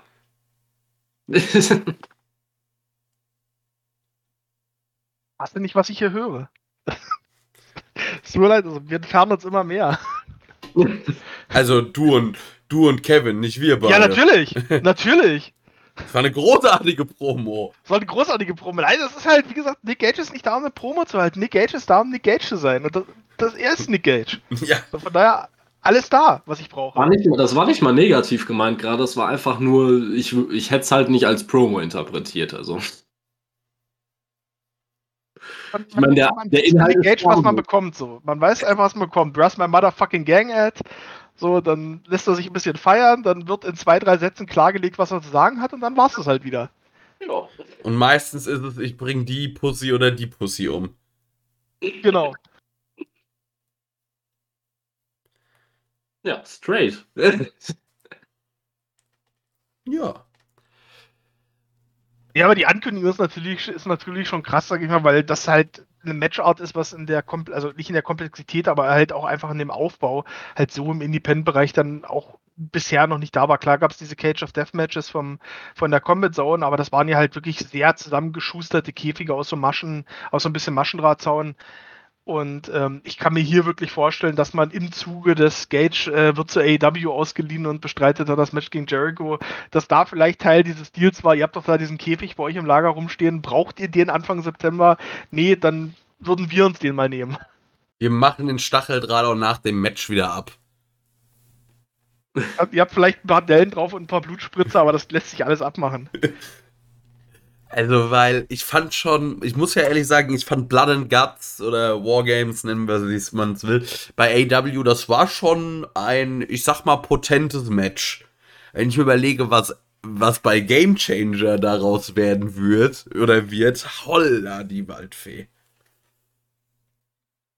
ich habe tatsächlich ein bisschen Angst, weil da irgendwie auch so Wrestler drin sind, die du halt in so einem Match vielleicht nicht unbedingt äh, vermuten würdest und wo ich auch ein bisschen Angst habe, dass die vielleicht zu viel wollen. Also ich, wie gesagt, ich liebe Nick Gage und genau deswegen möchte ich nicht, dass der sich irgendwie mit seinen, mit seinen mittlerweile ja auch Anfang 40 irgendwie so ein Bump vom Käfig antut. So, du musst nichts mehr beweisen. So Tu's dass, nicht. ja, ich Lass hoffe, das die Jüngeren machen. wir hoffen jetzt einfach mal, dass keiner den, unbedingt den Mick Foley machen muss. Ja, oder sowas halt. Weil Nick Gage würde ja sagen, Crashpad, willst du mich verarschen? Stell da ein paar Türen hin.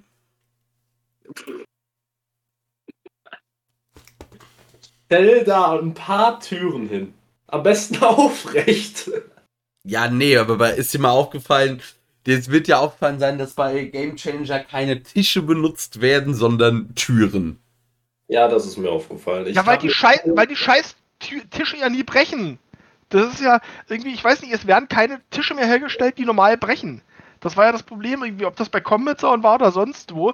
Irgendwann ging es halt einfach los, dass diese scheiß Tische nicht mehr kaputt gegangen sind. Oder die waren so billig, dass du den Wrestler draufgelegt hast und der, das Ding kaputt gegangen ist. Und deswegen ist irgendwann mal irgendein Genie bei, bei, bei Combat Zone auf den Gedanken gekommen, Leute, wir können doch einfach die Türen ausbauen, vielleicht klappt das ja. Und seitdem nutzen alle Türen.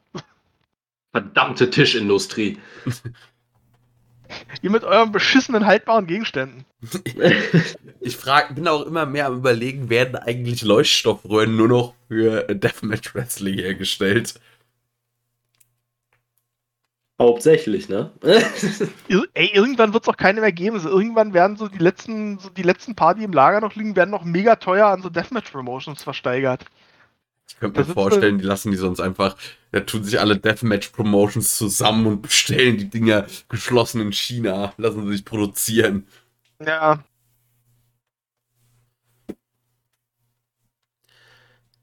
Aber ja, also ich fasse mal zusammen.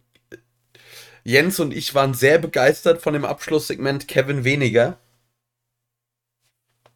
Ähm, von dem Abschlusssegment war ich jetzt, also ich war jetzt nicht komplett abgeneigt. Ich fand das eigentlich gut gemacht. Auch ich mag generell diese, diese Team-Gegenüberstellungen im Wrestling.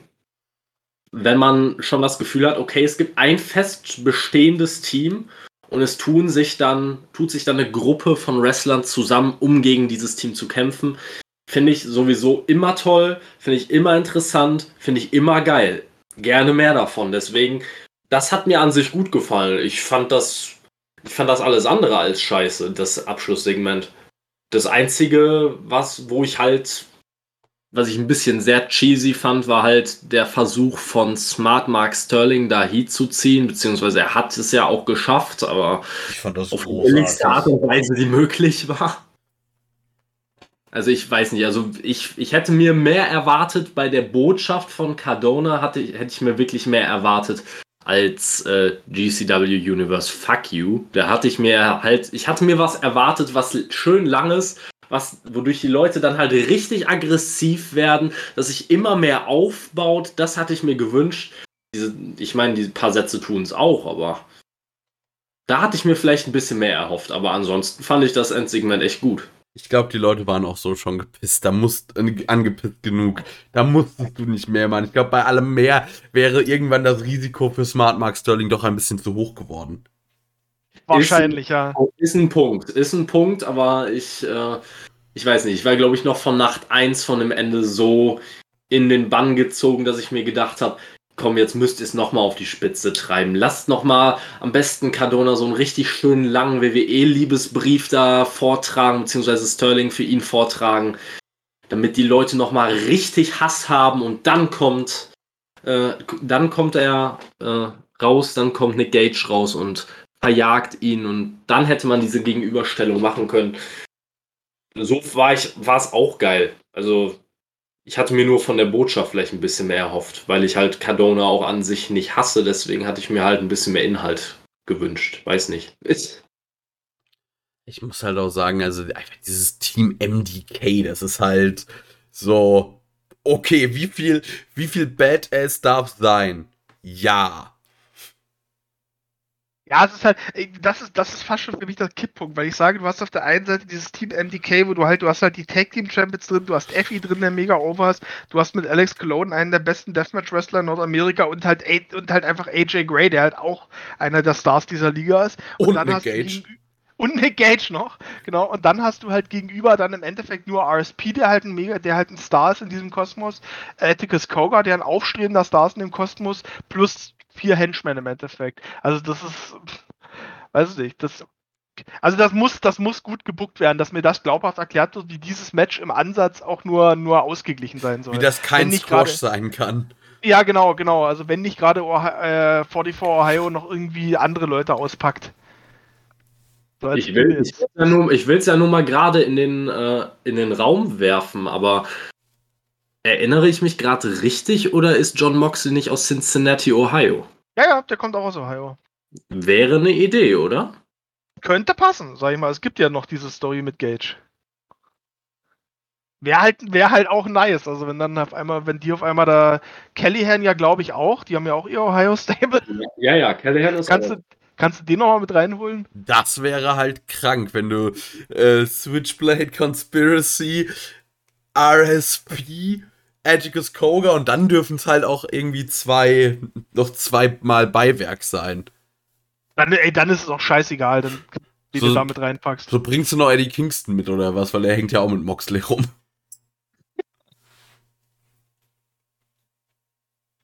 Wir spielen gerade wieder Fantasy Booking durch, habe ich das Gefühl. Komplett, komplett. Auf jeden Fall. Es wäre schon geisteskrank. Also ich habe generell Bock auf ein Wargames-Match bei Game Changer. bin wirklich auch gespannt, wie das aufgezogen wird. Das hat halt wieder so sehr viel Potenzial, auch so ein Clusterfuck zu werden, weil meistens, und das kann man hier niemandem vorwerfen, aber diese kleineren Ligen, diese Indie-Ligen, haben meistens nicht die Expertise, um sowas sinnvoll zu booken irgendwie, weil da halt einfach, da ist ja niemand, der so eine Matches schon mal geworkt hätte. So realistisch und, und weiß, wie man so ein Ding aufbaut. Deswegen sind solche Matches halt im Independent-Bereich häufig sehr, sehr chaotisch. Aber genau das kann halt auch wieder die Faszination ausmachen dran. Also ich bin da auch wirklich sehr, sehr gespannt, wie, wie sich das dann ergibt mit den Leuten da drin. Ja, ist halt auch Grundsätzlich, ist halt auch die Frage, wie sie das worken, ob sie dann sowas machen, wie ähm, es bei Blood and Guts war, also diese ganz ursprüngliche Regel, nur durch, äh, ich sag mal, Aufgabe kann ein Team gewinnen oder verlieren oder machen sie Elimination Style, da sind so viele Sachen, wo du einfach noch nicht weißt, wie es aussehen wird. ja. Aber um mal so generell zurückzukommen, ähm, ich glaube, also ich würde jetzt persönlich mal sagen, dass der zweite Tag doch ein ganzes Stück hinter dem ersten zurück äh, ist, aus meiner Sicht, was natürlich auch einfach an diesem, an diesem Mega-Main-Event lag beim ersten Tag und dieser Riesenüberraschung und mit dem, mit dem, mit dem Booking halt noch mit RSP und dem, dem Jericho-Theme und allem, die du halt am zweiten Tag so wahrscheinlich gar nicht mehr reinholen konntest. Und ja, Ja.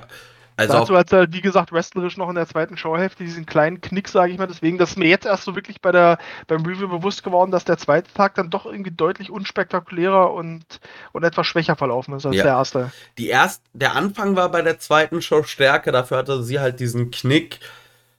Die erste Show hatte halt auch dieses Drew Parker, Alex Cologne Match. Also Nacht 1 würde ich schon sagen, war definitiv stärker. Aber wenn man Homecoming jetzt beide Nächte zu einem Event zusammenfasst, finde ich, war es trotzdem ein großartiges Event. Ja, gehe ich mit. Ja, es hat mir insgesamt dann auch ganz gut gefallen hinten raus. Also ich muss sagen, nach Nacht 1 war ich so ein bisschen zwiegespalten, weil ich auf der einen Seite gab es natürlich geile Matches und es gab geile Momente. Also der, Ne- der Main Event von Nacht 1 war mega. Dann äh, das Drew Parker gegen Alex Cologne Match war mega. Die Second Gear Crew, ich habe meine Liebe für Mance Warner entdeckt, ne, aber ansonsten äh, war Nacht 1 für mich, bis auf diese drei Matches, relativ langweilig. Ich fand Nacht 1 nicht besonders spannend, bis auf diese drei Punkte. Bei Nacht 2 war ich dann mehr Feuer und Flamme von Anfang an. Das hat sich dann, ich muss auch sagen, auch wenn ich das Chris Dickinson gegen Cesar Bononi Match jetzt nicht so überragend gut bewertet habe und auch nicht so gut fand, aber es war für mich nicht so ein Letdown, dass die mich da an dieser Stelle verloren hätten in Nacht 2. Und da muss man halt ehrlich sagen, auch es gab dann erst so mit dem siebten Match, also mit Tankman gegen Ruckus, da hatten sie mich so kurzzeitig verloren. Dann kam noch Ford gegen Ali Catch.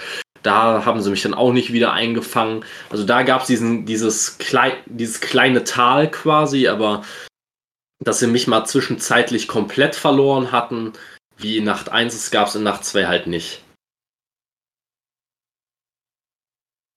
Hm, in, interessant, wie sowas dann nochmal jemand bewertet, der so außerhalb der, der Bubble, sag ich mal, ist. Ja, es war ja, also Kevin, wirst du dir in Zukunft nochmal was von Game Changer anschauen? Das ist ja jetzt auch die spannende Grund, Frage. Die, Grund, die, die, Grundfrage ist doch jetzt, wird Ten Count ab jetzt ein Game Changer Podcast statt ein AEW Podcast?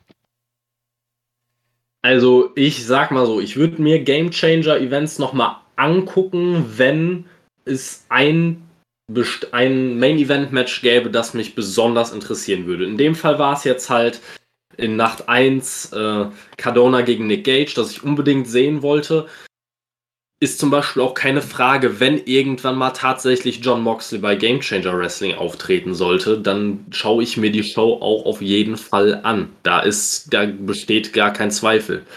Aber wenn wenn es jetzt ansonsten kein großes Special Main Event, sage ich mal, geben sollte, es ist unterm Strich dann für mich doch ein bisschen zu sehr das, was ich unter, was ich mit, äh, was ich bei Independent Wrestling erwartet habe. Sehr, sehr viel Flippy Wrestling ist nicht unbedingt mein Stil, den ich besonders mag, einfach. Ähm, ansonsten, die Deathmatches haben mir gut gefallen, aber ähm, ja, vielleicht habe ich auch einfach mit Nacht 1 ein kleines Traumaerlebnis jetzt erlitten, weil, wie gesagt, da hatte ich vier Matches in Folge, die ich einfach entweder katastrophal fand oder die für mich einfach, ja, komplett uninteressant waren. Wenn, wenn die erste Nacht komplett so strukturiert gewesen wäre, aufgebaut gewesen, von der Matchreihenfolge her wie Nacht 2, dann wäre das Ganze für mich wahrscheinlich nochmal deutlich positiver in Erinnerung geblieben. Ja, gut. Aber das, kann, das, sind auch, das sind alles Sachen, die ich nachvollziehen kann. Ähm, ist halt natürlich auch immer so eine Wrestling-Show zu gucken, wo man viele Leute nicht kennt. Das kann hilfreich sein, wenn die Sachen gut sind, die geliefert werden. Es kann natürlich auch ein bisschen im Wege stehen, wenn die Sachen dann nur mäßig sind. Ja, das hat mir in dem Fall halt, äh, in dem Fall muss ich echt sagen, ich kannte natürlich von dieser Karte, ich kann jetzt einfach mal, Nacht 1 gehe ich mal durch. Markus Tant kannte ich traurigerweise.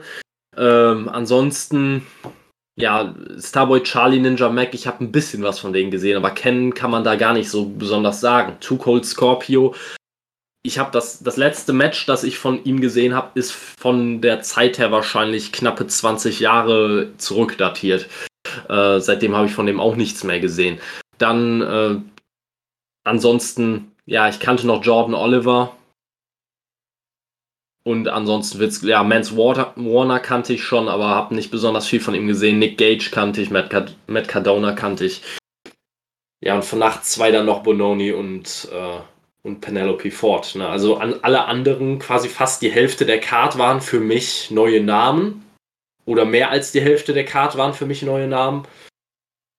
Und ich muss auch ehrlich sagen, die Leute, die ich vorher nicht kannte, von denen haben mich auch wenige wirklich richtig begeistert. Also Drew Parker, da muss ich sagen, bin ich ein Fan von geworden. Den kannte ich vorher nicht. Alex Cologne auch. Bei allen anderen bin ich relativ neutral geblieben oder fand sie dann halt nur so lala. Jimmy Lloyd? Äh, nein. Nein. Aber G, G. Raver müsste doch was. Dem müsstest du doch irgendwie noch feiern können. Gut, von dem hat man jetzt nicht so viel gesehen. Nee. Ja, an dem, das, was ich von ihm gesehen habe, hat mich nicht dazu gebracht, dass ich ihn jetzt, wer weiß, wie toll fand. Nee. Ich feiere feier das Gimmick einfach hart. Ich bin es auch. Also ich finde, der hat es auch nochmal nach dem, nach seiner Verletzungspause, nach seinem Comeback hat er dann nochmal ordentlich aufgezogen. Also das wäre auch nochmal seinem Look so ein bisschen gefeilt. Also ich finde das auch alles, gerade so für Independent-Verhältnisse, wo ja die Gimmicks oft nicht so entscheidend sind, finde ich das bei ihm schon sehr, sehr weit und sehr polished alles und, und sehr stimmig in sich. Wo ich ja. gerade über Gimmicks sprecht, muss ich natürlich noch auch äh, Atticus Koga erwähnen. Den habe ich gerade eben vergessen. Der hat mir auch, der ist mir auch positiv in Erinnerung geblieben, aber sonst halt auch wirklich sehr, sehr viele nichtssagende Leute, die sehr generisch auch einfach aussahen und sehr generisch sich, ja, ihr, Mo- ihr Moveset war halt so, wie man es von fast jedem im Independent Wrestler gewöhnt ist. Ne? Das war am Ende dann oft nicht meins, aber es gab auch einige Highlights und die sind mir natürlich auch im Kopf geblieben, so ist es nicht.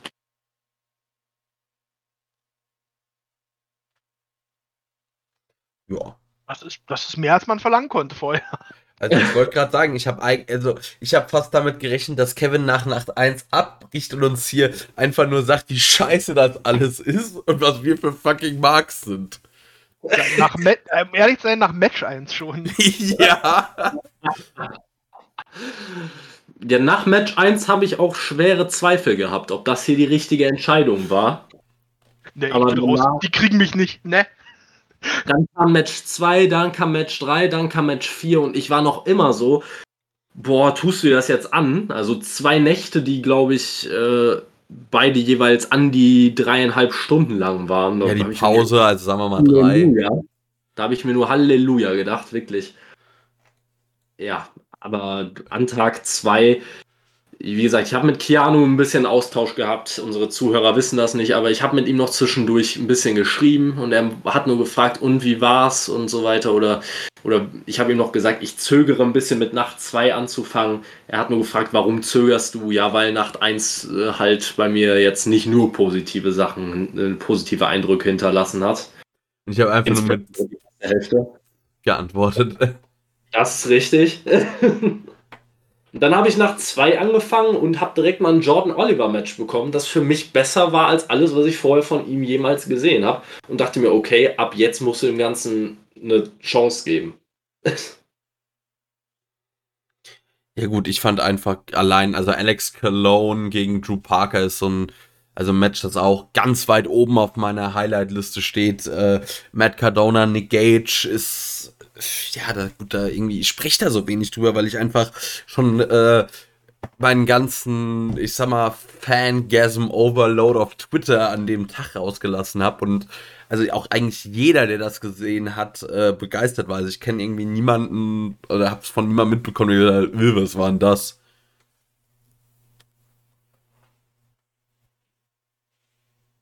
Außer vielleicht Jim Cornette, aber Es, es war schon so ein bisschen so, dass, dass die Wrestling-Welt so, also zumindest Wrestling-Twitter für einen Abend so geeint war. ja.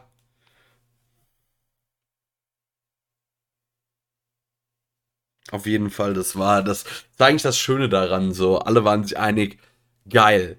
Vor allem, weil auch so langsam ja überall die Crowds zurück sind und diese Game Changer Crowd halt so heiß war. Das haben wir, das haben wir auch gar nicht erwähnt. Äh, das war auch tatsächlich eine Record-Crowd für Game Changer, also irgendwie 1100 Leute im Showboat. Ja, ja, das sieht tatsächlich in dem, Vi- also wenn man es als Pay-per-View sieht, sieht das gar nicht so groß aus, diese Halle. Aber wenn du dann mal äh, teilweise Bilder siehst, ist das ganz schön groß, das Ding. Naja, also gerade wenn du so Fanvideos oder so Fanbilder Ja. siehst, so direkt, die halt wirklich in dieser Halle stehen, dann, dann siehst du halt auch, dass das Ding echt eine, eine ordentliche Größe hat.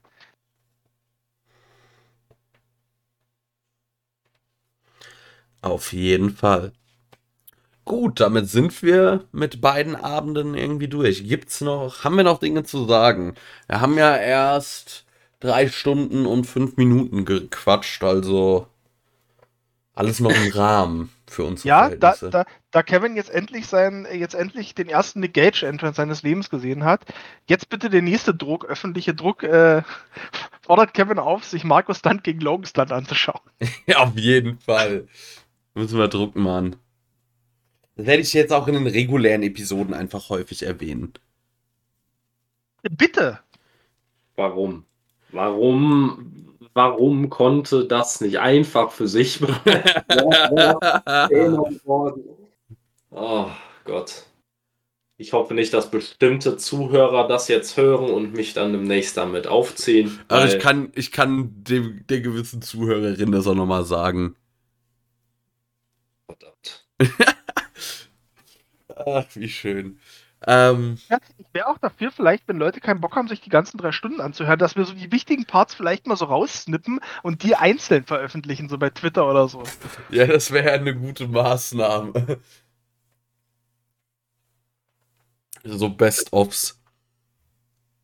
Wie wir alle abkacken, wenn äh, Kevin äh, erfährt, dass Markus dann einen Bruder hat. Das war, das, war, das war eigentlich mein Highlight heute. Das war eigentlich der schönste Moment. Ja, ich hab's auch hart gefeiert, dass du, äh, der, äh, was bist du? Cap MDK Captain Germany? Ge- Gen, Gen, ja, Captain Germany, wie, wie Captain America, Ja. nur anders. Nein, General of Germany. ah, du bist der MDK General of Germany. So, Da muss ich ja salutieren.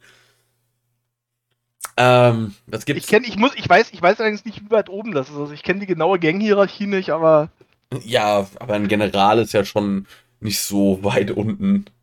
normal schon. So gut. Ja, Jens, was ist denn mit dem Streitclub? Wann geht's da weiter? Das weiß ich auch noch nicht so genau, aber wenn es weitergeht, dann lasse ich es euch natürlich wissen ähm, auf twitter.com ähm, at Streitclub in einem Wort. Sehr gut. Weil da, also da will ich auf jeden Fall auch mal mitmachen und, und keine Ahnung, vielleicht dann auch einfach nur vulgär Leute beleidigen. Ich habe ich hab's mir notiert auf jeden Fall. Ihr steht da beide bei mir auf der Liste ganz oben. Also wenn es da weitergeht, dann dann machen wir dann, dann machen wir das Crossover Streitclub X äh, 10 Count. Sehr, Vielleicht sehr holen wir schön. Zum, vielleicht, vielleicht holen wir dann noch dann die, die, die Nicole mal wieder dazu vom Wrestling Talk Radio. Dann machen wir irgendwie so den Battle of the Podcast oder so. ja. Auf jeden Fall. Gut, ich weiß jetzt gar nicht. Müssen wir mal gucken, Jens, wann wir dich das nächste Mal wieder zu Gast haben. Es stehen ja, es stehen ja wieder vollgefüllte Wrestling-Wochen schon an. Also, Das stimmt allerdings. dieses ganze All-Out-Wochenende wird, äh, da gibt es sehr viel Wrestling zu schauen. Ja, das ist wahr. Da findet man sicherlich nochmal eine Gelegenheit. Also wie gesagt, die, die AW Pay-Per-Views, die schaue ich ja eigentlich auch immer äh, live nach Möglichkeit. Von daher äh, wird sich da sicherlich wieder eine Gelegenheit bieten. Ja, da, gu- da gucken wir mal. Ist hier immer gern gesehener Gast, außer vielleicht bei, Ke äh, ich weiß nicht, wie das jetzt Kevin sieht, nachdem äh, es jetzt auch noch einen Bruder von Markus dann gibt. Ja, da muss er sich ja nicht für entschuldigen, da können ja nur die Eltern was tun. Also da kann ich auch nichts dafür. ich akzeptiere da gerne, gerne Post von Vater und Mutter Stunt. Die dürfen sich gerne bei mir persönlich entschuldigen. Vielleicht sage ich dann auch, dass ich es annehme, aber das lasse ich nur offen. Weil, sagen wir mal, der körperliche Schaden ist getan. Ich, würd, ich, ich würde sagen, das hat alles Stand und Fuß. Oh. Das hat alles. oh. Oh Gott! Fuck, ey, das ist ja- das muss ja eigentlich der Sendungstitel sein. Oh. So geht mein Tag zu Ende. Kann ich auch heute zufrieden ins Bett gehen, mir selbst auf die Schulter klopfen, wissen, dass ich was geleistet habe heute. Ja, hast du. Das hat alles Stand und Fuß. Oh fuck. Oh fuck. Großartig. Wo wir gerade bei großartig sind, das passt zwar gerade thematisch gar nicht rein, aber bei meiner neu entdeckten Liebe habe ich gerade Mance Warner gegoogelt. Kann irgendjemand von euch glauben, dass der Meter 85 groß sein soll? Also wie groß sind dann bitte die anderen Wrestler bei Game, Game Changer Wrestling? Meter 70? Jetzt aber auch nicht. Ich hätte, also der wirkt nicht so groß. Also ich fand, er wirkt gegenüber den meisten anderen Game Changer Wrestlern relativ groß. Da hätte ich jetzt zumindest mal auf 1,90 Meter aufwärts getippt. 1,85 Meter und 98 Kilo. Wo sollen denn die Muskeln bitte großartig noch versteckt sein, die dann noch 98 Kilo zustande kommen lassen sollen? Ja, gut, vertrauen wir mal einfach nicht amerikanischen Meterangaben, das kann nicht stimmen. Äh, Gener generell aber nicht. Also ich bin da auch, also auch bei diesen Gewichtsangaben. Also ich habe das vorhin durch Zufall, weil ich halt, ähm, ich hatte parallel die ganze Zeit Cage Match offen wegen den Cards irgendwie, dass ich da nichts durcheinander bringe. Und da habe ich dann zwischendurch mal mich ein paar Wrestler reingeklickt, da stand halt auch bei Calvin Tankman drin, dass der fast 180 Kilo wiegt. Und ja, der ist ein ganz schöner Brocken, aber der ist halt nicht sonderlich groß. Und ich glaube nicht, dass der, dass der fast 200 Kilo wiegt. Also dann wäre der noch massiger. Nee, nee, auf keinen Fall. So viel wiegt er auch nicht. Deswegen wäre ich bei diesen Angaben immer, immer, das ist so, das ist die Herstellerangabe, wie man immer so schön sagt. Ja. Das ist Leergewicht, bevor die Markus Stunt gefressen haben, aber.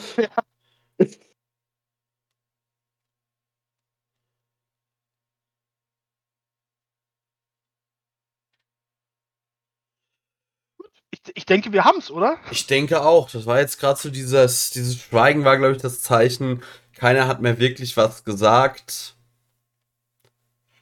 Da sind wir durch.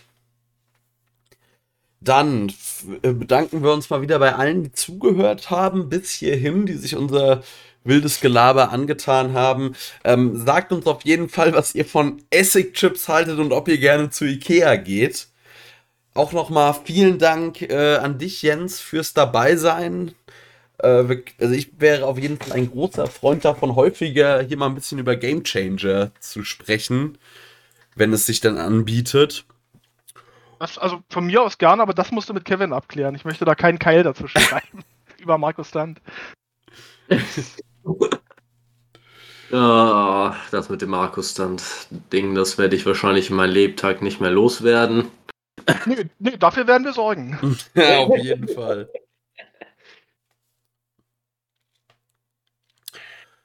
Gut, dann, liebe Hörer, äh, ich lasse jetzt den beiden anderen da die Schlussworte. Ich sag schon mal vielen Dank und man hört sich. Hoffentlich. Ja, äh, Schlussworte. Was soll ich dazu noch groß sagen? Also ich habe die, äh, wie gesagt, ich habe jetzt meine erste Game Changer Wrestling Show hinter mir und ich muss echt unterm Strich sagen, ich hätte nicht erwartet, dass es so geil wird. Nach Tag 1 und gerade nach der ersten Hälfte war ich geschlaucht, sage ich so wie es ist. Ich weiß nicht, ob es euch auch so geht, gerade die Leute, die regelmäßig Game Changer gucken von unseren Zuhörern, die können das gerne uns zukommen lassen. Ist das einfach jetzt nur, weil ich eingestiegen bin neu oder ging es euch vielleicht auch so? Fandet ihr an Tag 1 die erste Hälfte auch sehr schwierig zu schauen und hat's dann in der zweiten Hälfte, ging es dann in der zweiten Hälfte besser runter? Lasst eure Meinung gerne da. Ansonsten muss ich sagen, ein paar große Highlights sind geblieben und ich glaube, vor allem an dieses Visual nach dem äh, Nick Gage gegen Matt Cardona Match werde ich mich noch lange, lange erinnern. Ja, deswegen, wie schon gesagt, in Zukunft, falls es mal wieder eine ganz besondere Card gibt mit ein paar Matches, die besonders interessant sind, bin ich auch gerne wieder dabei und quäl mich da von mir aus auch mal wieder sieben Stunden durch. Ähm, ansonsten gebe ich gerne weiter an Jens für die aller, allerletzten Schlussworte. Normalerweise kriege ich die immer aufgebrummt.